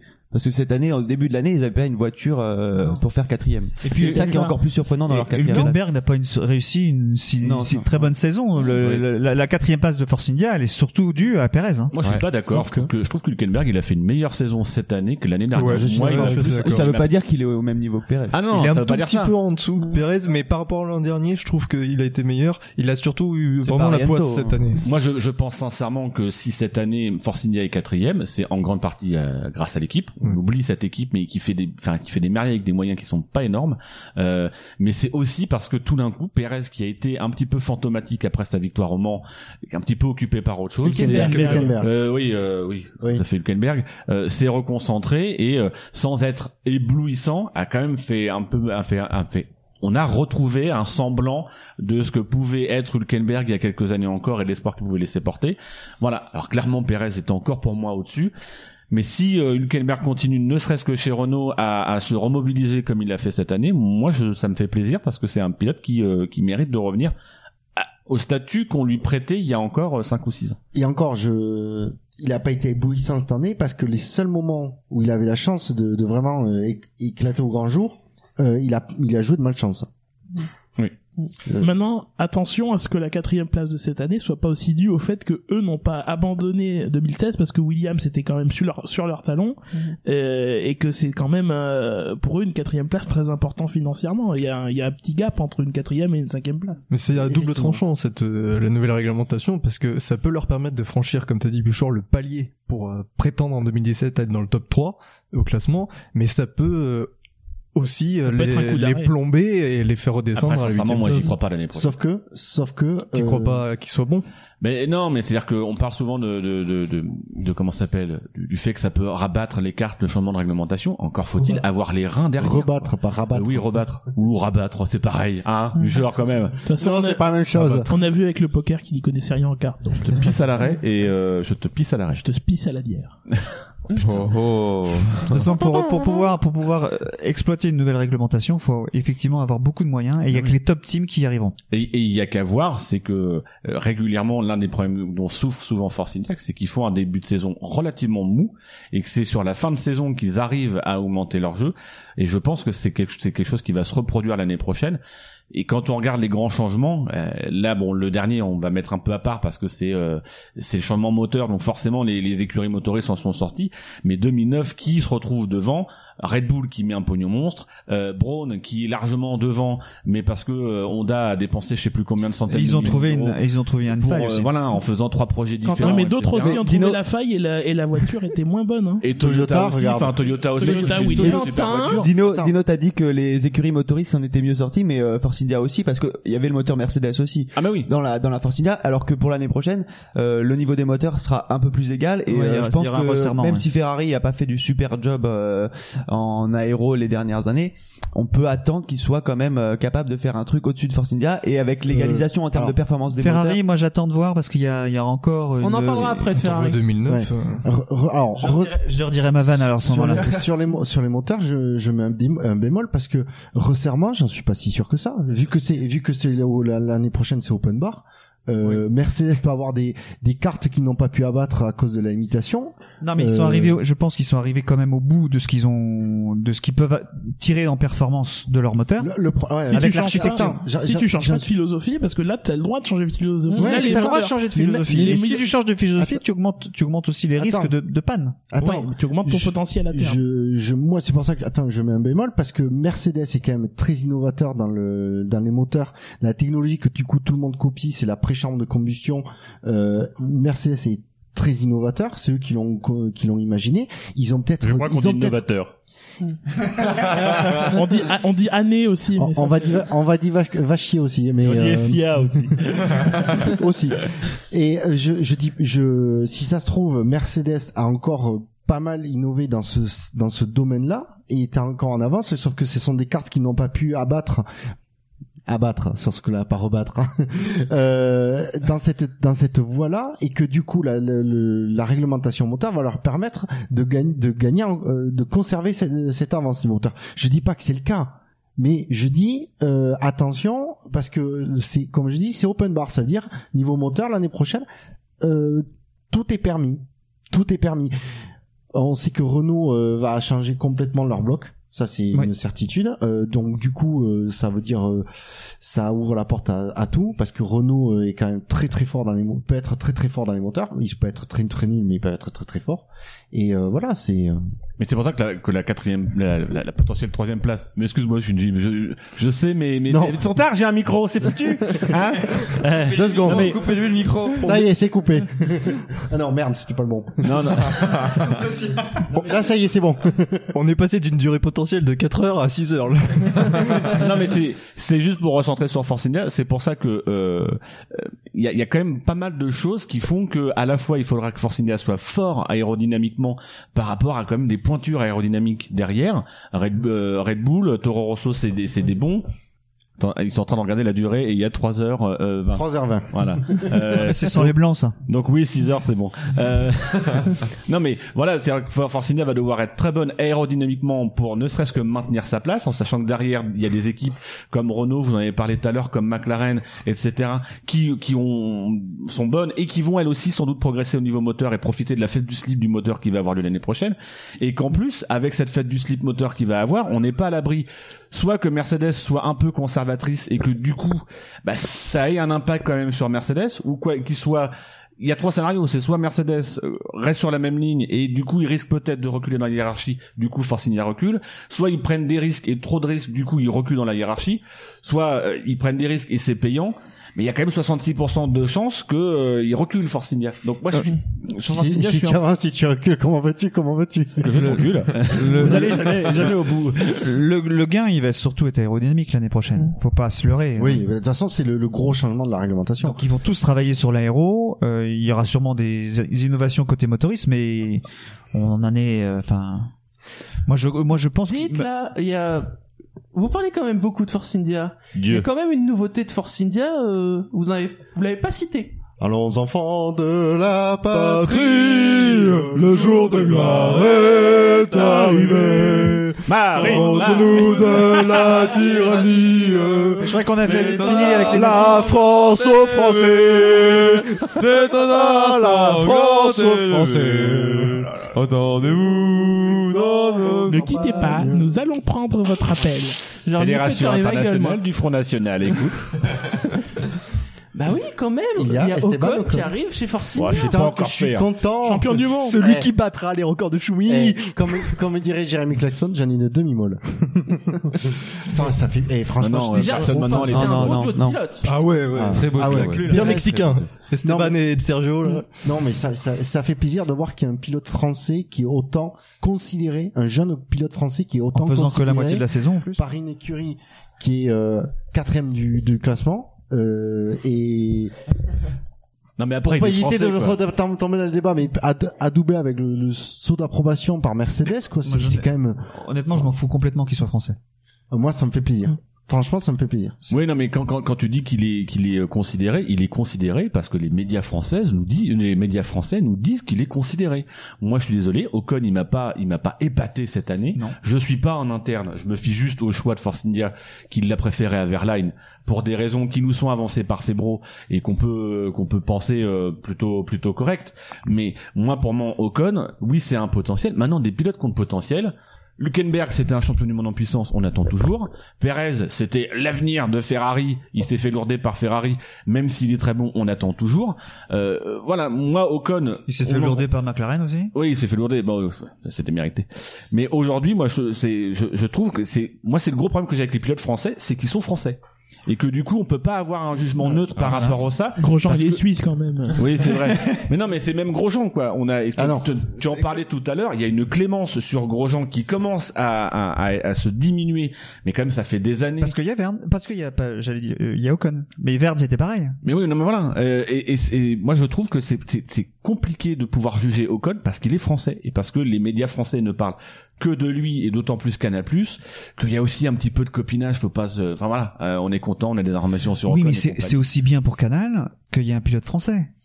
Ah oui, non, mais moi, je me, je me Euh, place D'un pas... point de vue d'un point de vue politique, s'il y avait zéro, pas. s'il y avait zéro pilote français, ce serait, c'est aussi pour ça que TF1 n'a pas souhaité garder euh, le contrat non plus. Hein. Moi, je me, moi, je me place du côté de Force India. Il y a pas du côté de Canal+, du côté de Force India. Euh, oui, ils ont fait un choix. Maintenant, euh, le fait que ce soit un pilote français, moi, me perturbe beaucoup parce que je n'arrive pas, du coup, à juger clairement ces éléments-là. Tout simplement parce que j'ai plus d'éléments sur Ocon que j'en ai sur d'autres. On casse du sucre sur Verline. Euh, mine de rien, Verline, il a ramené un point. Ocon n'a pas réussi à ramener de point. Ah oui, mais non, mais tu prends... Tu prends Verline, il ramène un point à Monaco, je crois que ça doit être le septième ou le huitième Grand Prix. Bah, il a ramené un point. Ocon n'a pas participé. Ah oui non mais ah, je suis d'accord mais malgré tout il avait l'opportunité au Brésil il l'a pas il il l'a pas fait alors c'est sûr c'est plus facile à Monaco maintenant moi pour en moi Autriche. c'est l'Autriche en plus? Oui. mais c'est encore mieux Verline Autriche Mais non, parce que c'est à la régulière. La Manor était bonne en Autriche. Eh, un Allemand, un pseudo-Allemagne. Il se qualifie 12ème. Ah bon? Mais elle est bonne la Manor. Enfin, la voiture. ah ouais mais voilà on dit elle est bonne à Manor ça aurait été on aurait dit la euh, couleur est la- non, la non, Manor, non, a attention. Non mais là tu, tu dis que Verlaine est, effectivement c'est impressionnant il a marqué un point mais dans une course où Ocon n'a pas participé et au Brésil certes Ocon a loupé entre guillemets l'opportunité de marquer des points mais il a écrasé Verlaine sur cette course. Ah, il sort cette course, mais moi je, je suis désolé, depuis depuis qu'Ocon est arrivé, il m'a pas trouvé le cul, il a pas dominé Verlaine. Alors c'est peut-être tout simplement parce que les deux sont très bons, euh, mais pour le moment, moi je trouve qu'on nous a un petit peu écrit l'histoire que euh, Ocon c'était le talent, etc., et que c'était le meilleur. Sincèrement, je le souhaite et évidemment il a l'air talentueux, il a l'air sympathique, il- les, les signes sont positifs. Maintenant, moi pour le juger, j'ai j'ai un gros problème, c'est qu'il est français et qu'on est abreuvé d'informations sur lui, qu'on est pas mal partisan, notamment comme tu le dis Jackie, parce qu'il y a des intérêts aussi économiques derrière pour Canal Plus de promouvoir le Grand Prix de France, pour Renault, etc. Euh, voilà, on- la réalité c'est que euh, pour le moment, Ocon il a tout approuvé et chez Force India, s'il va chez Force India. Alors, Dino, je, je- fait. je vais dire juste un truc. je suis d'accord avec toi, mais laisse-moi rêver jusqu'à jusqu'à jusqu'à Melbourne. Attends, attends, attends, qu'est-ce que tu veux dire par euh, Laisse-moi être sur mon petit nuage. Sylvain euh, chez Force India? Non mais un pilote Mercedes. Wolf euh, a dit qu'il ne casserait enfin Mercedes a dit qu'il ne casserait pas de contrat en cours. Ah ouais, mais ça c'est- Ah, mais, ah, je vais être honnête. Wolf, je- Wolf dit beaucoup de choses pour dire le Ouais. contraire trois jours après. hein. Alors, Euh, il disait beaucoup Je- de choses non, sur mais je les sais pas si c'est Newton il y a Wolf qui quelques l'a semaines. dit euh, précisément ou si c'est un autre gars de Mercedes. Bah c'est Wolf apparemment qui l'a dit chez euh, chez Canal+, mais Wolf a dit euh, il y a trois jours que euh, il n'entendait pas euh, enterrer le débat sur Lewis Hamilton à Abu Dhabi et aujourd'hui il vient de déclarer que finalement ça servait à rien, que Oui, il y avait il a eu pas, raison, il y avait, il y avait pas de à prendre, qu'il avait raison, euh, voilà qu'ils ils avaient- eu tort de ils avaient réagi, voilà ils avaient ils avaient eu tort de réagir à chaud, etc. Moi, tant que le contrat n'est pas signé, personnellement, pour moi, Ocon fait partie des pilotes sur la shortlist. Oh, honnêtement, je préfère qu'il reste chez Force In- qu'il soit chez Force India en 2017. Non mais on s'emballe pour Ocon, mais on caricature aussi notre emballement. On, So- on mais est un soyons- peu plus euh, soyons- mesuré que ça. Euh, attendons de voir. Le, le- pour l'instant, ses débuts sont prometteurs, sont intéressants. Euh, voilà. Il y a, Le début de Verline euh, de cette saison était bon aussi. Hein. c'était bon aussi, oui. Non, il a pas démérité Verlaine. Ah oui, mais J'ai juste envie d'être, putain, sans déconner, soyons chauvins un minimum, quoi. Non. Tant, non mais on est en intersaison, on a tant qu'on a euh, tant qu'il n'y a pas de fait concret pour nous de nous ramener à la réalité, soyons au minimum chauvins. Ah, qu'est-ce que ce serait s'il était toulousain alors là ah vous m'entendriez Eh, plus. Vive là. Olivier Plein, hein, Eh, franchement. là vous me bannirez des Encore des pire, émissions. originaire de Mazamet. Comme la Oui, parce que je suis mazamétain. Ah ouais, chers fait- auditeurs, il vous- fait pas, il fait pas de, de F1, Jalabert. Ah. Chers auditeurs, vous avez trouvé le débat sur Force India long Nous allons parler de Ferrari. Oh, y a pas de- Ça, on voit dans le conducteur, c'est attends, page publicitaire. Attends, j'avais une blague, mais je me Attends, souviens plus. Shinji, c'est le c'est le mot c'est le code pour que je coupe deux micros, c'est ça? Ceci Ah non, alors- est un public communiqué de la Scuderia Monzarella. La saison de Ferrari, c'est de la merde. Voilà. Merci. voilà, je plus sois. Allez, page publicitaire. Mais on parle pas du passé, on Allez, parle McLaren. du futur. C'est vrai. Eh ben, la saison de Ferrari, c'est de la merde. Comment Ah oui, si, je, je me souviens de la blague. Non mais là, on, fait, on parle des proje- la projection pour 2017. Alors, la projection pour 2017, euh, d'abord, en- dans l'intersaison, ils vont bien sûr refaire leur soufflerie. Évidemment. Pour la quatorzième fois en qui trois n'était saisons. pas euh, bien calibré par rapport à la piste. Et pareil pour le simulateur. Ils Il vont faut- enlever le blanc de la livrée. Mais non, mais il faut Mais il y qu'il en aura refasse. toujours. Il faut qu'il refasse le management, quoi. Ça, t'en sais rien qui va enlever le, bran- le blanc de la livrée. On peut pas dire que ça leur a super porté Non, non, quand même, cette année. attends, ils sont pas, ils sont, ils sont, ils sont, ils sont pas de nous mettre une livrée blanche. Ils, ils ont fait énormément d'erreurs en début de saison. Il y a des courses qu'ils auraient dû gagner. C'est vrai qu'en début de saison, ils C'était auraient pu- Il y a eu des lamentable. Il y a eu des stratégies d'amateurs. Ah oui, Ouais. des stratégies genre Digne de Williams. non, des stratégies dignes de euh, on est dominant euh, de la de la F1 depuis euh, depuis 10 ans et on peut se permettre Bah, de y a prendre- pas qu'en début de saison. Non non, mais euh, notamment en début de saison. En Australie, ils auraient dû gagner. Enfin, voilà. Mais les déclarations de Baldisseri, elles sont cruelles. Quand il dit que c'est une équipe aujourd'hui qui a peur, euh, que toutes les décisions sont prises par la peur, etc. Venant de Baldisseri, qui est un mec qui est chez Ferrari depuis 20 ans, qui s'occupait des jeunes pilotes, etc. C'est, c'est effroyable. Et c'est tout à fait vrai quand on voit la communication de Marchionnet. Mais comment ce mec peut diriger une écurie de Formule 1? C'est pas croyable. Techniquement, il dirige pas l'équipe de Formule 1. Techniquement, il- c'est lui qui donne les- Il est l'argent. le patron de FCA.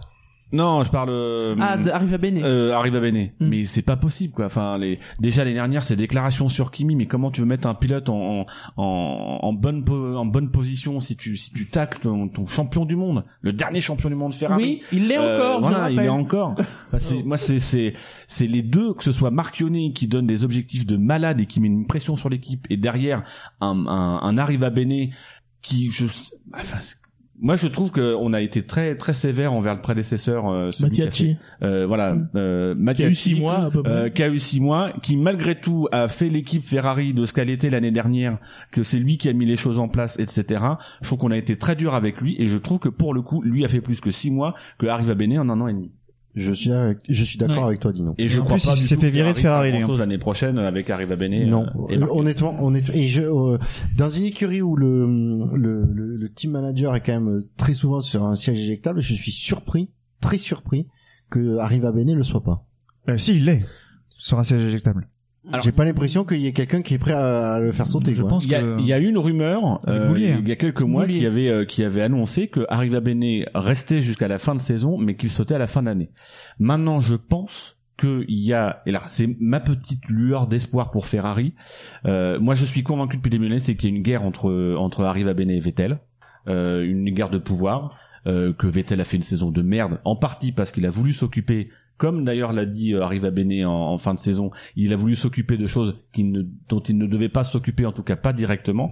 Euh, et je pense malgré tout que l'épisode, euh, l'épisode des déclarations, et moi je reste sur cette conversation, où à un moment donné Arriva Bene prend la radio et dit à Vettel de se calmer, euh, et où Vettel l'écoute, je pense qu'à un moment donné, les deux hommes ont compris que s'ils marchaient pas ensemble et s'ils continuaient à se tirer dans les pattes, ils n'y arriveraient pas. C'est ma lueur d'espoir, c'est que ces deux hommes se mettent à travailler ensemble et que Arriva Bene arrive à tirer de Vettel la connaissance de la F1 et à, à s'appuyer sur ce champion pour construire son équipe et que Vettel bah, ait un peu confiance. Alors c'est compliqué hein, parce que Arriva Bene donne pas tous les signes de confiance, mais ait un peu confiance à Arriva Bene pour essayer de faire quelque chose. Mais je suis très pessimiste parce que je pense qu'Arriva Bene n'est pas l'homme de la situation. Tu verrais qui? Je verrais bien un, gros plantage et j'ai saute en de- début de saison ou pas pas, pas à l'intersaison en effet, mais euh, sur le début de saison, le premier tiers, euh, une mauvaise course et pouf. Mais c'est ça, en plus, c'est, enfin, on- clairement, on voit là, sur le début, de, sur le début de saison de cette année, ils ont une bonne voiture. Ils ont James Allison. Ils ont, ils ont James Allison. Comment, comment cette saison peut finir comme ça? Comment est-ce qu'on peut faire un bilan? Moi, j'ai l'impression d'avoir vu, mais de, enfin, de, de, entre le début de saison, alors, pourtant la saison était longue, hein, 21 grands prix, mais j'ai l'impression que c'est passé 75 grands prix. qu'il y a trois saisons qui sont passées. Comment c'est possible qu'une équipe qui, qui conteste la, la domination Mercedes en les, les deux trois premiers grands prix sur quelques erreurs mal gérées et une pression mal gérée finissent là où ils finissent la fin d'année quoi. C'est, c'est euh, et encore une fois, tu me dis qui, qui? Bah Baldisseri. Moi, je fous Baldisseri. Il a eu un diagnostic qui, euh, qui est pertinent. C'est quelqu'un qui vient de la maison. Et ben, tu fous Baldisseri en, lui- à la limite, en lui disant, voilà, tu nous as dans la presse, tu as dit que quelles étaient les, quelles, quelles Il étaient s'est nos fait erreurs. virer lui en plus. Oui, je crois qu'il s'est fait virer. Mais du coup, euh, Il faut pas l'ouvrir chez Ferrari. Il, il était dans la com en plus. Si si il- si s'il connaît en com, si sait comment gérer la presse italienne, ça peut être un atout. Mais c'est ça. Je- oui. Et c'est même un gros atout. Et sur les pilotes l'an prochain, Vettel, Raikkonen. Ah, ça reste du solide même si euh, ils sont pas même si c'était pas à 100% quoi. C'est clair. Même un Vettel à 90%, ça reste un, ça reste un, c'est pas si Vettel. Après, reste la question Raikkonen quand même, parce que chaque Je année on se pose la même question. Bah ouais, je pense que oui, bah il y a un moment, euh, ça arrivera et je, enfin, je serais pas surpris que ça soit la dernière euh, l'an prochain. Parce qu'il est pas, il est on est, c'est déjà franchement très étonnant. C'est vrai que Grosjean Que après déjà, As va aller euh, chez Ferrari, c'est ça qu'ils dit. encore avait dit, non Non, moi ce que j'ai, alors honnêtement, Kimi Raikkonen, je suis d'accord avec euh, Shinji. Il, à un moment donné, ça va, il faut, il va falloir qu'il il prendra sa retraite de la F1. C'est La seule chose que j'espère pour un pilote de son, de sa stature en fait, Mm. et son charisme, c'est surtout qu'il parte sur une bonne saison. Oui, parce que actuellement il est pas, il est pas mauvais non plus, mais Cette année, par rapport à l'an dernier, quand même, c'était très positif. Il y a quand même cette statistique sur les qualifs. Et pourtant, les qualifs et Raikkonen, Ouais, on sait que c'est Mm. pas son truc. ou en tout cas c'est peut-être Vettel qui a été très mauvais.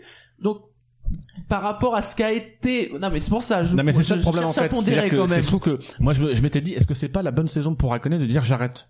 Il, il, il, est- il a des bonnes stats par rapport à, à Vettel cette Mhm. année.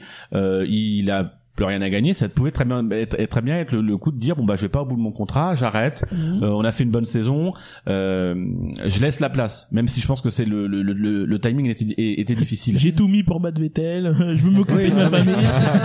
Surtout qu'il en a une toute neuve là. Mais c'est vrai que là, la difficulté, c'est que l'année prochaine, euh, on est incapable cette année de dire. C'est surtout c'est que le, pour juger le niveau de Raikkonen, il faut juger le niveau de Vettel.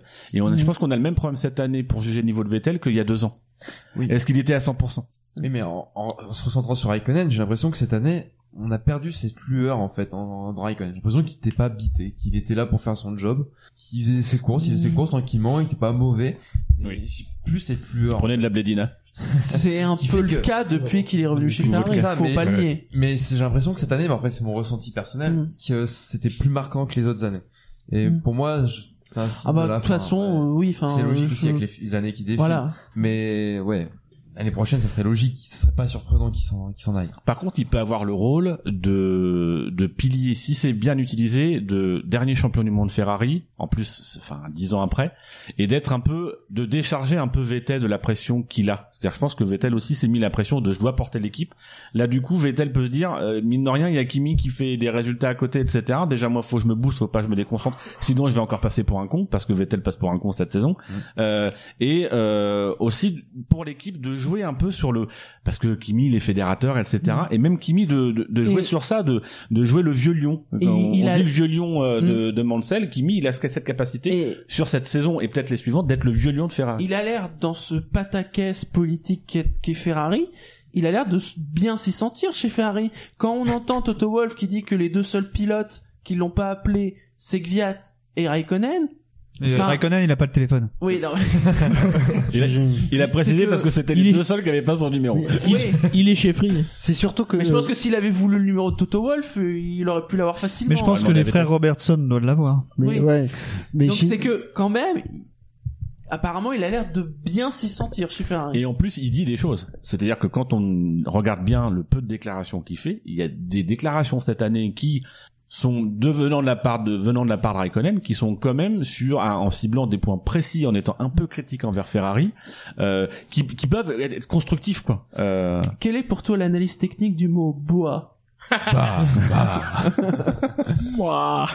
oh joli. Jeu Mais c'est surtout que euh, Raikkonen, moi, c'est, c'est, mais il revient parmi nous alors, cette, cette année et l'année prochaine, je, je le vois un peu comme le rock imperturbable euh, au sein de la Scuderia. Mm. Et qui, mine de rien, ça peut être le, le, Mm. l'élément fédérateur de la Scuderia. Ouais, tous les Parce trucs que- politiques, ça lui passe au-dessus, donc. euh, Lui, ce qui l'intéresse, c'est la performance. Et mine de rien, s'il arrive à, à, à faire, euh, comment dire, graviter euh, les, les, les, les, les ingénieurs proches et, les cercles de plus en plus éloignés de, de la Scuderia autour de ça, de dire ce qui nous intéresse, c'est la performance et on ignore le reste, ça peut être un élément fédérateur, clairement. Et pour ça, pour ça, euh, Kimi, c'est un, élément ultra important dans, dans une écurie. surtout qu'il pourra très bien se dire je me casse Et, oui. et, et le dire, c'est-à-dire pas juste dire je prends ma retraite, mais il pourra très Oui. bien dire je me casse parce que la F1 m'intéresse plus, parce que Ferrari on n'avance pas, euh, tout en le disant parce que Raikkonen il a jamais dit des trucs méchants, tout en disant avec Non. bienveillance et juste sincérité, mais ce qui sera très mal à, qui fera très mal à Ferrari. Ah ouais, Ferrari le dira pas, euh, mais. Ah, euh, Ferrari le dira pas, mais je pense que Raikkonen, dans la presse, il dira comme d'habitude, bah, je m'en vais parce qu'on fait plus de résultats et que ça marche pas et qu'on essaye des choses mais ça marche pas. Euh, et que, euh, voilà, j'ai envie de faire autre chose ou j'ai envie de m'occuper de ma famille comme Nico Rosberg. Euh, Ouais, c'est et vrai qu'il est et ça fera mal pour Ferrari, quoi, parce que ça fera un mec qui quitte une équipe parce qu'elle est incapable de, de, de bien marcher. Et Raikkonen, quoi, qui est, euh, enfin, nous, on l'a vu Et à Monza. apprécié en plus des On fans. l'a vu à Monza, c'est incroyable le nombre de Finlandais et de casquettes numéro 7 par rapport à Vettel. Moi, j'y suis allé en me disant Vettel, bon bah voilà, c'est quand même le nouveau. euh, Alors que Dino a acheté la casquette. moi, de j'ai Vettel. bah, bah, j'ai Mauvaise pioche. Euh, Ah mais même, Dino est même fan de stands, Vettel. quoi. C'est c'est c'est Kimi Raikkonen. Je, Mais on le voit aussi en Hongrie, mais c'est un peu plus normal. Mais en Chine aussi, il y a des tribunes euh, Mais ouais, entières de fans de Kimi. Au Japon, Et, et- Euh, et au Japon, euh, c'est normal. Il y en a et de- même dans les discours des gens, quoi. Enfin, pour avoir discuté un petit peu sur place, etc. Dans les discours des gens, Kimi. Alors après, c'est c'est pas mal de Hollandais et de Finlandais. Donc forcément, ils sont plutôt par, ils aiment bien le profil Kimi. Il y avait des Landais aussi. Oui, Des c'est mecs ça. de. C'est mais euh, mais je pense que c'est encore quelqu'un auprès des fans qui a un poids et qui peut euh, qui peut influencer pas mal les choses. Pour le coup, je pense qu'aujourd'hui, s'il y a beaucoup de drapeaux euh, Ferrari dans le monde, c'est en- c'est davantage grâce à Raikkonen que grâce à Vettel. C'est bon, t'as fini ton monologue? Mais jamais. Merde. Là, c'est fini, je prends le contrôle. Vous, Euh. vous allez préférer quand je pirate les émissions. Ensuite, messieurs, parlons de McLaren. McLaren, donc, qui devrait avoir Van Dorn et Alonso, peut-être, Monsieur 100 000 possiblement, Monsieur 100 000 probablement. Monsieur 100 000 volts. Oui. En tout cas, il y a plus Ron Dennis. Oui. Ah, ça, c'est sûr. Apparemment, ouais, c'est sûr. Et Van Dorn ne pourra pas nier qu'il est le numéro 2. Ah oui, là il se flingue là. Pourquoi, pourquoi tu dis ça Parce qu'il a ce Parce qu'il numéro. aura le numéro 2. Ah oui, bah, je pas compris. N'est-ce pas, Dino Oui. McLaren. Alors. Ça me fait pas Il envie. y a ça. ce, il y a ce changement de réglementation qui fait qu'il y aura plus de jetons, qui est, enfin, la plus belle aubaine pour Honda depuis qu'ils sont revenus quand même. Ouais, Ouais. mais bon. Ça égalise les chances, mais après, est-ce que c'est une aubaine On n'a pas vraiment l'impression que ça va changer quelque chose en fait. Ça va vra- vraiment, pour le coup, tout le monde va, ils vont se retrouver sur la ligne de départ où ils auraient dû être en 2014. Mm. Maintenant, ils font, une- ils font, sincèrement, ils font, ils font des progrès. euh, Ah, Ils peuvent que progresser. Mais oui, ils peuvent- ils peuvent- ils sont. Mais c'est trop tellement lent. C'est trop lent. C'est trop lent là. Ils- Surtout, ce qui est intéressant, c'est que sur les deux dernières années, ils se sont, ils se- ont appris à retravailler ensemble. Ça va être intéressant de voir l'année prochaine ce que ça donne avec la liberté au niveau du moteur, avec le châssis, etc. Ils ont déjà essuyé les plâtres. Aujourd'hui, ils sont opérationnels, on va dire. Ça va être intéressant à suivre. C'est trop lent, mais alors, il y a eu des, il y a des signes vraiment pas encourageants niveau châssis. Euh, autant en 2014, on pouvait se dire, euh, 2015, pardon, le châssis a l'air pas mal, il rattrape certaines euh, faiblesses du moteur. En temps là, euh, par exemple, la Suzuka dans le premier Ouais. secteur, la McLaren, elle était nulle part, alors que c'est juste les S. Et euh, c'est de la c'est de la haute vitesse, c'est du changement de direction, donc c'est c'est purement du châssis hein, et, et de Mais l'aéro. attention précise, c'est de l'aéro là. Bah il faut un châssis aussi qui qui qui soit réactif euh, pour euh, pour Mmh. bien encaisser les S. Donc euh, donc, donc donc voilà.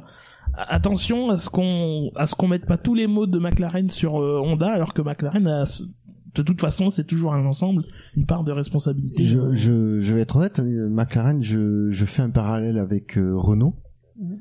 Euh, parce qu'il y a un déficit un petit peu de moteur. Euh, il y a, il- voilà, il y a un potentiel. Il y a un vrai potentiel, mais est-ce que ça va se concrétiser en 2017 avec les en Vous les, profitant- vous les voyez où, du- McLaren, euh, l'an prochain Dans le garage. Même endroit que Stone. Euh, je ne, alors honnêtement, Ouais, je pense aussi. honnêtement, je ne ferai aucun pronostic parce que je ne sais pas du tout où, les, où ils pouvaient, où ils peuvent être. Faut, faut, faut oublier comme on parlait de tout à l'heure de Ocon, on n'arrive pas à avoir le, on n'arrive pas à, à se projeter parce qu'on a beaucoup trop d'informations euh, partisanes, on va dire. De la même, de la même manière, McLaren, faut oublier son histoire parce que on pense beaucoup à son histoire, on aimerait qu'il revienne, mais il, Oui, mais- il faut, il faut, il faut, il faut rester sur le, sur l'idée que c'est une équipe qui, euh, depuis trois ans, n'a pas de sponsor. Ils ont de l'argent, euh, c'est marotte, hein, euh, ça n'a pas changé. Hein. Je vois ça, j'entends. Et, et, euh, et le, le- le- vous avez entendu Zach, vous avez ouais. entendu Zach Brown. Le premier euh, objectif qu'il a aujourd'hui, c'est de trouver un sponsor titre, parce que Ron Dennis ne voulait pas le brader. Et à un moment ou à un autre, ça finit par se voir que il y a pas d'argent, enfin il y a de l'argent, mais il y a pas autant d'argent qu'ils peuvent en mettre qu'ils en mettaient à, à Ah, une ils font certaine beaucoup époque. de développement quand même.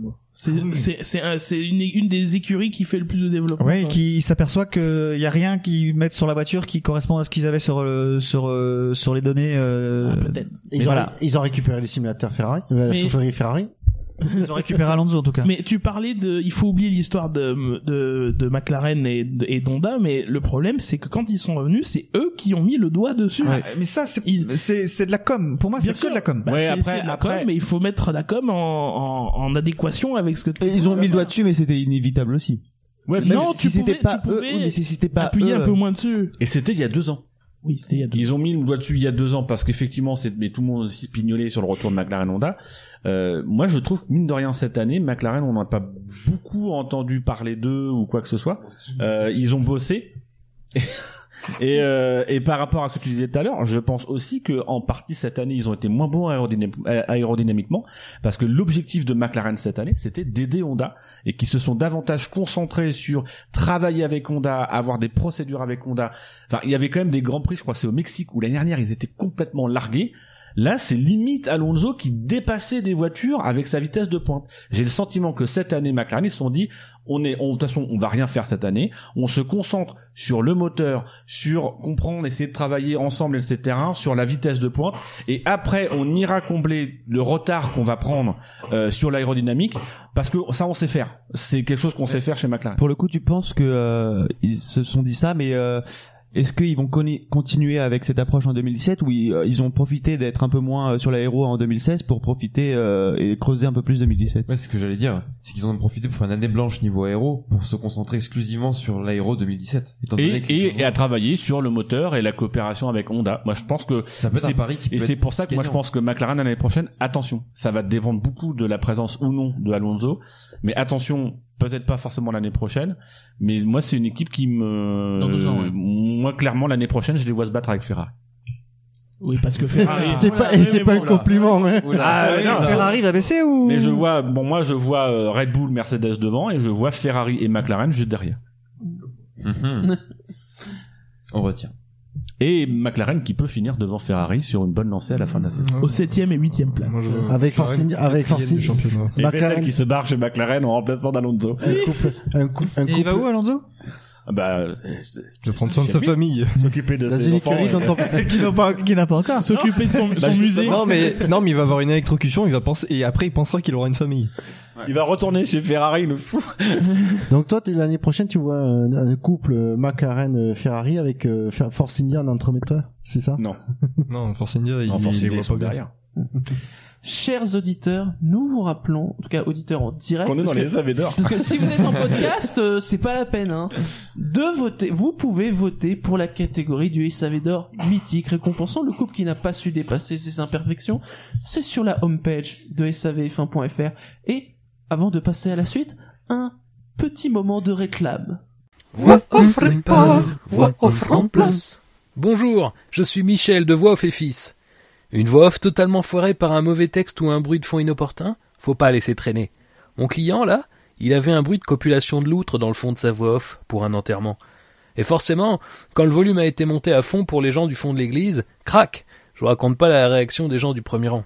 Et au contrôle technique des voix off, non seulement il a eu une contre-visite, mais en plus il a eu le droit au fou rire de la secrétaire. Et puis il a dû payer une franchise.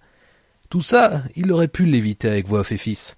Un coup de fil, hop, on arrive. On repère le bruit suspect, et s'il n'est pas plus élevé que celui d'une chute d'une pièce de 2 euros sur de la moquette, on injecte notre résine dans la bande audio. Et hop, c'est réparé. Grâce à votre assurance, si vous êtes assuré voix off défectueuse, c'est votre assureur qui paie la facture. La plupart du temps, chez voix off et fils, la réparation ne vous coûte rien. Oui, elle ne vous coûte rien. Alors n'attendez pas. Appelez voix off et fils au 3637. Voix off répare, voix remplace. Fab, l'année prochaine, t'as intérêt de venir et de faire tourner, s'il te plaît.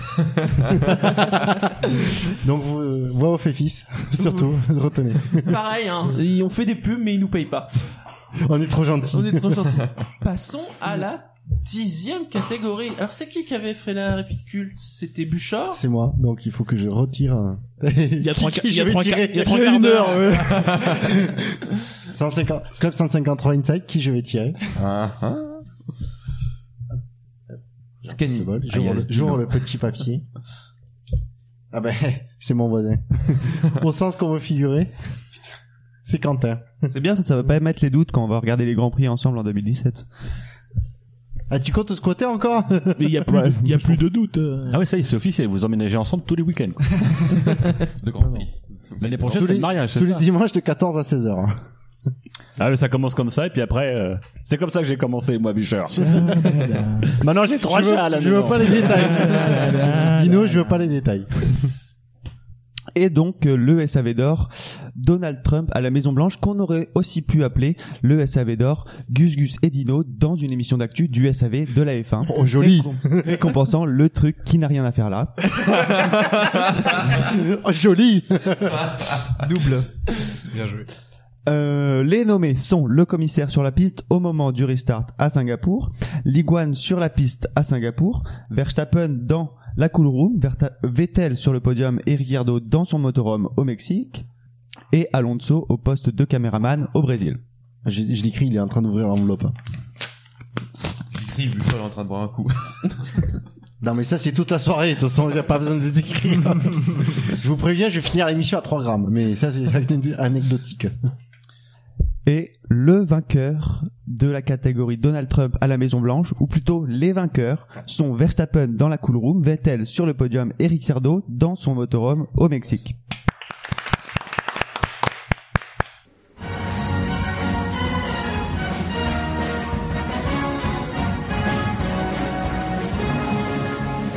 Eh oui, c'est... Oh non, non, mais il est encore là, lui. Oh, c'est pas possible. Verstappen par-ci, Verstappen par-là, sur les grands prix, dans les informations, dans le pilote du jour, dans les polémiques en bois.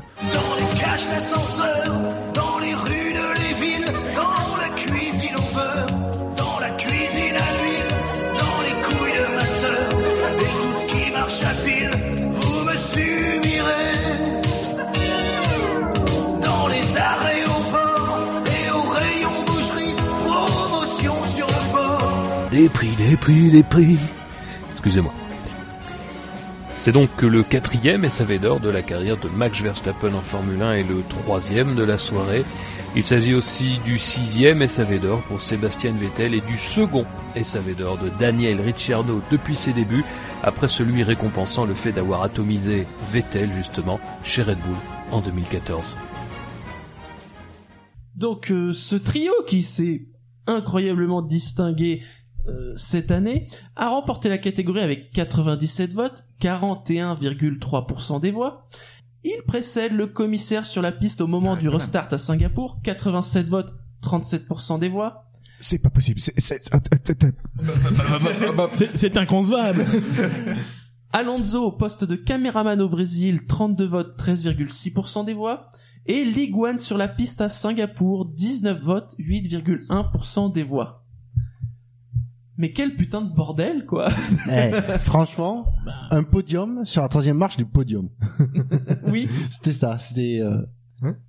Oui, oui, là, il y a- trois, trois, Ah, trois places pour, trois- non mais trois places pour une marche sur le podium. euh, Mais il c'est fallait- normal quoi, c'est c'était c'est- c'était du foutage de gueule. Mais il f- fallait bien que ça arrive un jour, euh, que le cas se présente. D'ailleurs, euh, c'est déjà arrivé. Ricciardo était deuxième du Grand Prix d'Australie euh, en 2014. Bah, il était pas sur le podium. Fisichella avait pas été déclaré vainqueur Euh, au Brésil 2003. Si, il était sur le podium. Il était sur le podium. Oui, bah, Après, oui, on l'a déclassé. Oui, ça. Button. Il était sur le podium, mais Button n'était pas. euh, voilà. C'est pour ça que moi, je serais pour qu'on fasse un podium où le premier est sur la marche du premier, le deuxième sur la marche du deuxième, et tous les autres pilotes sur la marche du troisième.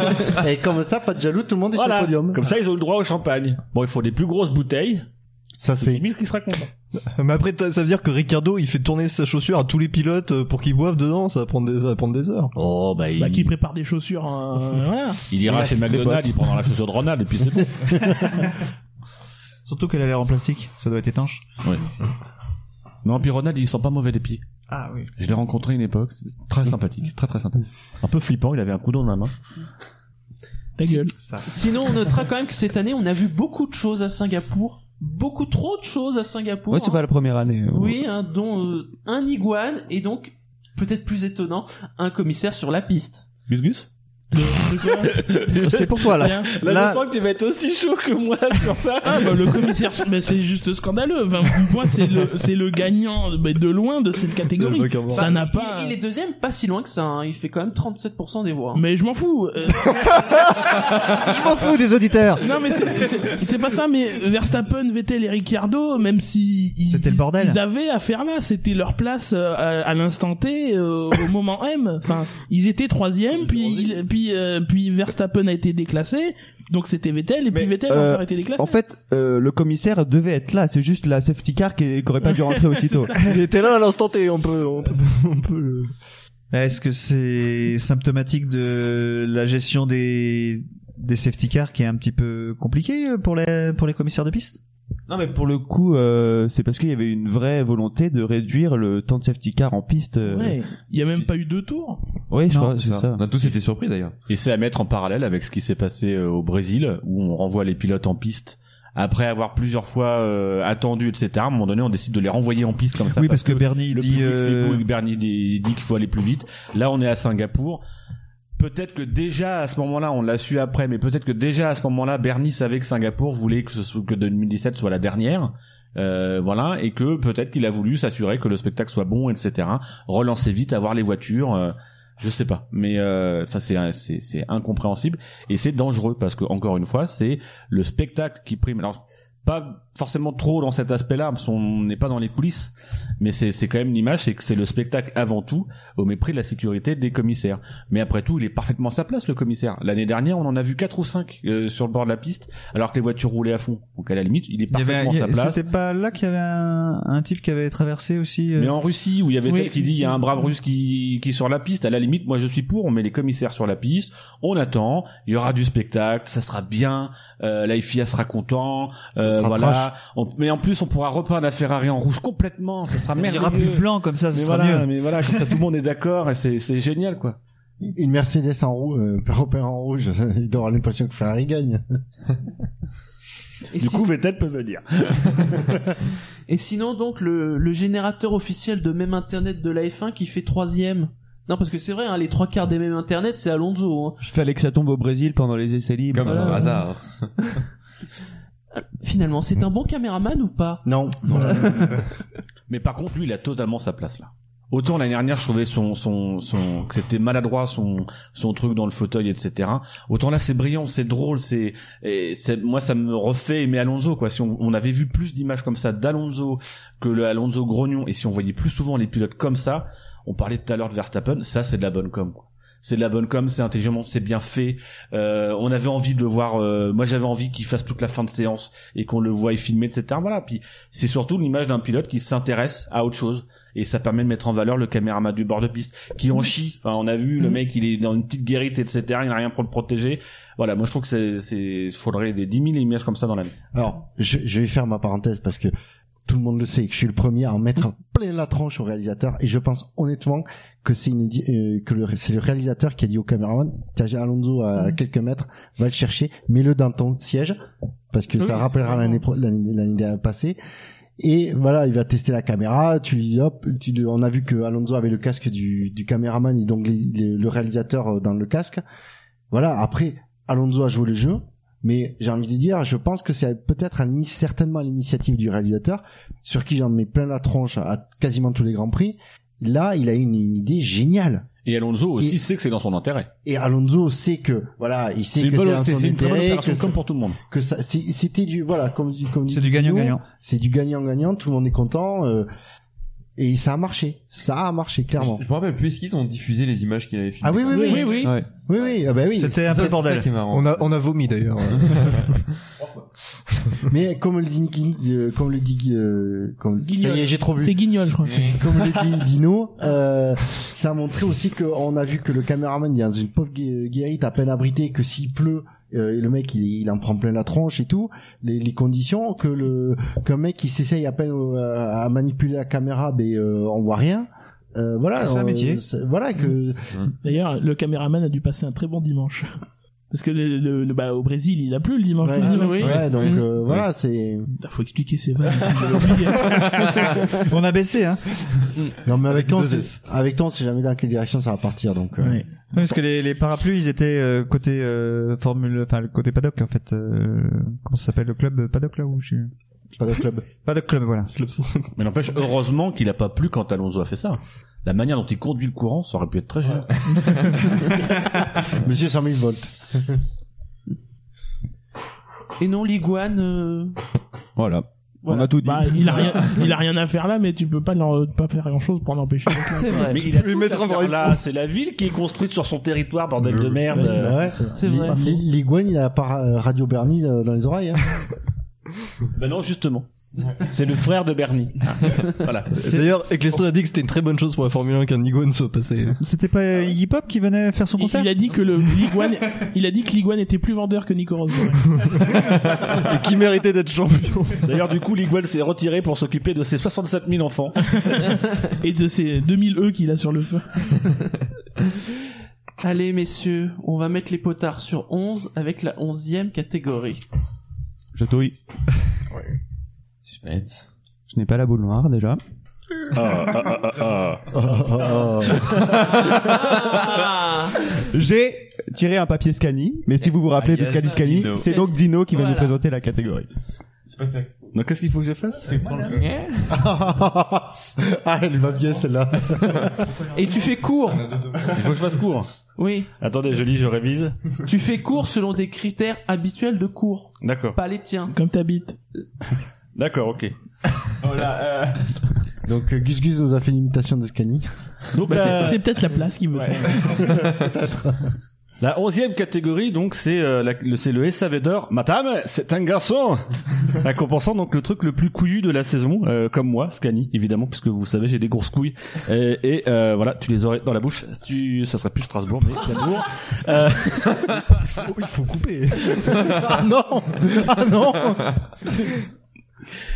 et donc... Euh, Merci Dino. Les, les nommés dans cette catégorie, c'est le déplacement de cet enculé de Verstappen sur ce bâtard de Rosberg en Grande-Bretagne, le déplacement de cet affreux Jojo de Alonso, oui parce que euh, j'aime bien Alonso, euh, sur cet enfoiré de Massa aux États-Unis, euh, la stratégie de ralentissement de ce gros cochon de Hamilton contre cette pute de Rosberg à Abu Dhabi, le déplacement de Nico Rosberg, oui parce que là je- c'est un père de famille, un petit peu de respect quand même sur la personne. Je viens de le traiter de pute, Euh, mais bon. oui, mais ça c'était avant. Euh, voilà. Euh, sur ce, ce, ce gredin euh, de Verstappen à Abu Dhabi. Ou le vilain gredin. et enfin euh, la défense de ce. de- de- Jean-Marc, hein, Ce Gredin. Hamilton. Ce sale noir voilà, tout à fait. Jean-Marc Gredin, non N'est-ce pas De cette personne de couleur sur cette personne euh, pas, de blancheur, euh, qui est Rosberg, au départ euh, au Canada. L'imitation était parfaite, mais t'as oublié de d'aérer ton estomac au passage. Euh, oui, attention. Les- Non, non. Coca qui est là n'a plus Non, de c'est bulle. par la bouche, par- Oui, oui, c'est de la faute du coca. Donc, Quelle folie Non, mais quels sont... oui, parce Alors là, que là, on- il a On peut- tué l'enveloppe. On peut parler. et le, et le bout de papier qu'il y a à l'intérieur. Et le bout, de- bout- le bout de papier doré, Il y a euh, tout qui a un- la feuille d'or quand- sur lequel on a imprimé les. C'est la McLaren d'Alonso en Australie. En même temps, en même temps, c'est son enveloppe, hein, c'est lui qui a mis les trucs dedans. Euh, est-ce que je pourrais avoir de la fumée, s'il vous plaît euh, Ah oui, Scani n'est plus là. Ah oui, Scani n'est plus là. Et donc le vainqueur du SAV d'or, Matam, c'est un garçon récompensant le truc le plus couillu de la saison est attribué à la stratégie de, de ralentissement de ce connard de Hamilton contre cet enculé de Rosberg à Abu la Dhabi. pute tout à l'heure. Pas d'applaudissements?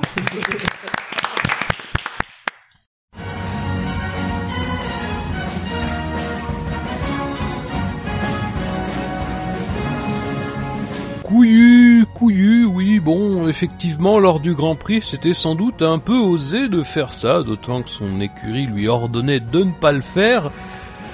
Il l'a menacé par la suite de sanctions, mais depuis la retraite de Rosberg, c'est tout juste si Mercedes ne regrette pas de ne pas l'avoir encouragé à ralentir encore plus et même à piler de temps en temps en piste, et de ne pas avoir demandé à Rosberg de se laisser prendre un tour dans l'intérêt de l'équipe et pour la beauté du geste. C'est en tout cas le deuxième SAV d'or de la soirée pour Lewis Hamilton et le neuvième de sa carrière, repoussant toujours plus loin un record que Michael Schumacher n'est pas prêt de lui enlever. Bah quoi? Bah, bah j'ai dit quelque chose de mal Alors, je, je tiens à préciser que parmi les réunions qu'on a eues pour préparer ces SAV d'or, une des grandes discussions que nous avons eues, Attends, attends, attends, vous êtes réunis oui, plusieurs fois, T'as reçu un mail toi, Gus Gus et Pas du tout. une des Je grandes t'en surpris que questions, toi. Mais scandale N'importe quoi. une des grandes questions, Non mais oh, oh, c'était- non mais, non, mais attends On existe. Couple une des grandes questions, c'était la définition de ce qu'était couillu. Couillu- Et, et en fonction de la définition, qu'est-ce qu'on y mettait Donc, la stratégie de ralentissement de Ah, on est, on est précis, ouais, à ça Abu Dhabi a reçu 77 votes, 32,8% des voix. Ah, Bottas sort de ce corps. C'est serré. À la deuxième place, nous trouvons le dépassement de Rosberg sur Verstappen à Abu Dhabi. Donc ouais, il, il s'est passé des choses à Abu Dhabi avec 76 votes et 32,3% des voix. Ah oui. Très, très C'est-à-dire qu'il s'est joué à une voix. Pour les plus cons d'entre vous, hein. Gus Gus, ta gueule. Bah, Quand on vous dit que chaque vote compte, bah oui. Chaque vote compte. Et la famille, c'est important. Donc faites voter votre famille. Sinon, sinon, un autre dépassement, le dépassement de Verstappen sur Rosberg en Grande-Bretagne, 52 votes, 22,1% des voix. Et puis ensuite, on, là, on arrive en Ligue 2. Le dépassement d'Alonso sur Massa aux États-Unis, 18 votes, 7,7% des voix. La défense d'Hamilton sur Rosberg au départ au Canada, 12 votes, 5,1% des voix. Bah oui. Alors moi j'ai envie de vous relancer une des grandes questions qu'on a eues lors justement de l'élaboration euh, de, de ces catégories. Est-ce que c'est vraiment couillu ce qu'il a fait? Non. Non. C'est lâche. Non, couillu, Non. couillu, non. Non, ce qu'il Il avait que ça à faire. Euh, voilà, exactement, Jackie. Il avait que ça à faire. Il avait que ça à faire pour avoir un poids sur la course. Après, c'est quand même couillu parce que ça peut porter atteinte à son image. C'est couillu au sens Oui, où lui vrai. qui a une image de quelqu'un qui euh, qui est euh, c'est c'est la, la critique que j'ai faite c'est que c'est quelqu'un qui qui est tout le temps dans le discours de, du panache etc là pour le coup pour moi ça n'a pas de panache donc c'est couillu parce que le mec n'hésite pas à jouer euh, avec son image de de de, de mec qui euh, veut tout le temps la performance etc pour faire une course et une manœuvre qui enfin une manœuvre oui euh, une stratégie euh, qui peut nuire potentiellement à l'image qu'on peut avoir de lui. Donc c'est à ce sens là c'est couillu. Maintenant, techniquement, c'est pas couillu. Et pour le coup, euh, ça met euh, encore plus en valeur le dépassement de Rosberg sur euh, sur Verstappen euh, au même enfin à un endroit euh, enfin où c'était quand même très très risqué pour parce que il, il- Verstappen laisse la place mais pas beaucoup plus. Ah bah ils s'en foutent pas beaucoup de centimètres pour qu'ils se touchent. Après, c'est euh, Rosberg, c'est un dépassement d'école, c'est euh, mais c'est surtout c'est qu'il a pas besoin techniquement à ce moment-là de le faire. C'est ça qui est couillu, c'est qu'il va s'attaquer à Verstappen en sachant que Verstappen, euh, voilà, c'est la zone de danger, elle est de 3 km autour de lui. À ce moment-là, quand même, Si, on lui si, fait quand même c'est- comprendre Mercedes que c'est critique. hein. Si si on lui fait dire que lui- Ouais, c'est non, mais- mais en fin de course Mercedes lui plus dit, mais lui en tant que pilote, il peut très bien dire à ce moment-là, je suis pas troisième, je vais, je vais temporiser. Il, il y va parce que Mercedes lui dit. Maintenant, il n'est pas non plus dans l'obligation, lui, dans sa tête, d'obéir à Mercedes à ce moment-là. Bah, après, les- Euh, les, écuries ont des- quand même un vocabulaire très précis et critique. C'est le niveau le plus le plus Ah haut dans l'arbre. Ouais non, le dépassement, euh, vu le contexte. euh, Ah mais non mais moi moi j'ai voté pour ça parce que c'est effectivement couillu. Vu le contexte, il n'était pas obligé de dépasser techniquement dans sa dans sa mécanique de calcul. Il aurait pu se dire moi mon objectif c'est d'être troisième et ça l'aurait peut-être mis en danger. Peut-être que Mercedes avait raison de lui rappeler.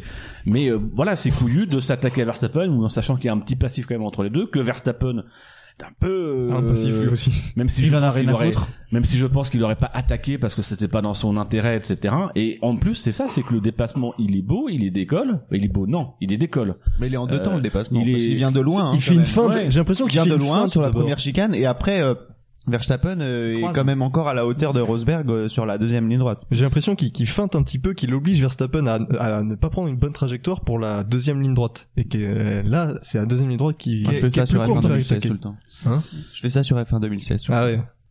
Tu- sur C'est toi 97. F1, F1 extrême euh, 98. Il y avait Abu Dhabi. Sinon, le dépassement de Verstappen sur Rosberg, c'est con, il y aurait pas eu Abu Dhabi? Mais en fait, j'ai envie de dire, il est pas tant dans l'exploit de Verstappen que dans le, la mauvaise gestion de la trajectoire de Rosberg. C'est ça. Je l'ai revu en fait parce que moi je m'en rappelais pas et je l'ai revu et en fait on voit bien que Rosberg il prend une flaque d'eau et alors c'est mais c'est pas du tout pour renier le truc hein, c'est euh, mais il, il prend il le prend à l'extérieur tout simplement parce qu'à ce moment-là euh, Rosberg il, il, peut, il peut il peut il peut rien faire d'autre. Donc il saisit, c'est une superbe lecture de la part de Verstappen. Maintenant c'est pas couillu au sens où euh, je sais plus qui en avait fait un il y a quelques années comme ça, mais vraiment dans les dans les S où là ça avait été vraiment extrêmement couillu. Euh, je, crois que c'était en GP2 que qu'il y avait un pilote qui avait fait ça aussi. Là, pour le coup, c'est euh, c'est c'est couillu parce que c'est dans ce virage-là. Maintenant, la manœuvre, quand on la regarde, elle est, euh, elle profite quand même pas mal de circonstances, ce qui fait que Rosberg à ce moment-là, c'est une proie facile. Et sinon, les deux dernières, alors qui sont clairement en dessous des, des trois premières, hein, en termes de voix. hein. Donc, Ah, pour moi, c'est quand même Verstappen qui est en dessous euh, des autres. Là, je pense à Alonso et Massa. Moi, je- Alonso, c'est limite Ouais. trop couillu en fait. Oui, il oui, aurait dû être, C'est- il aurait c'est- dû être pénalisé. C'est la limite Ouais. de l'agression et ça, ça, enfin Mais ça. c'est une agression. Oui, oui. Non, c'est Massa qui a été pénalisé. Une formidable décision de la FIA. Si. Aux États-Unis, aux États-Unis, euh, Pénalisé, non, ça. il me semble. Non, non, non, il Non. pas. Non. Non, mais il n'y a pas eu agression, ils sont restés à la limite de la piste. Par contre, Il y en avait pas par sur ce contre, on week-end. a Alonso derrière qui demande à ce que Vettel soit pénalisé au Brésil. Oui. Euh, alors que c'est, euh, enfin, c'est ce que ce que fait Vettel à Alonso. Oui, c'est Ça n'a rien à voir avec ce que fait. Il y a des, enfin, moi je trouve que c'est un coup de pute ce qu'il a fait Alonso. Autant l'image de l'image au Brésil, elle est belle, elle le redore. Autant ce qu'il fait, euh, ce qu'il fait à, à Austin sur Massa, je trouve que c'est un coup de, c'est un coup de pute incroyable. Quoi. Et que ça soit pas sanctionné, c'est. euh, ah oui, c'est ça le pire en fait. Que ce soit pas sanctionné. Mais même pas eu. Si, il y a une enquête. Je sais plus. Tu crois même Oui, il y a eu, il me semble qu'il y a eu. Non, non, non, non, non, Ce serait pire qu'il y ait une enquête qui ait pas eu de sanction. Au la limite, je préfère qu'ils disent, euh, qu'ils disent rien. Je suis même pas sûr qu'il y ait eu enquête. Non, je crois pas. Mais il le fout dehors. Enfin, Oui. sincèrement, si c'est ça, avoir des beaux dépassements, moi j'ai vu des réactions sur Twitter, mais beaux dépassements, non, ça c'est pas un beau dépassement, quoi. C'est des dépassements en dehors. En plus, c'est tout, tout dans l'esprit de ce qu'on a de, de- des débats, des débats qu'on a eu cette année. C'est en dehors des limites de la piste, etc. Si c'est ça que les gars ils veulent voir, si c'est ça que les mecs de Red Bull ils veulent voir en Formule 1, mais moi je me casse, je vais voir autre chose. Oui, vas-y, casse-toi. Attendez, il y, a- il y a YouTube, je vais peut-être aller voir un film de bouche plus saut. Et sinon, les pilotes Mercedes euh, au, dé- au début du Grand Prix du Canada Ah, c'est pas. Concours de circonstances, et puis euh, au Canada, en plus, c'est pas la première fois que ça arrive. et puis, C'est euh, compliqué, ça- hein, le, début Non. du Canada. Ouais. Et puis on va être honnête, c'est la configuration dans laquelle euh, Hamilton est extrêmement plus doué que, que Rosberg. C'est euh, Ham- Hamilton, il a, un, il a un art de pousser euh, Rosberg en dehors de la piste qui est Qui est pas réciproque. que Rosberg ouais. ne maîtrise pas, Rosberg ne maîtrise clairement pas. j'a- J'attends de voir la même chose euh, entre euh, Hamilton et Verstappen. On verra comment ça se passera. hein. Mais je suis d'accord avec toi. hein. Non mais là, c'est là où euh, c'est là où Rosberg euh, a, a un côté, assez a un côté team player, ce qui fait tout pour éviter l'accrochage et Hamilton en Ça profite à chaque fois, à chaque fois. Le jour ben Ouais, non, non, puisqu'ils sont plus là. Voilà, voilà. Mais malheureusement, c'est le- mais si un jour Rosberg avait décidé de dire non, je reste dans les limites de la piste, il y aurait eu accrochage, il aurait pu dire non mais C'est pas regardez, 2014. regardez Hamilton. Euh, hein. C'est Voilà. pas 2014. Et le problème, c'est que quand il le fait, il en prend mais plein la tronche, y compris de ses patrons. Et, et on en vient à la différence avec Verstappen, c'est que tu prends, c'est pas 2014, tu prends Verstappen qui fait la même chose, qui dit la même chose derrière euh, à la presse en disant je voulais faire passer un message. Il est insensé. Il est encensé et, et c'est- parce que c'est dans les, c'est dans le caractère et c'est là où t'as raison Jackie, c'est que ça c'est aussi parce que Hamilton il le fait, c'est pas couillu, c'est parce qu'il le fait très souvent et que Rosberg c'est le gars plutôt gentil qui a pas envie de, de jouer à ça et le peu de fois où il a il a joué à ça ça s'est retourné contre lui. Sur le, chat, fois. sur le chat, on n'est pas du tout d'accord sur le fait que Rosberg fait tout pour éviter l'accrochage. Ah bah ouais, Autriche. C'est Fab euh, qui est pas d'accord. Non, je parle Non, sur l'action au sur- Canada. au Je Canada, parle sur l'action au Canada. Le encore truc, c'est que ça se retourne contre lui. En Autriche, Oui. en Autriche, il a fait ce que euh, ce que Hamilton il a fait plusieurs fois. La différence, c'est qu'Hamilton, lui, il décide de rester sur la piste. Ce que ce que je reproche à Rosberg de ne pas avoir fait, euh, notamment par exemple à Austin en euh, euh, c'était en 2015 ou 2014, je ne me souviens plus. Bref. En 2015, il est pas resté sur la piste, mais il a pas choisi. C'est la, Oui, la mais ça doit être en 2014. Coup de- Mais, mais voilà, c'est de ne pas de- de ne pas aller en dehors de la piste et perdre du temps pour éviter l'accrochage. Hamilton, lui, il a dit à un moment donné, il faut que je, je si je veux rester sur la piste, il faut que je tourne. Il l'a fait, quitte à se prendre Rosberg. Voilà, c'est pour ça que je dis que dans un Hamilton, il est plus doué dans cet exercice-là que Rosberg. Euh, Rosberg, c'est pas passé. Et le problème, c'est que derrière, euh, y en Là a pour qui le coup c'est couillu. L'Autriche Hamilton c'est couillu. C'est cool. Parce que il, il accepte, contrairement à Rosberg, là il accepte d'aller à l'accrochage. Oui. Et, et c'est plus couillu là que là, parce que finalement cette manœuvre-là, on la voit souvent euh, au Canada. Là, pour le coup, c'est une manœuvre nouvelle, c'est que c'est si tu viens me chercher, et ben euh, tu me trouves et voilà et on Tu vas dans les deux au tapis et t'inquiète, moi derrière je vais assurer la communication comme j'ai déjà fait par le passé. Tu veux Et jouer, ça, ben, je joue. Quoi. Voilà et ça Alors c'est que couillu. Rosberg, il veut pas, quoi. Et je confirme, Alonso Massa, il y a eu une enquête sans action supplémentaire. C'est ça que tu cherchais sur ton smartphone Je pensais que tu regardais des résultats sportifs. Je crois- moi, je croyais qu'il y avait C'est un résultat sportif. Eh, Ouais. Dino, je croyais qu'il avait suivi ton exemple, ton, ton conseil qui était chercher une Ouais, je vidéo pensais que sur tu chargeais une vidéo. Et vous- Fais voir ton historique. Messieurs, j'ai Grosse la, femelle en chaleur, c'est quoi ça j'ai la dernière enveloppe de la soirée dans la main, mais qui va la présenter? Ah oui, putain. C'est toi qui tires euh, les Scani. papiers. J'adore. Scani. J'adore euh, tirer. On va l'appeler Scani. Ça va lui faire drôle. Mais quel est le con qui a plié ses papiers Et c'est Bilo. Et qui a eu du mal à les mettre dans le bol. C'est pas vrai, j'en ai mis la moitié dedans.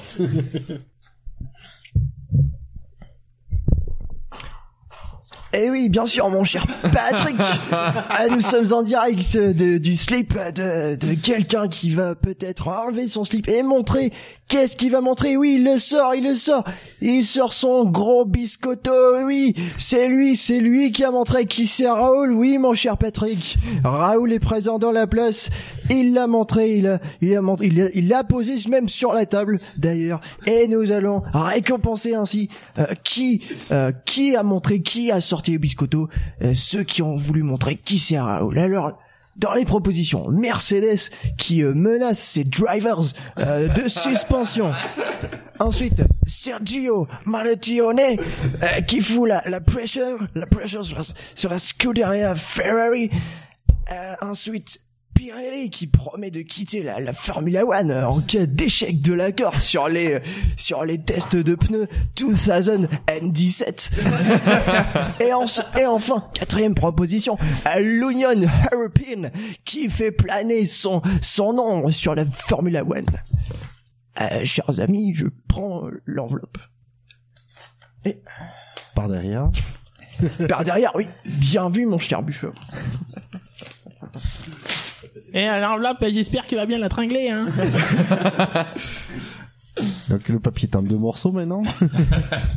C'est de coutume. C'est ce qu'on appelle casser les pattes arrière. Sur mais- cette fin d'émission, ça part en couille. C'est étonnant que ça parte en couille à la fin. Et le SAV d'or qui sort les biscottos est attribué à Mercedes qui menace ses pilotes de suspension.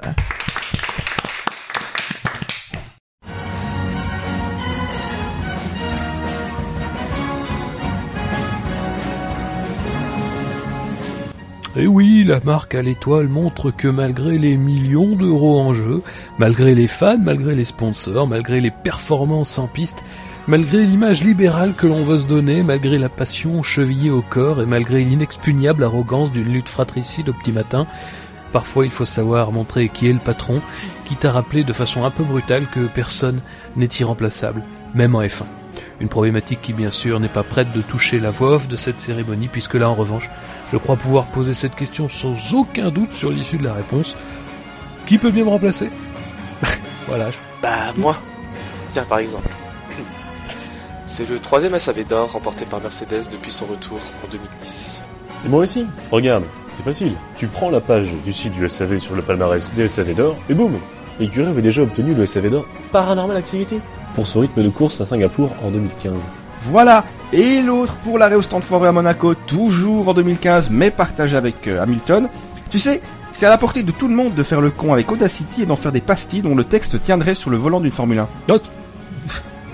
Bon. Bah, merci de, de cette franchise. Euh, bon. Bah je... Au revoir. Et surtout rester branché. Dino, t'as pas l'impression des fois d'avoir créé un truc génial? Euh, non. Oui, non, mais oui, évidemment. Après, on était deux. hein. C'est vrai. Tu étais là, rappelle-toi, petite cochonne. Oh, j'aime bien ta langue, ça me rappelle des souvenirs. Ah, ce Grand Prix de Singapour. apparemment, Shinji préfère ne pas se rappeler. Ce soir-là, il n'y a pas que le mur de Singapour qui a été défoncé. Donc le SAV d'or qui sort les biscottos et pour l'anecdote, l'orthographe de biscotto a aussi été un grand questionnement dans l'élaboration Oui, c'est vrai. de ce programme. Ça a été le plus grand questionnement dans l'é- dans l'élaboration de cette catégorie, je crois. Et en plus, biscotto à deux lettres près, euh, tu les changes, ça fait bilo. Et qui dit Donc, bit. Donc vite. Mercedes qui menace ses pilotes de suspension, 74 votes, 31,5% des voix. Est arrivé deuxième Pirelli qui promet de quitter la F1 en cas d'échec de l'accord sur les essais de pneus 2017. C'est long quand même. 72 votes, 30,6% des voix, ça s'est joué à deux voix. Mais le troisième aussi est pas mal, puisque Sergio Marchion qui fout la pression sur la Scuderia Ferrari, 61 votes, et, et hmm, 6% des voix, parce qu'en fait c'est pile à l'endroit où le papier est coupé. Mais je pense que c'est 26. Ou pas.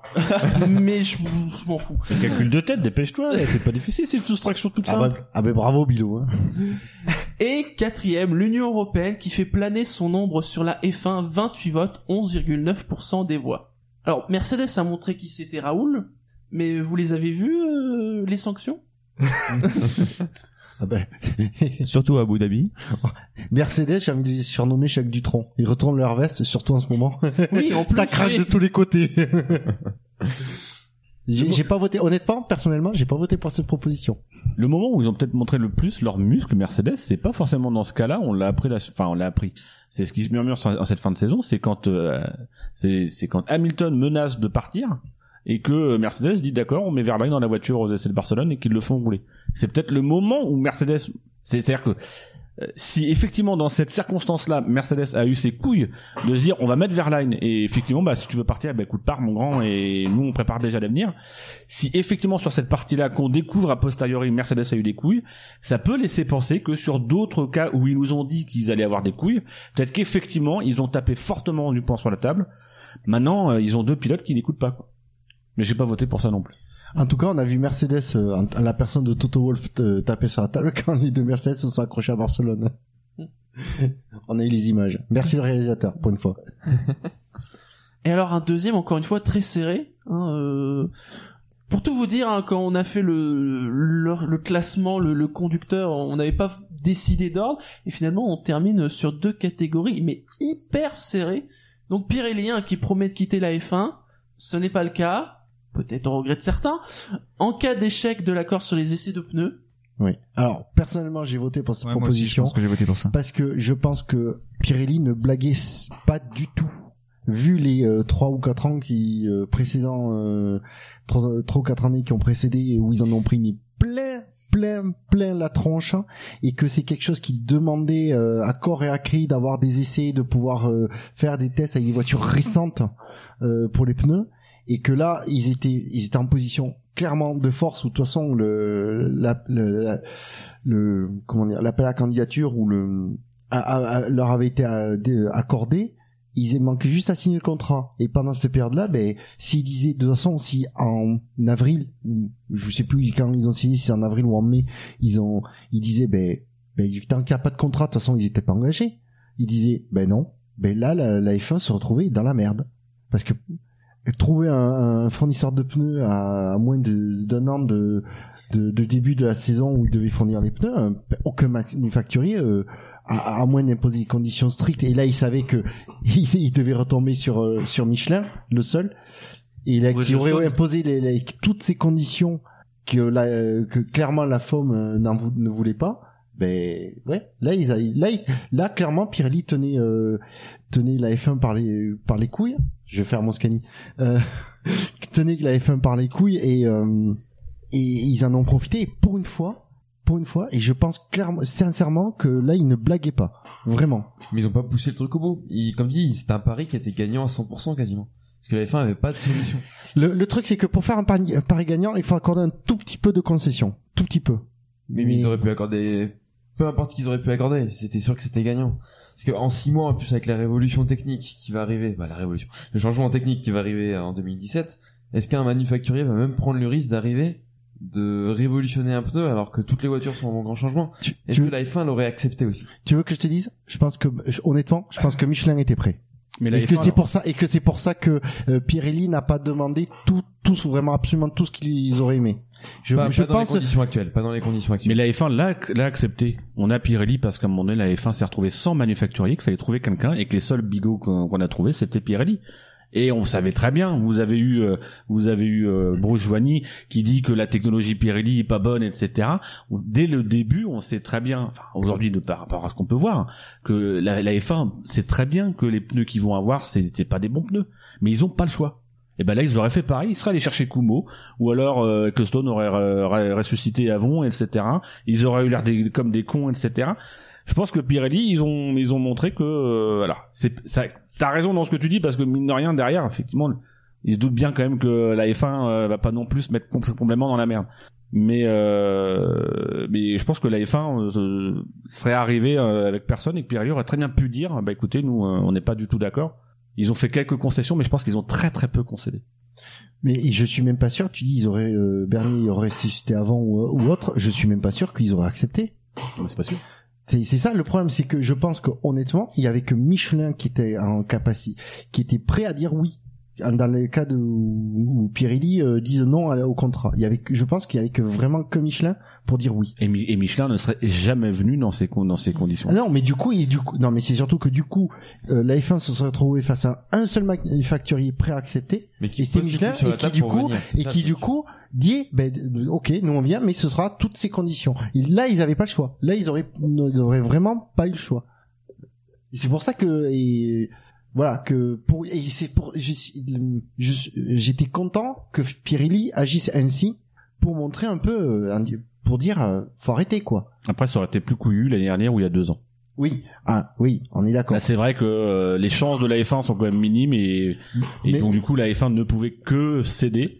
Euh, Voilà. Il y a deux ans, il y avait Michelin en face. Si Pirelli euh, avait dit, euh, écoutez, nous on veut plus d'essais, etc., on se barre, ils le disent pas pourquoi, parce qu'ils savent que Michelin ils sont prêts à prendre le relais. Et que du coup, bah, Pirelli perd un gros contrat. Sinon, donc Sergio Marchion qui fout la pression sur la Scuderia Ferrari, ça Non. recoupe ce qu'on a évoqué. Ouais. Ouais, next. Ouais, c'est non, mais c'est plus la pression. C'est là, là du coup, c'est plus traduire par la presse italienne qui met la pression sur la Scuderia Ferrari, honnêtement. Après, ça colle bien l'intitulé. Ils Ouais. ont montré les biscottos. Bon, bah, ça s'est dégonflé. Euh, ça fait, mais voilà, ça non. fait. Et donc dernier, euh, l'Union européenne qui. Alors il y a plusieurs choses. Hein, L'Union européenne, il y a euh, la plainte là, ce qui, euh, l'enquête qui vient de Sauber et Force India, mais aussi visiblement peut-être un futur redressement fiscal. Le problème, et c'est que c'est normal que cette, euh, catégorie, euh, cette proposition soit dernière, c'est que c'est un, un dossier à très long terme. Oui. Euh, c'est en cours, on a, mais le problème, c'est que le jour où ça va tomber, ça peut vraiment secouer le cocotier, quoi. Un nucléaire, quoi. C'est un truc de dingue. Et, et honnêtement, je pense que ça va être le cas. Et là, on, Est-ce par- que- on parle de la F1, mais ça pourrait être- se répercuter dans plein d'autres sports, dans plein d'autres disciplines, en dehors du sport mécanique ou de, de sport auto. C'est un truc qui peut, ouais, ça prendra des années. Ça peut prendre une décennie, ça se trouve, ça, parce que c'est, ça arrivera jamais au bout, parce qu'il y a le- tellement de, de lobbying dessus, de consensus de, dessus. de lobbying, mais c'est surtout que honnêtement sur les, euh, en tout cas dans les domaines que je connais euh, où l'Union européenne fait son fait son travail et elle le fait honnêtement, elle le fait très bien. Ça c'est pas des trucs qui se règlent en quelques jours ou en quelques en quelques mois. Euh, ça ça prend du temps. Par contre, quand ça tombe, ça tombe et c'est c'est vraiment une, une guillotine qui tombe. Et je pense que il y a eu des prémices sur dans le domaine avec le foot. Bon, après le foot c'est encore plus euh, politisé, lobby, il y a encore plus de lobby et de pression euh, financière, mais je pense que F1 euh, va pas y couper et je Bernie, euh, je pense qu'il doit être en train de ramer en, en, en sous l'eau pour pour corriger le truc, le tir, pour se préparer. Mais je pense que le jour où l'Union européenne va tomber sur la F1, ça va faire mal. Notamment le fait que la FIA a des actions, des actions de la FOM.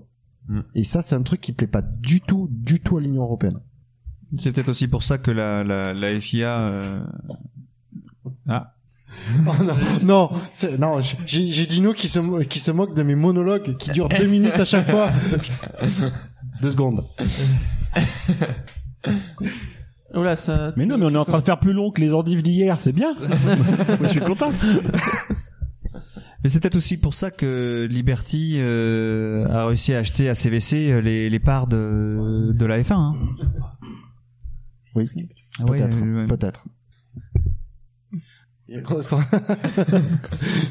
Alors pour Ah tout oui, vous ah dire, oui, chers punaise, auditeurs, ah oui. je suis en train de, de, de mettre une affiche où il écrit 23h30 et dessus Quentin a rajouté j'ai une grosse bite et je vous encule.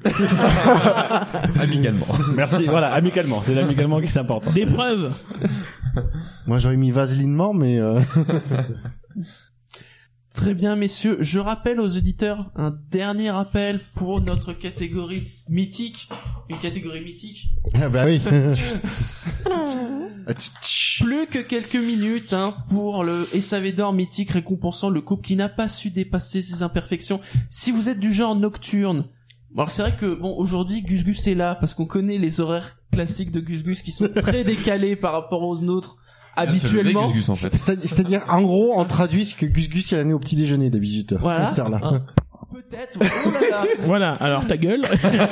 non, attends, non, j'explique à mes. Eh, on va croire non, que j'ai lancé non, un truc alors c'est lui qui a perdu. Non, non, j'explique à nos auditeurs, ça fait 5 heures que je- que j'ai commencé l'apéro. C'est pas une excuse. Donc plus que quelques minutes pour voter. Et on connaîtra le- les résultats après le, le dernier interlude. Alors il y a plus que deux équipes Mais qui sont-elles? Et pas des moindres. Bien évidemment, on va évoquer Mercedes et Red Bull. Je pense que l'une de ces deux équipes sera championne, allez. Oh, tu te mouilles. Euh, Moi, je- honnêtement, le changement euh, de, de réglementation, je le vois plus, je vois plus Red Bull en tirer parti. Oui. Surtout qu'il y a que Mercedes qui a guillemets. c'est surtout que, ouais. euh, honnêtement, c'est le genre de truc qui est qui aime énormément Adrian Newey et que du coup il revient à 100% très très très fortement dans les impliqué dans la conception de la nouvelle voiture. Voilà, c'est Et, et puis mine de rien, ils sont dans une dynamique ascendante. Ils sont- reviennent, exactement. ils reviennent euh, d'assez loin parce que ils étaient, euh, ils étaient Quatrième quatrième, force, euh, quatrième l'année dernière, la troisième, mais euh, le- la deuxième, Deuxième. mais euh, à des, des moments on les a sentis concurrencer un peu Mercedes. Alors pourquoi pas, euh, pourquoi pas Mercedes eux cette année. Ils ont fait encore une saison de record, mais encore une fois, derrière les victoires, ils ont pas réussi à, à assurer les doublés. Ils ont fait que 7, 6 ou 7 doublés, Oui. j'ai plus les chiffres exactement. ce qui est beaucoup moins que l'année dernière. hein. Voilà. Alors, il y a des euh, problèmes de panne aussi. Oui, il y a des problèmes de panne. Bah, euh, peut-être qu'ils ont plus poussé aussi cette année parce que la- les menaces étaient plus euh, prégnantes. Max la menace. C'est aussi, c'est comme pour Force India, pour Mercedes, c'est à double tranchant le- la révolution réglementaire, puisque ils peuvent, là, ils se faisaient rattraper par Red Bull, donc euh, ils pouvaient craindre euh, s'il n'y avait pas de changement que Red Bull les, les menace en 2017.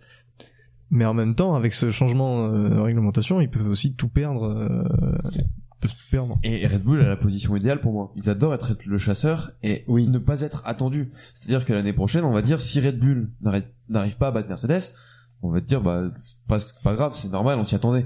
Que Red Bull du coup, ils- je presque envie de dire qu'ils y vont tête baissée, ils ont rien à perdre, ils ont tout à gagner, ils ont même le mérite à battre Mercedes pour la première année depuis trois ans. Ils, ils se retrouvent dans la position où ils ont été en 2009. Ça, et pour moi, c'est là où ils sont le plus dangereux, même si c'est que mentalement, même si- niveau performance, ce petit déclic en plus, cette, peut-être, cette mentalité en plus va peut-être les faire gagner ce petit dixième, ce petit truc, et qui peut faire à un moment faire basculer une, deux, trois courses, qui sait peut-être le titre. Avec en plus un duo de pilotes, un Ricardo qui est au sommet de son art, faut être honnête. Mais euh, un, un Maxou qui monte en puissance au sein de l'écurie Red Bull et euh, qui va prendre en maturité. Euh, oui, il y a. il faut leur ont- faire attention avec Verstappen parce qu'on peut connaître un scénario McLaren 2007 euh, et Ah. finalement si c'est serré avec Mercedes ça pourrait euh, donner l'avantage de Mercedes. Ap- après, dans les deux sens. euh, Maxou peut retomber comme un soufflé, quoi. Euh, Il y a pas. Maxou peut passer chez Mercedes côté- aussi, hein. Non, arrête tes conneries. euh. Jackie, Non, reste, il- s'il te non, plaît, mais- reste. Mais voilà, c'est euh, Red Bull a toutes les cartes en main. Ensuite, il faut, il leur suffit juste de les, de les battre, de les battre correctement et voilà. Moi, ce que je crains, c'est que avec ce, ces nouvelles cartes euh, qui peuvent être distribuées, qu'on ait à nouveau une, une domination. Alors que si on avait euh, laissé le règlement, on, on laissait la possibilité à Red Bull de se rapprocher, d'avoir un vrai duel entre deux équipes. sûr. Là, on peut avoir une domination soit de Red Bull, soit de Mercedes, qui peut reprendre de, de l'avance. Et les problèmes, c'est que les grands changements de règlement sont de plus en Pardon. Le problème, c'est que les, les plus grands changements, les grands changements de règlement sont de plus en plus rapprochés. On est passé de 2005 à 2009, de 2009 à 2014, de 2014 à 2017. La prochaine fois, ça va être quoi? 2019, puis 2020 mais, Ah, mais à partir du moment où il y a des le, le règlement c'était un règlement de moteur tu c'était couru d'avance qu'il y allait avoir un moteur qui allait, qui allait, qui allait dominer. Donc c'était évident qu'à un moment le, le, le- la- la- l'organisme réglementaire allait décider qu'il fallait euh, changer euh, le planning. prévu.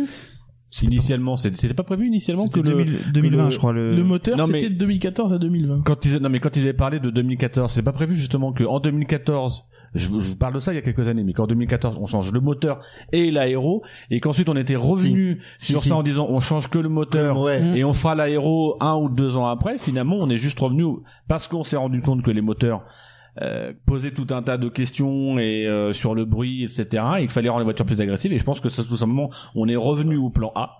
euh, qui était prévu il y a quelques années, qui était de faire une révolution aéro après la révolution moteur. Euh, attention quand même, en 2014, on a pas mal touché l'aéro. Les Oui. étaient hauts, il y avait beaucoup d'air qui Oui, mais passait moins, dessous. moins radicalement que ce qui était voulu initialement quand ils avaient voulu euh, faire un changement. euh, c'était Peut-être changement pas, radical. mais c'était pas, pour le même- c'était pas pas. pour le même aspect, euh, c'était plus bah, sur une question sécuritaire aussi. Ah oui, d'avoir des bits à l'avant, c'était super.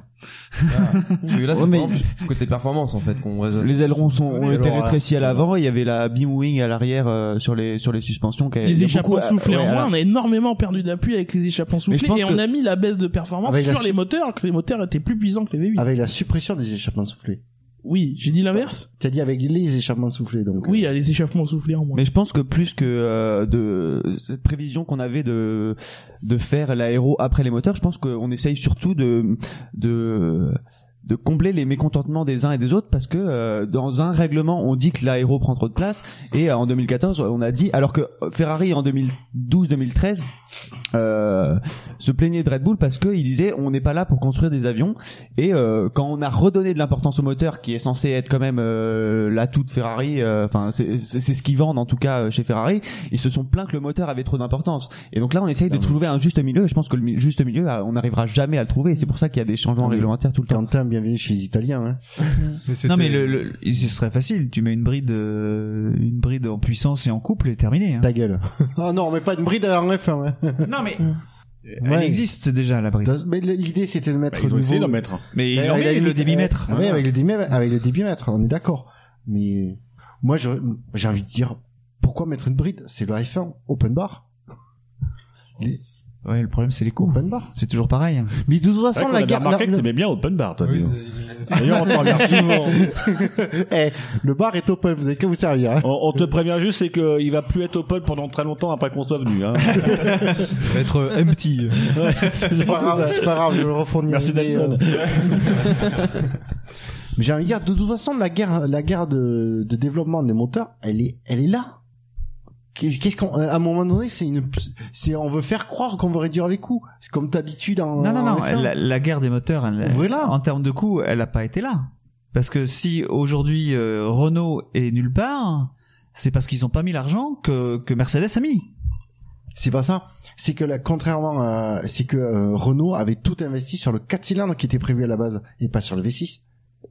Il y a, il y a, il y a de ça. Bon, après, ils se sont Après, foirés, euh, ils se sont foirés, d'accord, Ils mais. se sont foirés, mais surtout leur saison 2014 a été meilleure que celle de 2015. C'est surtout en 2015 où ils ont voulu aller, euh, je crois, un peu plus agressif et ils se sont euh, ratés par rapport à Mercedes et Ferrari. Ferrari Bien. avait raté son moteur Ferrari plus que Renault en 2014. Oui. Mais euh, non, mais il y a, il y a, y a, comme tu dis, il y a, on, peut se poser, on bonne projection vers 2017. Ouais, on peut se poser la, on peut, on peut se poser la question de, de savoir si, si la F1 a- doit euh, se limiter. Mais euh, pour moi, elle, elle se limite euh, aujourd'hui. Elle se limite par les, pas par les performances, mais par euh, ce que les gens ne regardent plus la F1. Moi, c'est ça qui me qui me débecte. Dire que l'année prochaine, on va avoir on va avoir des F1, on le sait, qui ont augmenté le, le niveau aérodynamique. Donc les F1 vont être encore plus difficiles à se suivre. La puissance, je pense aussi va augmenter. Oui, la puissance va augmenter, mais ça va être beaucoup plus difficile de toute façon de se suivre. Et donc ça va se dépasser moins. Euh, Ah, mais, euh, le DRS, le DRS qui était euh, une solution que les, les instances réglementaires étaient super contents d'avoir ça parce qu'ils disent, on va, ils vont vous oublier. Vous vous souvenez les premières fois où il y avait le DRS, on comptait le nombre de dépassements. Ils Ah, disaient 50, on- 60, 70 Ouais, dépassements. Avoir, avoir une voiture hyper efficace en qualif, c'est pas la recette miracle pour 2017 Presque, presque. Je pense, oui. Et au C'est- départ. Ouais, C'est- le départ super rapide. ah, attention parce que l'aileron arrière est plus large, donc le DRS va être très efficace. Il va être beaucoup plus efficace parce que ça va réduire Eh oui. d'autant la, la, la Eh oui, il aura d'autant- oui, il- comme il sera plus large, il aura d'autant plus Mais on d'influence. en parlait dans la voiture avec euh, avec David. il- Moi, moi, je- Pauvre David. Mais il était d'accord avec moi. Hein. Non, non, c'est vrai, c'est vrai. Alors ce que vous voyez pas, c'est que David est en, train- est en train de pleurer. Et, et- Et ce soir, je vais je, je- je milite moi pour que le DRS soit autorisé partout où le volant est droit, partout, pour pour, pour pouvoir à ce que les voitures se suivent et de les et de l'interdire quand la voiture Attends, est à... tourne. Attends, Jackie, parce qu'il y a, il y, a, il y a actuellement un petit bandeau qui apparaît chez les auditeurs pour dire qu'il y a une investigation pour savoir si ton volant était droit quand tu as commencé à mettre ton DRS. Il faut qu'on observe tes données et donc le résultat sera validé dans C'est le vrai que Il faudrait mettre un slogan du coup DRS. Non mais et- partout. je finis, avez je finis juste, je finis juste et qu'on l'interdise quand euh, la voiture est à moins de 0,5 secondes. Bon, C'est-à-dire exactement l'inverse que, enfin là c'est le seuil, c'est Oui, une ça seconde. c'est ça c'est pas c'est pas faux ça. Moi, ça. ça, je suis d'accord.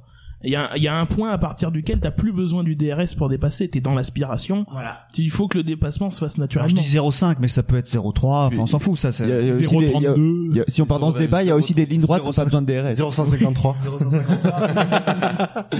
Moi, je précise, sur ma voiture, j'ai pas de DRS. Je n'ai pas besoin. Mais voilà, il y a le DRS devrait servir à maintenir les, les voitures euh, à se suivre, à se coller. Et À, euh, à rester, en fait, derrière, juste oui, derrière. juste derrière pour Comme pouvoir on- doubler après. Comme on dit dans la boîte de vitesse. Voilà.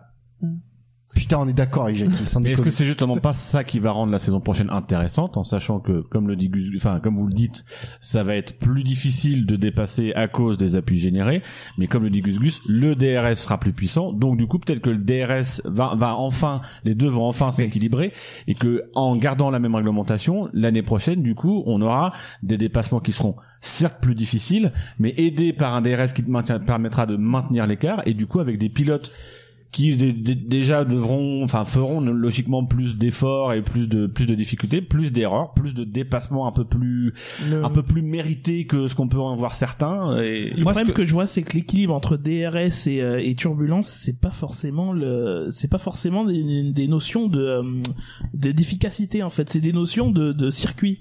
Parce que t'as des circuits où derrière une, euh, un truc rapide, t'as une ligne droite et tu, tu t'es, repoussé trop loin en fait pour euh, comme bah, Rosberg Hamilton à, Abu Dhabi. Si c'est possible, c'est parce que dans le dans le dans le secteur 1, t'as t'as, du rapide et derrière t'as les lignes droites et que Rosberg il était trop loin euh, d'Hamilton pour préserver ses pneus pour pour derrière être capable derrière de de de de, de revenir dessus quoi. Mais quand tu vois qu'on a le DRS à Monaco alors que ça n'a aucun sens. Oui. Ben, Effectivement, du coup- il faudrait libérer, enfin, c'est pas forcément libéraliser, je suis pas d'accord avec Jackie, il faudrait pas que le DRS soit tout le temps disponible, mais l'adapter, on est, on s'est enfermé dans un schéma pour essayer de faire simple pour le spectateur, il y a le DRS, il y a une zone par Grand Prix, etc. Et ben, il y a des moments où il n'y a pas besoin de zone DRS, par contre, au Canada, faut que ce soit la, la, la fête du slip, parce que t'as plein, de- t'as plein de zones où tu pourrais avoir besoin de cette aide, euh, Mais après, si on, on considère qu'entre 0 et 0,5 secondes, le pilote ne peut pas l'utiliser, ça va être la chasse à, à être euh, au-delà de 0,5 au point de détection, comme on peut le voir d'ailleurs à Spa. euh, Non, mais les le- pilotes font presque doubler avant, avant la, avant le raidillon pour avoir. euh, Là, je parle pas de zone de détection, c'est en permanence. Ils ont, ils ont, un- ils savent en temps réel où est-ce qu'ils en sont. hein. Oui, mais ils savent, ils peuvent très bien perdre un peu de temps. On imagine qu'ils sont à 0,2 secondes. Ils peuvent très bien perdre un peu euh, 0,5 secondes et euh, ils diront que c'est à cause des turbulences. non, mais de toute façon, ça, je suis pas d'accord, c'est une connerie de la part de Jackie. hein. ça va pas, ça va faire une domination Hamilton. Mais pas Bah, après ce a qu'il pas a fait à Abu Dhabi, le Alors, mec il va Quentin tout le temps s'assurer que l'autre il soit à 3 secondes, à 3 dixièmes derrière, il va jamais bouger accélérer, il va le laisser derrière, jamais il dépassera l'autre. Ah bah justement, on fait plein de pro- prospectives, mais finalement on sait ce qui va se passer. Mercedes va tout déchirer et Hamilton va être champion du monde en Hongrie, non? Non. Non, moi je dis c'est son coéquipier. Non, Il y a- Je sais pas qui c'est encore, mais je sais sera son coéquipier. Non, mais ce qui va se passer, Mais c'est non. qu'au premier Grand Prix, ils vont dire euh, bon, le nouveau système, euh, bon, effectivement, ça doute pas, mais le l'Australie, c'est c'est un Grand Prix atypique. Donc, faut attendre le prochain Grand Prix. Le Grand Prix d'après, je sais plus c'est quoi, mais enfin, ça va être pareil. Et on va arriver à Barcelone. Là, à Barcelone, on va vraiment savoir. Sauf qu'à Barcelone, ça double jamais. Bon, c'est pas le bon truc. On va attendre Monza. Là, on est en septembre, et euh, et euh, on aura passé toute la saison à s'apercevoir que les voitures ne doublent pas. Et j'ai envie de dire, c'est bien tous ces pronostics, mais c'est Je reviens qu'en 2018. Non, Ah, non, non, non, non, non, non, toi tu reviens pas. Euh, non, mais c'est bien. J'aime bien le toit, t'as vu Ouais, ça vu Nous donc on peut Eh, on est considéré quand même. Reprends ta Mais, phrase, euh, reprends ta phrase. Attends, est-ce qu'il y a une enveloppe avec une invitation à l'intérieur, on voudrait savoir. Si, si, si. Alors, Dino, je te rassure, si tu enveloppe à ton nom, il y aura marqué va chier. Ah. Non, bien mais c'est bien tous ces pronostics, mais c'est euh, sans compter, il faut compter sur des Pirelli qui tiennent, des pneus Pirelli qui tiennent. Il faut que Pirelli ait réussi à bien. À oui, mais ils auront tous les mêmes pneus. Donc à la limite, c'est. Non mais non mais vous dites que les pilotes puissent se suivre avec des RS ouverts tout ça, mais il faut que les pieds, les, les pneus tiennent. Moi j'attends de voir. Mais après, je, je suis comme Nino, je- j'attends de voir parce que Ah j'ai non mais ouais non mais carrément enfin à chaque fois moi quand on me dit ouais ça va rebattre les, ça va rebattre les cartes etc moi j'attends de voir. On toutes les écuries nous disent ouais ça va aller 5 7 8 secondes plus vite. Ouais mais j'attends de voir. Euh, moi je, tout ce que j'espère l'année prochaine c'est que et, et ce que tu ce que c'est ce que t'évoquais tout à l'heure euh, Bilo c'est un scénario à la 2007 où on a des Red Bull qui seront devant pour moi. De toute façon, c'est, je me fais même pas des pronostics, c'est ce que je souhaite voir. Dans la mesure où on a Hamilton et probablement Verline, le seul intérêt du championnat l'année prochaine, c'est que les Red Bull soient fortes, que les deux Ricciardo et Verstappen se tapent sur la gueule, et qu'à la fin Hamilton nous fasse une Raikkonen et soit champion, euh, en profitant de la bataille des deux autres et des, et des, et des déchets, parce qu'il y en aura, parce que Verstappen a pourri l'ambiance chez Toro Rosso, et qu'il arrivera quand même à pourrir l'ambiance chez Red Bull, parce que Red Bull ne saura pas gérer ça. Euh, et, et c'est le seul intérêt. Après, est-ce que ça va faire des dépassements ou plus, etc. On le verra. Moi aujourd'hui, c'est, c'est, enfin, vous êtes mieux calé, euh, mieux calé que nous pour ça. Moi, je me fixe en scénario. Ce qu'il faut l'année prochaine, c'est que Red Bull soit meilleur que Mercedes pour qu'on ait un championnat intéressant. De toute façon, on a beau euh, euh, changer les règles euh, tous les ans et tout, ce qui rend un championnat et des courses intéressantes, c'est la concurrence. Exactement. Et on le bien sur la table pour le, pour le sentir. Et cette année, enfin, on, on- on a peut-être des trois saisons de domination Mercedes, l'une des saisons les plus intéressantes, alors que les courses sont pas folichonnes, quoi. Oui. Sincèrement, la, la deuxième partie de saison, on s'est fait chier devant des courses. Mais je peux vous dire, moi, je suis arrivé à Abu Dhabi, j'avais pas envie de voir la course. Ça m'a fait chier de me dire, putain, ce week-end, il y a la Formule 1. Bibi, Bibi, t'es obligé Bah, même elle, en ce moment, elle- c'est un peu plus difficile. D'ailleurs, rappelons qu'en 2007, le championnat est vraiment serré entre les quatre pilotes de McLaren et Ferrari, et les courses étaient euh, 80% du temps très chiantes. C'est ça. Et bah, au contraire, on a eu des saisons où Vettel dominait et les courses étaient, euh, étaient passionnantes. Ah, Quentin, assomme, assomme Dino, s'il te Vas-y, plaît. frappe-moi. Ah oui, Quentin. Ah oui. Ah oui, Quentin. Non, c'est bon, c'est bon, j'ai coupé son micro. Non, mais mais c'est bon, on l'entend, j'ai ouais. coupé son micro. On va évoquer la catégorie qui était soumise au vote du public pendant le Ah. live. Alors, Ah. La grosse soumise. Prends, prends, prends un papier quand même pour présenter. Combien Alors, on a eu de votants alors Nous avons eu 24 votants, ce qui je pense même pour un Ouais, vote en la- public, c'est un record. Alors, la question, c'est combien on a encore de, de personnes sur le chat parce que... Il y a Fab. Écoute, il y en a encore 10. Wow, merci. Heureusement qu'on a commencé Merci. tout à l'heure. Parce que je pense Et- que le, le- et oui, il y a les- que, que moi que. Enfin, en même temps, je... non. Enfin, si certains ont des smartphones à la main. Moi, j'ai voté, moi. Ah, moi, Moi, j'ai pas voté. Putain, j'ai pas- je vais pas voter. Moi, j'ai pas En tout cas, moi, je vous cache pas que l'objectif, c'est de finir plus tard qu'hier soir. Ah, mais je te, je te rassure tout de suite, euh, à mon avis, Ah, bon, on a deux- à deux mon bonnes avis, heures devant nous. À mon avis, ça va être facilement euh, atteint. Non. Ah. Non, on a commencé deux heures plus tard hier soir. Oui, euh, on a fini à plus de 2 heures du matin. Bah, 7 heures, ça va. Mais en durée En d'émission, durée, euh, en en du- durée. en durée, euh, à mon avis, on va l'exploser. Ah bah oui, euh, nous- Bilo, tu vas T'as tirer le papier. Je vais. Ah, Il faut déchirer aussi. Eh oui, eh oui, bien sûr. Bilo. Ah, il se fait toujours le jeu, il nous donne toujours le Eh oui, c'est- c'était quelle arnaque. C'est un retour au fantasy, quoi. S'il le dit lui-même, c'est que c'est vrai. Enfin, il admet. Il se prépare. Ah, mais on décrit j'ai les, pas- on décrit les Non, trucs. Pendant ce, pour éviter les blancs, euh, Bilo se prépare. Ah oui, mon cher Patrick, nous revenons ici pour décerner la, la SAV d'or de Mythic, ce formidable, ce formidable application, application for, euh, for the amoureux. Et for the, for the obsédé sexuel, tout, euh, qui récompense le couple qui n'a pas su dépasser, euh, Lewis Hamilton, euh, non, ses imperfections, euh, qui n'a pas su dépasser.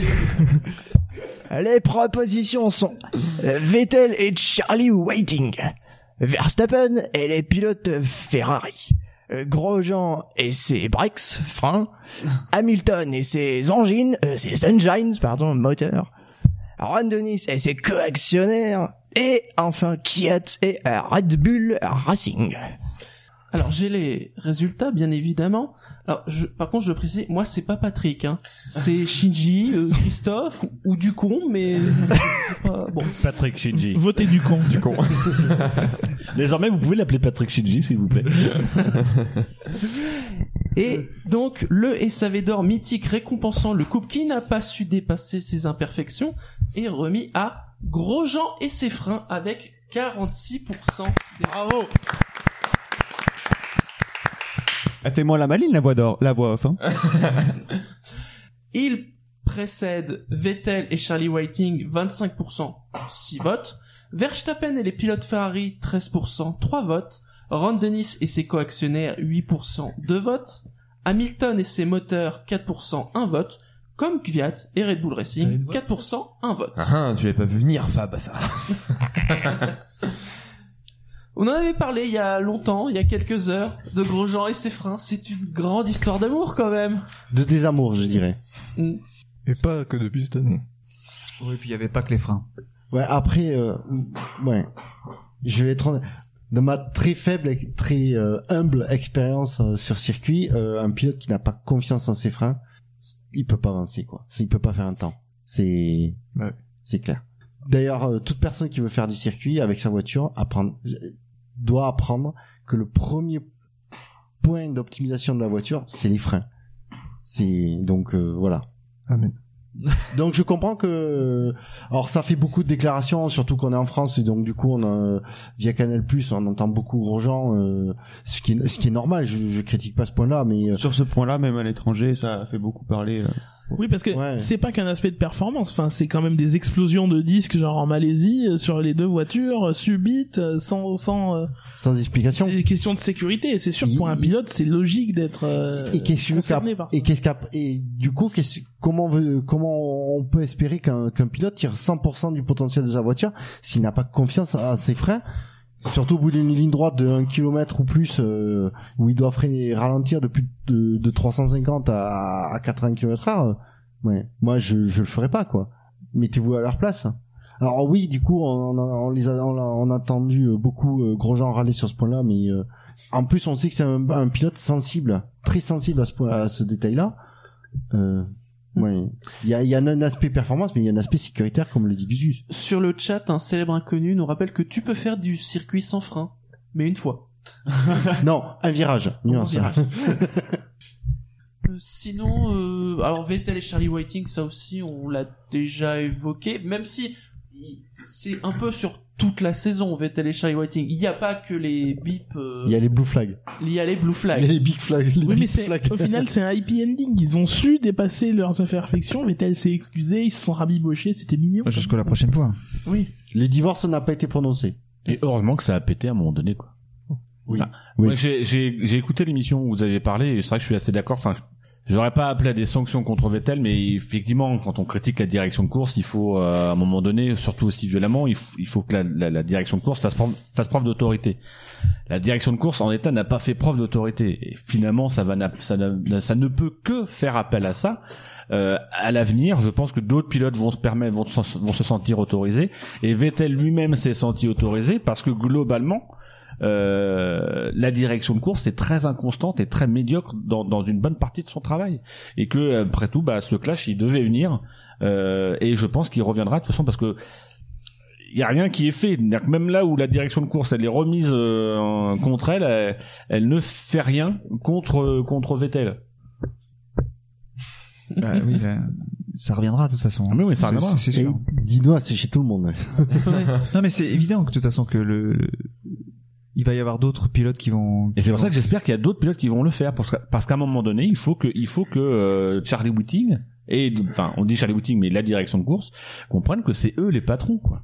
Que moi j'en ai marre que euh, on ait des discours comme euh, Red Bull qui dit il faut et, limite de la piste tout ça on s'en fout. Non, à un moment donné, il y a des règles, il faut les faire respecter. Ça fait des années qu'on le dit et moi c'est une des raisons pour lesquelles je me, je me désintéresse de la F1 de plus en plus, c'est qu'on n'a plus de respect des règles quoi. Et aujourd'hui, on est en train de foutre tout ça en l'air et finalement que ce soit Vettel à un moment donné qui s'emporte, oui, c'est personnel, mais c'est aussi l'un des mecs qui a connaissance de l'historique de la F1, qui a connaissance de- du patrimoine qu'est la Formule 1, et qui, quand il s'emporte, à un moment donné, dit les gars, il faut aussi qu'on n'oublie pas qu'on est dans un sport qui, qui doit répondre à certaines règles, avec une certaine autorité, euh, et que là, pour le moment, bah moi, je regardez, je marche sur la direction de course, moi. Alors que vous avez un, bah, j'ai pas appelé à l'autoritarisme, mais vous avez un balestre. Jamais Sénat a marché sur balestre. En tout cas, jamais publiquement. Pourtant Sénat, quoi. Et voilà, pourtant Sénat, quoi. Donc, Il s'est euh, moqué souvent. Oui. Oui, mais il s'est, il s'est fait, re- il s'est fait remettre en place. Oui, mais c'est après. euh, Pourtant, c'était Ayrton Senna, quoi. Donc, faut surtout pas avoir un nouveau balestre. Mais faut en tout cas avoir une direction qui euh, est euh, qui met en place des mécanismes de manière à ce que les décisions soient prises de façon plus régulière, qu'on écoute aussi euh, un peu plus les pilotes, qu'on mais ça c'est mais c'est le truc que vous, que vous avez rappelé à longueur d'année, qu'on a rappelé déjà par le passé, c'est rappeler davantage que euh, dès qu'il y a une investigation, il faut faire, il faut prendre le temps de faire un document qui explique, qui fait de la pédagogie pour que l'autorité de la FIA et de la direction de course soit respectée. Et c'est pour ça que la FIA n'a pas sanctionné Vettel. Ils peuvent pas le sanctionner. Ils foutent rien depuis euh, 10 ans. Ils vont pas se mettre à sanctionner un mec tout d'un coup. C'est clair. Mais ils auraient dû. Ils auraient dû. Sinon, parmi les autres euh, propositions, euh, il y en a qui vous ont interpellé comme la grande histoire d'amour entre Verstappen et les pilotes Ferrari? Entre Verstappen et tout le reste du, du plateau. Ouais, je pense Oui. que c'est pas lié à Ferrari. C'est là cette année c'était Ferrari, l'année prochaine ce sera une autre équipe. euh, Oui, et puis en plus, il me passe à 3, donc euh, on est Après, open, ça ouais. peut, ça peut que se passer comme ça. Mais un jour, ça. Enfin, c'est un chien dans un jeu de qui euh, Il est entouré que de que de pointures. euh, Forcément. Et Bruce Joigny disait ça très très bien. Il, il rappelait que il, il est dans un autre rythme en fait. Il ne, ne tombe pas dans le rythme de celui qu'il il essaye de dépasser. Il, euh, il, il change complètement le, le rythme et du coup ça c'est c'est aussi peut-être pour ça que ça donne un, un, un, un effet euh, euh, de nouveauté euh, super intéressant où on a l'impression que c'est différent en fait qu'il a il a une autre il a une vraiment une autre approche. Je rejoins, euh, je rejoins Jackie. Putain, c'est dingue ce qu'on est d'accord ce soir. Et il a ce côté adolescent. Oui. Non, mais réactions, c'est des- quand même des réactions par moments très gamines. oui. Oui. Euh, mais du coup, ça rappelle que c'est qu'un gamin et que ce qu'il fait à son âge, c'est c'est juste dément. quoi. Putain, mais c'est c'est dingue de dire qu'il n'a que 18 ans. Mais ouais. 19. 19 maintenant. Ouais, alors Tu je sais, tous- tous les ans, À- il prend un an en fait. À notre âge, Jackie. euh, eh, honnête- eh, honnêtement, Jackie, à nos âges, euh, 18 ou 19. euh, c'est Surtout, surtout qu'il au tien. Connard. Il y a pas de Bah, bip la Jackie, maintenant, c'est 91. C'est c'est l'inverse maintenant. Hein Ton anniversaire, toi, c'est l'inverse maintenant. C'est le chiffre inverse, c'est 91. Non non. en, en intervertissant juste les chiffres, c'est bon, t'as 19 ans. On, on a perverti les chiffres maintenant. Ça fait. Non, mais si on était averti de chiffres, ça fait vite. c'est ça. À 91 ans, ça fait plus rien. Après avoir passé toute la fin de ce samedi avec nous, je vous propose de commencer ce dimanche avec nous.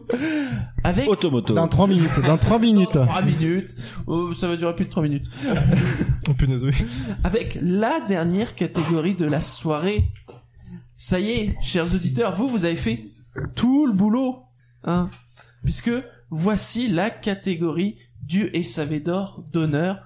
C'est toujours aussi imbitable à dire, mais bon, il n'y a pas vraiment d'autre façon de le dire. Est-ce que je peux me permettre de faire juste une petite pause Non. Non, mais c'est- je voudrais, je Non, voudrais non. juste, je voudrais juste inviter vos auditeurs s'ils veulent écouter un podcast qui fait moins de 5 heures. Oui, je- Allez sur lachicompagnie.com, on achève les ordi l'épisode 22. Euh, La il, la- est la pas, diffé- il est pas monté encore. Dino, ouais, la différence c'est que nous il sera publié euh, bientôt. Oui, c'est vrai. Très non, c'est bientôt. vrai. Et qu'après montage, il fera moins de 5 heures. Rendez-vous en 2017. Alors ça, Bilo, honnêtement, je, Non, je- alors je pour le m'engagerai coup- pas. Il peut encore fa- faire moins de 5 heures. Après euh, moult discussions, oui. Monté. Jusqu'il y a pas si longtemps, même Multi si la mission 21. était longue. oui, Jusqu'il y a 5 heures. euh, quatre propositions, je, je peux pas dire ont émergé, c'est plutôt... euh, Ont été poussés. Nous avons accouché de, nous avons accouché difficilement. difficilement de quatre propositions qui vont être défendues, souvenez-vous, comme l'an dernier, euh, par euh, un chroniqueur. Alors, est-ce que quelqu'un veut commencer? Ah, Bouchard a tendu la main extrêmement vite. Oui, j'ai soif et j'ai faim. Quel SAV d'or d'honneur souhaites-tu défendre ce soir? Je souhaite défendre le. Bah en fait c'est un SAV d'or d'honneur qui est en gestation depuis plusieurs années maintenant puisque ça ça progresse et c'est envie de j'ai envie de saluer la, la très belle quatrième place au championnat du monde de Force India parce que euh, ça reste une écurie indépendante, ce qui est extrêmement dur de nos jours, qui est pas soutenu par un grand groupe euh, comme peut l'être euh, Red Bull, Mercedes, euh, Ferrari, j'ai envie de dire aussi McLaren. Euh, et ils, ils finissent, euh, ils sont pas aussi euh, aussi aguerris dans le dans la F1 que peut l'être Williams. Et ils finissent quatrième du championnat du monde avec une certaine marge, euh, soyons honnêtes. Et voilà, c'est euh, avant euh, un changement réglementaire qui euh, on, on- on prédit qu'il va redistribuer les cartes, mais qui peut ne pas redistribuer les cartes, où, voilà, où tout est incertain. Euh, où on est aussi d'accord pour dire que euh, Force India peut jouer une belle carte en 2017 avant de se faire rattraper. Voilà, c'est c'est personne euh, n'aurait euh, il y a cinq ans parié sur Force India quatrième euh, du championnat du monde. Pourtant ils l'ont fait.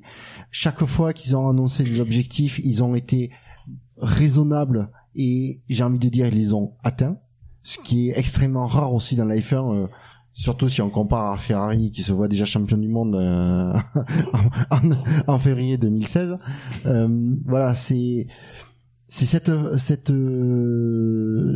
persévérance, cette euh, cette euh, bonne vision du de la de la du sport dans lequel il, auquel il participe. Euh, voilà, c'est pour tout ça. Il y a, y a beaucoup d'éléments, de petits détails, mais aussi à la fin ce résultat final qui fait qui fait qu'ils sont devant euh, Williams, ils sont devant Renault, ils sont devant McLaren, qui sont des, des noms loin d'être anecdotiques dans la F1. Ils sont juste derrière Red Bull, Ferrari, euh, Ferrari, Red Bull et, et Mercedes. Sur, sur le chat, il y a un célèbre inconnu qui dit les guirous de la F1. Et c'est pas, non, mais c'est pas, non, non, c'est pas, C'est du pas tout- péjoratif et c'est je, pas je- péjoratif ouais, je tout. pense que c'est dit pas du, vraiment dans le sens positif Et- du terme. oui, oui, il y a- et je, de la cristalline? Ah bah c'est moins cher hein, pour un budget d'équipe de F1, il n'y a pas de petites économies. Surtout que bon, les finances de Vijay Malia sont plus compliquées cette année. euh, Et son passeport aussi. euh, et son passeport aussi. Donc euh, voilà, il y a des il y a des il y a des contraintes et pourtant ils arrivent malgré ces contraintes financières à faire des à faire des choses quand même intéressantes en termes de performance. Et on, on et tu, par- tu parles de Vi- Vijay Malla, mais euh, on a beau le critiquer, il a monté une écurie super solide. Mine de rien. On le voyait comme un, comme un mec qui débarquait comme ça en F1. Et qui allait repartir, euh, qui allait repartir dans, dans ans, vite. la queue entre les jambes? En attendant, il a monté un truc. Bon, alors c'était sur, certes sur une, une structure existante, mais euh, bon, euh, qui avait rien démontré jusque-là.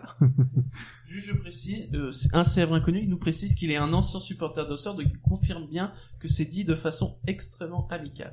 Oh, mais on n'en doutait pas. Et mais voilà, c'est euh, Mallya, il a suracheté une, une, une, anti- une structure euh, pour avoir son entrée en la F1, certes, mais bon, euh, c'est super, c'est super Aguri. euh, on aurait prédit il y a 10 ans que Super Aguri faisait, euh, serait quatrième. La structure de Super Aguri, non, sur- non, c'est Midland. C'est Midland. Ouais, ouais. Midland Spiker. Jordan, Jordan, Spiker. Midland Spiker. Alors Jordan à l'époque, mais tant que c'était. Ils ont euh, gagné des courses, Jordan. Oui, mais tant que c'était euh, Eddie Jordan qui était di- directeur d'écurie.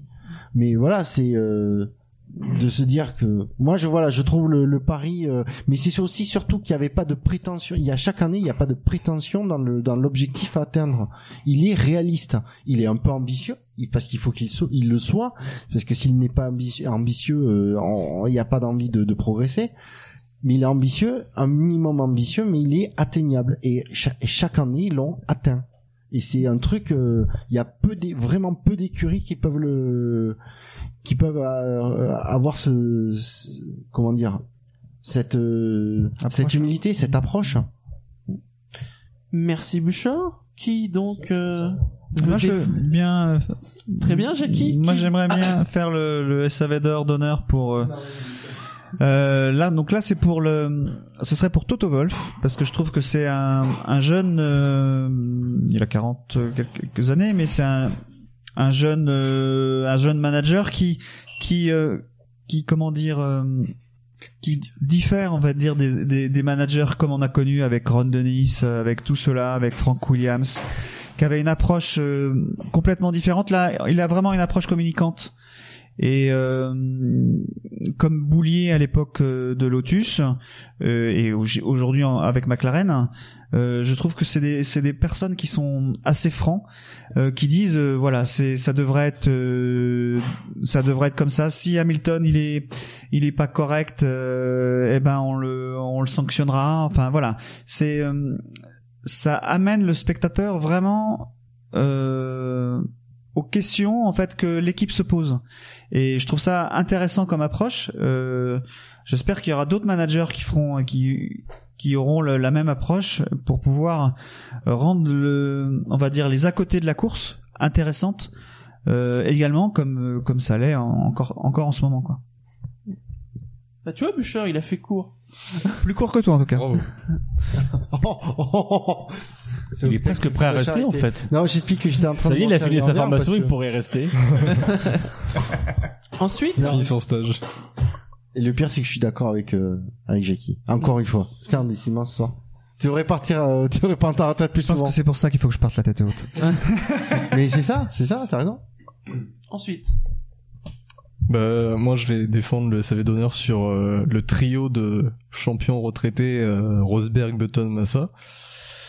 Parce que déjà, c'est la dernière fois qu'on, enfin, c'est la dernière occasion qu'on a de, de pouvoir les récompenser, euh, d'honorer leur mémoire. On sait pas parce que peut-être que chez euh, Sauf si effectivement euh, un des, soit Button, chez soit, soit signé chez Mercedes, on sait jamais. Voilà, c'est déjà c'est toute une génération que qu'on connaît depuis bah, 2000 puisque Button a commencé en 2000 donc euh, voilà depuis le début du siècle euh, on voit au moins un de ces trois pilotes souvent aux avant-postes d'ailleurs euh, c'est euh, ce sont trois pilotes qui ont apporté chacun quelque chose de bien spécifique à, eux- à eux-mêmes. Hein. Massa, ça, il a toujours apporté un lot d'émotions et puis euh, une certaine euh, bonhomie dans le paddock avec sa famille. D'ailleurs, Febro avait témoigné lors du dernier SAV sur le sur ce qu'apportait Massa et sa famille dans le paddock. Button, euh, Button, bah, il est toujours, il est considéré comme euh, l'un des plus grands gentlemen de, de l'époque moderne. Il a porté un style aussi euh, en course. Il était gentleman aussi, donc sur et en dehors de la piste. Il a jamais euh, critiqué euh, sans fondement un pilote. Il se gardait toujours de, de lyncher ses, ses, euh, ses collègues. Et puis Rosberg, il a apporté une, une certaine fraîcheur dans ses, dans ses interviews et dans son parcours, un parcours assez atypique où il, voilà, il met très longtemps à devenir champion du monde, mais il parvient et il part euh, sur un titre. Donc il a marqué l'histoire et puis il a aussi marqué par son combat euh, contre Lewis Hamilton pendant trois ans. Donc voilà, ce- ces trois pilotes en même temps, euh, ils, ils ont vraiment fait la décennie. Alors ils n'ont pas été seuls à faire cette décennie, mais ce sont trois pilotes qui nous manqueront euh, dès l'an prochain et euh, et qui chacun dans- chaque chacun d'eux euh, a fait que que c'était bien la, la F1 quand ils étaient là. J'ajoute aussi que Massa, il a aussi cette histoire euh, où il a failli mourir euh, en Grand Prix de Hongrie quand il a pris le, re- le ressort de Barrichello. Euh, C'est euh, ça, ça ajoute euh, à la, enfin, à, son histoire, à sa légende en fait, parce que c'est vrai que c'était, euh, on n'avait pas envie de voir un pilote mourir là et on, quand on, on le voit. euh, on le voit prendre quelque, enfin on le voit ne plus bouger euh, et qui prend le mur sans en, en laissant la voiture filer dans le, dans le mur tu te dis il y a un problème là ce serait ça aurait été dommage que quelqu'un meure là et euh, c'est vrai que c'est quelqu'un de- de- d'agréable euh, on- Heureusement, le Halo va résoudre ce problème. On, on peut noter aussi Button, c'est quand même l'histoire folle de Brown, Hmm. parce que c'est un truc fou qu'on a vécu avec Ouais, Brown. aussi. Mm. Les gens se souviendront de Button, les gens se souviendront de Massa, les gens se souviendront de Rosberg, et les trois en même temps ils partent. et j'ai adoré qu'il utilise qu'il utilise un casque qui ressemblait à celui qu'il qu'il utilisait pour son Grand Prix parce que c'est bien de, aussi que le, le qu'un pilote soit associé à son casque et euh, j'en ai eu assez euh, d'avoir les, les Red Bull qui mettaient des casques qui se ressemblaient tous. Quand on va euh, sur un Grand Prix et qu'on voit les pilotes Red Bull, ils ont tous le même tous le même casque ou quasiment, euh, donc c'est très difficile de les différencier. Euh, là, un casque jaune fluo avec, euh, même si tu vois pas que c'est écrit JB, hein, mais tu vois bien qu'il est jaune fluo, tu sais que c'est le casque de Button, quoi. Et surtout que c'est que ça, c'est leur départ en retraite arrive au terme d'une saison où la star, c'est Verstappen. Qui est l'antithèse en fait de ces trois pilotes. Donc en fait, c'est vrai que c'est on a trois pilotes qui partent. euh, alors que euh, l'antithèse des pilotes qui sont, que- je parle dans le caractère, de- de- dans le. Souviens-toi comment il était Button au début, dans les années 2000, il avait mauvaise presse.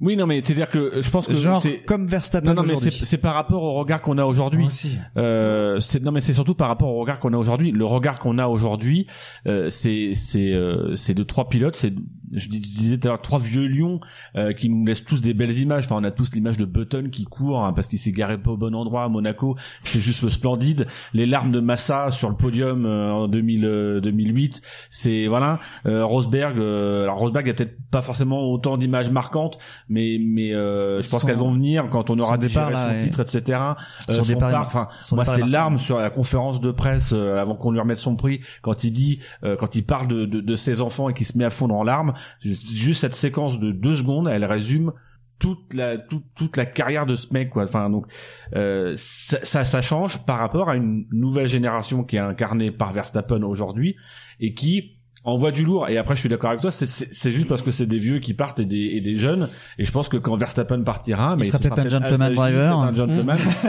Mais c'est vrai Oh, que j'ai du mal à y croire quand même. je pense que derrière ces trois pilotes là c'est aussi récompenser les finalement c'est récompenser tous les pilotes qui nous ont quittés dans la Formule 1 et qui ont pu partir les pieds debout. Euh, voilà. Et il y en a qui nous ont, qui n'ont pas pu. Et c'est voilà c'est il je trouve il y a quelques années T'es en, train, t'es en train de me convaincre en fait Bilo. Euh, Profite-en, c'est une première. Non mais il a fallu attendre 7 ans. Mais il y a quelques années, on a hésité, je crois que c'est l'année dernière, à mettre un à mettre un, un SAV d'or d'honneur à Bianchi. Euh, parce que c'était morbide. Là, je trouve qu'effectivement, c'est mettre un SAV d'or à trois bonhommes qui euh, qui incarnent euh, des pilotes de Formule 1 et qui partent euh, par choix et qui Et partent ils- la tête haute. Quoi. Ils partent pas, ouais, ils partent pas parce qu'on les jette Ouais, ils dehors. partent hein. pas choix, ben, par choix. À noter qu'en chiffres, Aussi, ces trois pilotes, c'est 49 victoires, 54 pôles, 761 grands prix disputés à eux trois Autant que Barrichello. et et deux Des grands prix qu'il titres, aurait voulu trois faire. quarts. Deux titres, Neuf- trois quarts, ouais. Ah voilà. 2,99, je dirais. 2,99. À 400 non, mais mètres deux, près. arrêtez, putain, deux titres. Ou alors faut annuler le Grand Prix de Singapour, c'est tout. Qu'on aurait pu annuler. Tout à fait.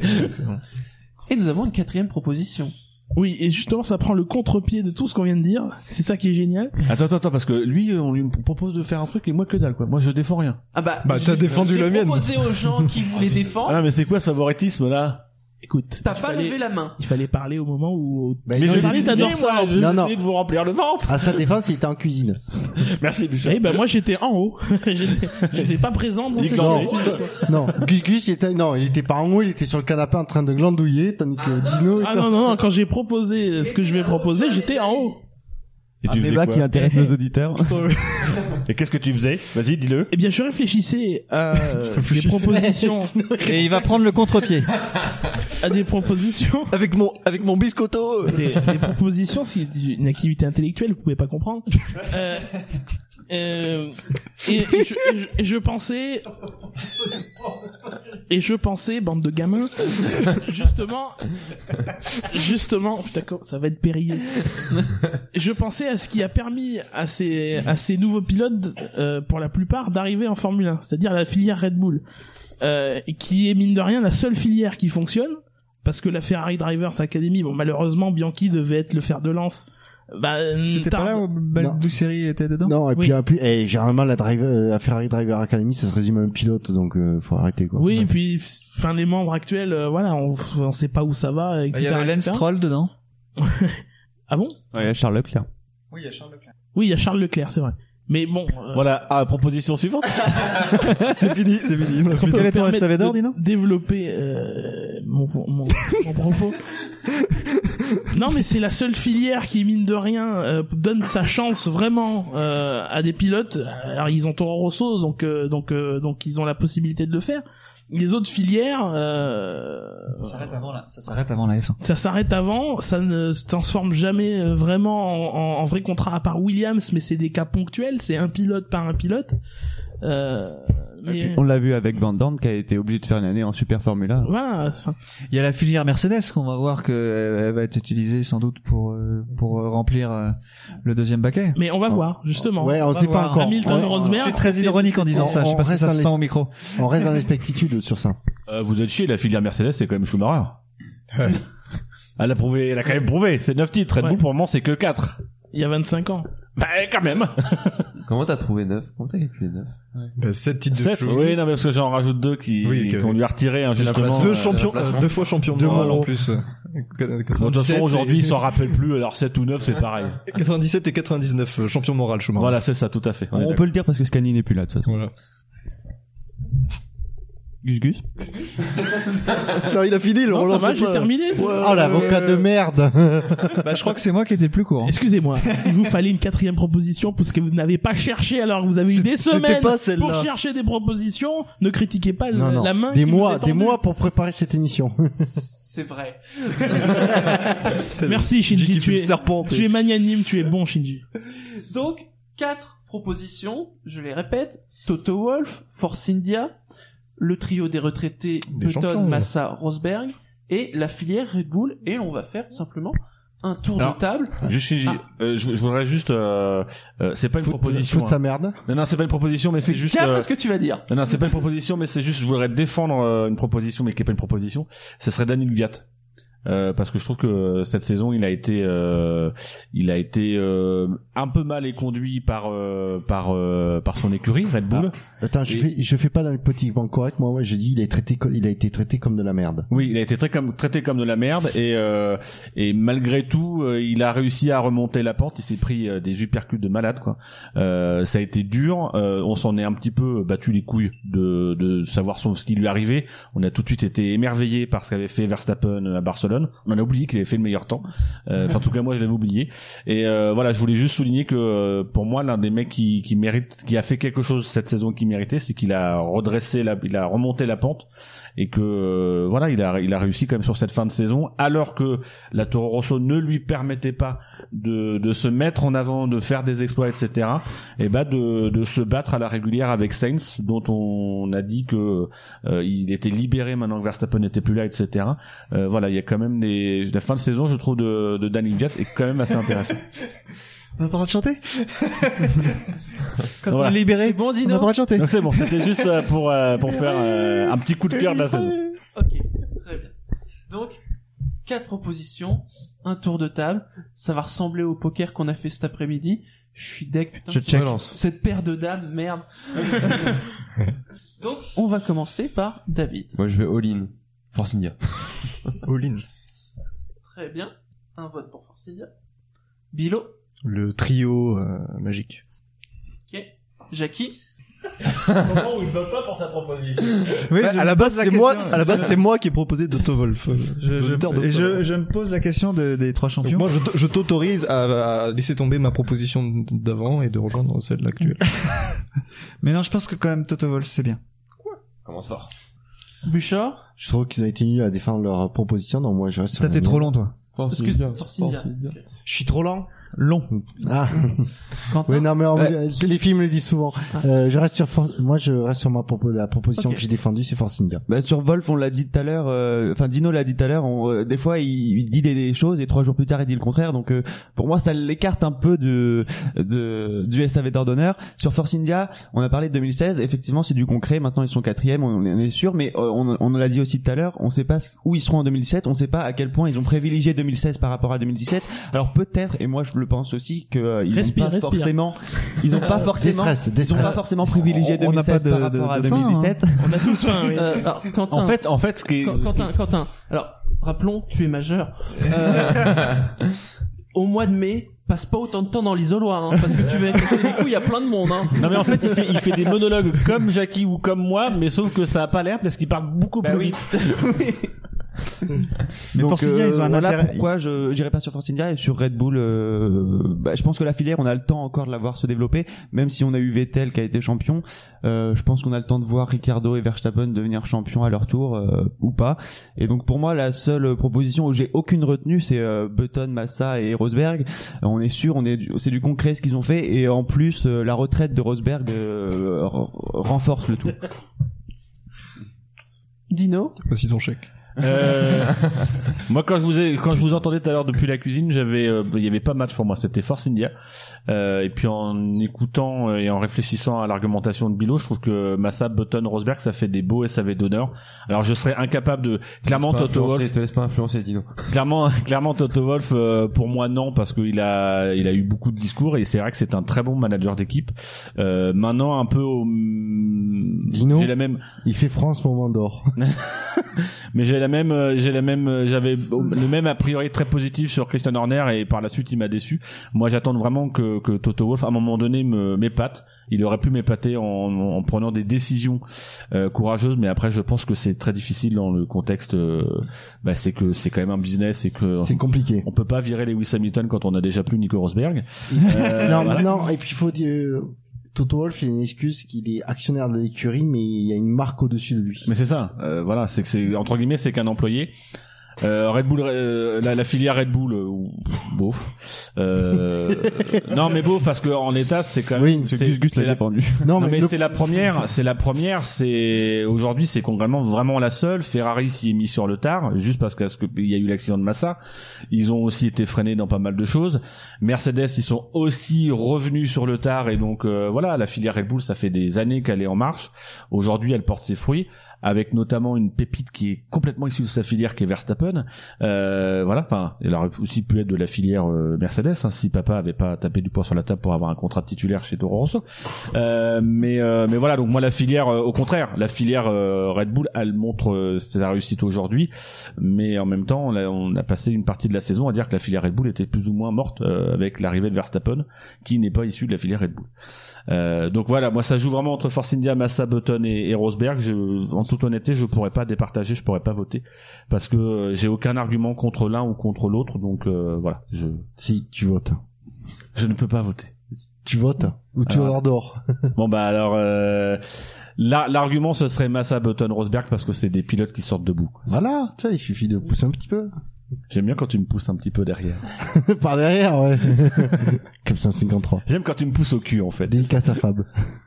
Gus Gus Euh, moi, contrairement à Jackie, je n'ai pas de couilles. Donc la filière Red Bull, euh, bon, c'est, c'était une propo- on, va, pas- on va être- honnête, c'est une proposition de dernière minute, euh, voilà, qui, qui est pas indigente, mais qui est pas la propo- proposition révolutionnaire. Toto Wolff, effectivement, il est, il est encore au début de sa carrière, mine de rien, il faut, il faut pas oublier qu'il est arrivé en 2014 en profitant du travail qui a été euh, entrepris de restructuration par Ross Brown. Euh, même si derrière il l'a fait fru- fructifier, euh, on attend de le voir dans des situations plus difficiles. Euh, donc il a quand ça, même vécu des situations difficiles euh, avec ces deux pilotes. Oui, mais c'est c'est un point précis de son travail. Euh, il, il a il a pas eu à gérer des crises dans le développement de la voiture, dans euh, le moteur qui marche pas, des, des problèmes de fiabilité. Euh, la voiture, il a toujours eu à, C'est compliqué ça. Hein. Bah Si, si, il a été toujours manager d'une écurie qui avait la voiture dominatrice. Euh, il a pas été Regarde- manager- il a pas été chez Williams les gars? Il était proprio, Non, il était propriétaire, non, il mais était pas manager. Non non, il avait il avait un rôle hein. Non, Non, non. Ouais, non, Pas il était minoritaire. qu'aujourd'hui, hein. Non, Puis pas aussi important Williams jusqu'en 2013, c'était franchement pas la panacée. Hein. Sous Wolf. Ah, mais heureusement vous en avez débarrassé quoi. Vous êtes libérés maintenant. Eh, c'est comme toi. hein. Mais- Pourquoi tu dis ça Tu me tends une perche, je la saisis. euh, euh, oui. Non, Gus Gus, revenons à Gus C'est Gus. pas saisi que j'aurais pensé en mots commençant par S, mais Revenons à Gus Gus. Bien. Euh, Revenons chez Gus donc, moi, comme, comme on Dino- aurait dit ma grand-mère. putain. Ta gueule. S'il vous plaît, les joueurs sont prêts. Tu te souviens Quentin? S'il vous plaît, les joueurs sont prêts.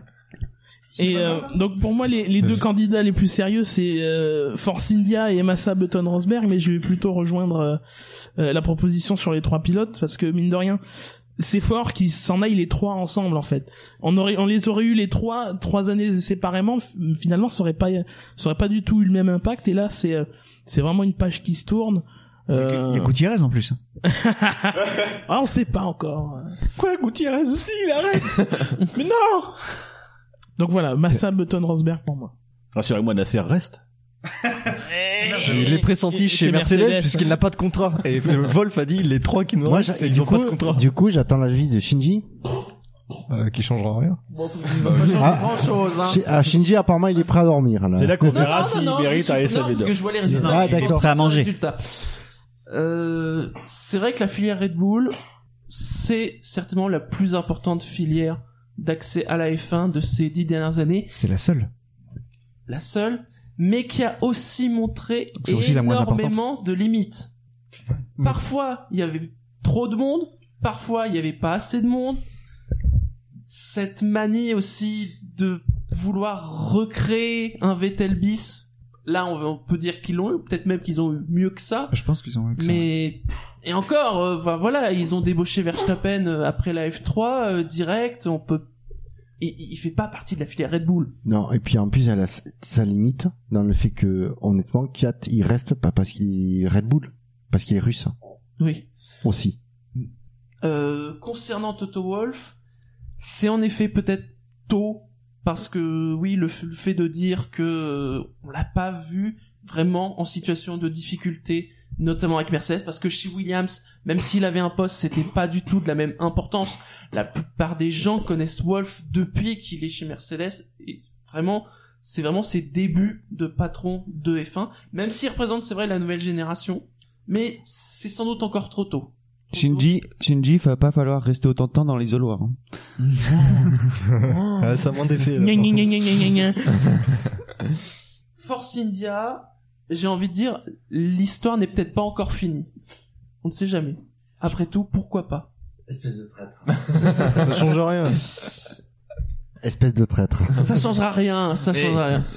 Si si Vinjay Malia est, Est retrouvé. est retrouvé, je pense que c'est aujourd'hui qu'il faut vendre euh, l'équipe. C'est aujourd'hui, c'est pas demain. Ah mais euh, là, elle a de la valeur l'équipe là aujourd'hui. hein. La problématique, va c'est qui va acheter Oui. Audi. Donc, tu restes sur un, un fait. euh, Toi, tu restes Lol, sur un fait acté, quoi. Tu Volkswagen restes sur un fait acté. Sur un fait acté, et c'est vrai que le... ils vont compter. Ils ont compté. Ils ont compté. Rosberg va compter parce que ça, dans le CV, on a beaucoup parlé depuis qu'il est titré. On peut dire ce qu'on veut sur ce qui s'est passé cette année. On peut même dire ce qu'on veut sur ce qui s'est passé ces trois dernières années. C'est pas une question de mérite, hein, parce qu'on a beaucoup entendu parler de mérite. Tout ce qui restera, Mairie non? c'est que Rosberg est champion du monde. Point. Putain, que j'étais content. Quentin peut en témoigner. Voilà. J'aime quand Point. Shinji parle comme ça, t'as paf. Et en effet, je l'ai dit, Button, c'est une très belle carrière. C'est en effet cette histoire folle de Braun. C'est c'est pas rien. C'est le, le, le choix d'aller chez McLaren. On se dit qu'il va se faire défoncer et il finit devant Hamilton pour sa première année chez McLaren. Alors que tout le monde prédisait vraiment Ouais. que ça allait se faire vraiment démonter, quoi. Démonté. Ouais, mais- Au, au Bah, démonte au, point même que c'est même devenu Il le, il finit- le- pour sa deuxième Il finit pas devant, c'est en 2011 qu'il finit Ah, devant Hamilton. 2011, ouais. c'est même devenu entre guillemets le pilote McLaren. C'est c'est vrai. Ouais, il, c'est reste- vrai. il est resté plus longtemps qu'Hamilton. D'ailleurs, il part mais il Ah, reste. en nombre de saisons, c'est pas impossible. Euh, 7 et Hamilton 6. Eh, Il y a Gus qui compte sur ses doigts. Arre, arre. Donc, toi, t'es pour les trois pilotes.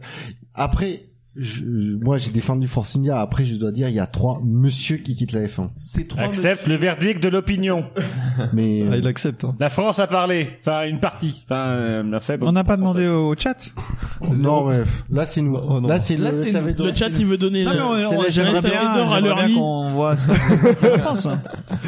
Donc je vais dire le trio des retraités et de toute façon en effet il y avait déjà quatre votes hein, donc euh, ça aurait rien changé. Ah, t'aurais pu donner J'ai- un, vote à la filière La Red filière Bull Red pour Bull. l'honneur.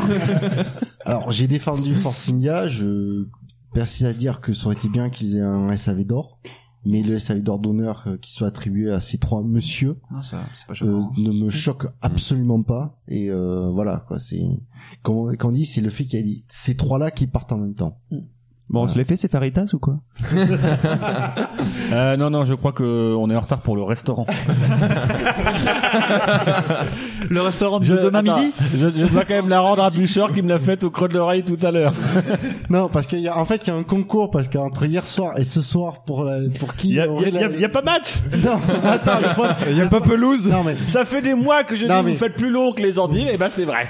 Donc j'ai l'honneur de proclamer pour l'année 2016 le SAV d'or d'honneur à trois pilotes Jenson Button, Felipe Massa et Nico Rosberg pour le rôle et la trace qu'ils vont laisser et qu'ils ont laissé dans la Formule 1.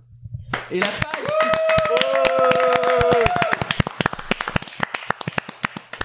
Bonjour les voisins de Bûcher. Il nous écoute sur le chat? Oui. Oui, oui. non, Il a je T'as rassure. pas vu l'affichette en bas? Il y a une grande affichette dans le hall. Et c'est ainsi que se termine le palmarès 2016 des SAV d'or. C'est ainsi que se termine la saison 2016 du SAV de la F1. C'est le moment Jacques Martin. Ah, attendez, Le dernier monologue. attendez. Euh, non, C'est on a faim. le moment des remerciements, de remercier tous ceux-là qui sont autour de la table, des tables autour de moi, et particulièrement un grand merci à Jackie, qui aura Oui. été notre compagnon de route pendant plusieurs saisons, Merci Jackie. Voilà, et comme d'habitude, Pendant plusieurs heures, portes- surtout. Les portes sont toujours ouvertes. Non, non, faut pas le dire trop vite, mais on te souhaite, on te souhaite le meilleur dans tes nouvelles aventures podcastiques. euh. Voilà. Les portes sont Sale ouvertes, on dit ça à tout le monde. Hein. euh, Après, Non, mais la- le SAV est toujours une famille, de toute façon. On ne Oui. quitte pas, le- c'est comme la Mais là, CIA. c'est notre, Avec- là, c'est notre vieux tonton qui part. que- Et, toujours sur Live Sim. Et toujours sur Live Sim. une famille avec une ambiance de merde. Ah non, Il faut la- on, on peut faire sa pub du coup dans cette émission. Ah bah, Euh, j'attends, tu l'as déjà fait. dis donc. Oui, tu l'as fait euh, tout à l'heure. euh. Non, mais on t'a fait une pub de 5 heures hier. J'ai parlé avec la Aussi- com. Je voudrais aussi, il faut qu'on le remercie encore une fois, remercier Bouchard pour son Oui. accueil ce Ah, week-end. De nous C'était supporter. avec plaisir, mais moi j'ai un autre merci gigantesque à accorder ce soir parce qu'il nous a fait rire très régulièrement dans la soirée, c'est Fab. Oui. Oui. Oui, Ah bien sûr. Ah, voilà, on a découvert les pastilles en même temps que nos auditeurs. Avec la Et- complicité de ceux qui sont absents et aussi. Et- oui, Et, exactement. et d'ailleurs, Euh, il est là, et il précise, les portes sont ouvertes, mais frappez quand même. Euh, il a quand même été un Mais- petit peu faible dans sa pastille sur Mythique, je trouve. Non, non, honnêtement, un il a manqué de souffle. En effet, à ceux qui ne sont pas là autour Oui. de cette table, mais on pense à eux parce que c'est ça reste la c'est famille. hein. c'est la famille, c'est ceux qui font le SAV de la F1. Il faut qu'on fasse un grand merci aussi aux invités qu'on a eu cette année. Ouais. Les deux invités, Bruce Joigny et Julien Febro, qui est même venu deux fois. C'est quand même un énorme signe de reconnaissance. Ça aurait été une très belle fait. année du coup. Euh, Et on va, saison on va être 2016. honnête, c'est un signe de fi- énorme, d'énorme fierté pour nous. On, on, on gagne rien hein, sur la F1, euh, le SAV de la F1. C'est vraiment par passion qu'on le fait d'avoir un, un, un monsieur de la F1 qui est, euh, qui est Julien Febro de venir deux fois dans C'est que l'émission. ça lui a plu. voilà, c'est que il s'est, il s'est quelque part senti un minimum bien et euh, voilà, c'est, c'est tout ce que, voilà, c'est. Il est pas venu aux endives, par exemple. non mais, non mais on va pas l'y envoyer non plus. Non, non, mais je- j'aurai bientôt le, le, le, le, le- le propriétaire de la première fabrique mondiale d'endives et donc du coup ça, ça, ça me rend vraiment euh, très plaisir. Tu vas faire des dossiers. Ça te C'est rend, Jean-Michel ça te rend très plaisir. Euh, voilà, euh, bon voilà, c'est c'est quand même pas Ouais, n'importe chacun quoi. la fierté dans son domaine, hein. Oui, ok, pour un truc de niche, euh, c'est c'est pas beaucoup, mais quand même. Euh, désolé, monsieur.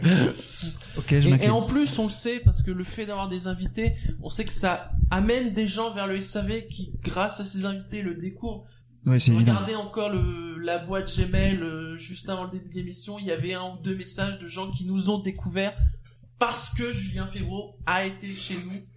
Et donc c'est aussi une occasion de remercier tous nos auditeurs, On ne, le rem- on ne les remerciera jamais assez. jamais assez, en direct et en différé. Parce que là, ça fait un moment qu'ils nous écoutent. Oui, mais écoute, il y en a encore 11 Alors, moi, qui- Ah, moi, attends, moi, attends, qui le compteur. C'est passé hors micro, mais sachez que Bilo saute au dessus, c'est bien de nous le dire. Alors, moi qui est le compteur, ça fait quand même plus de 5h30 qu'ils nous écoutent.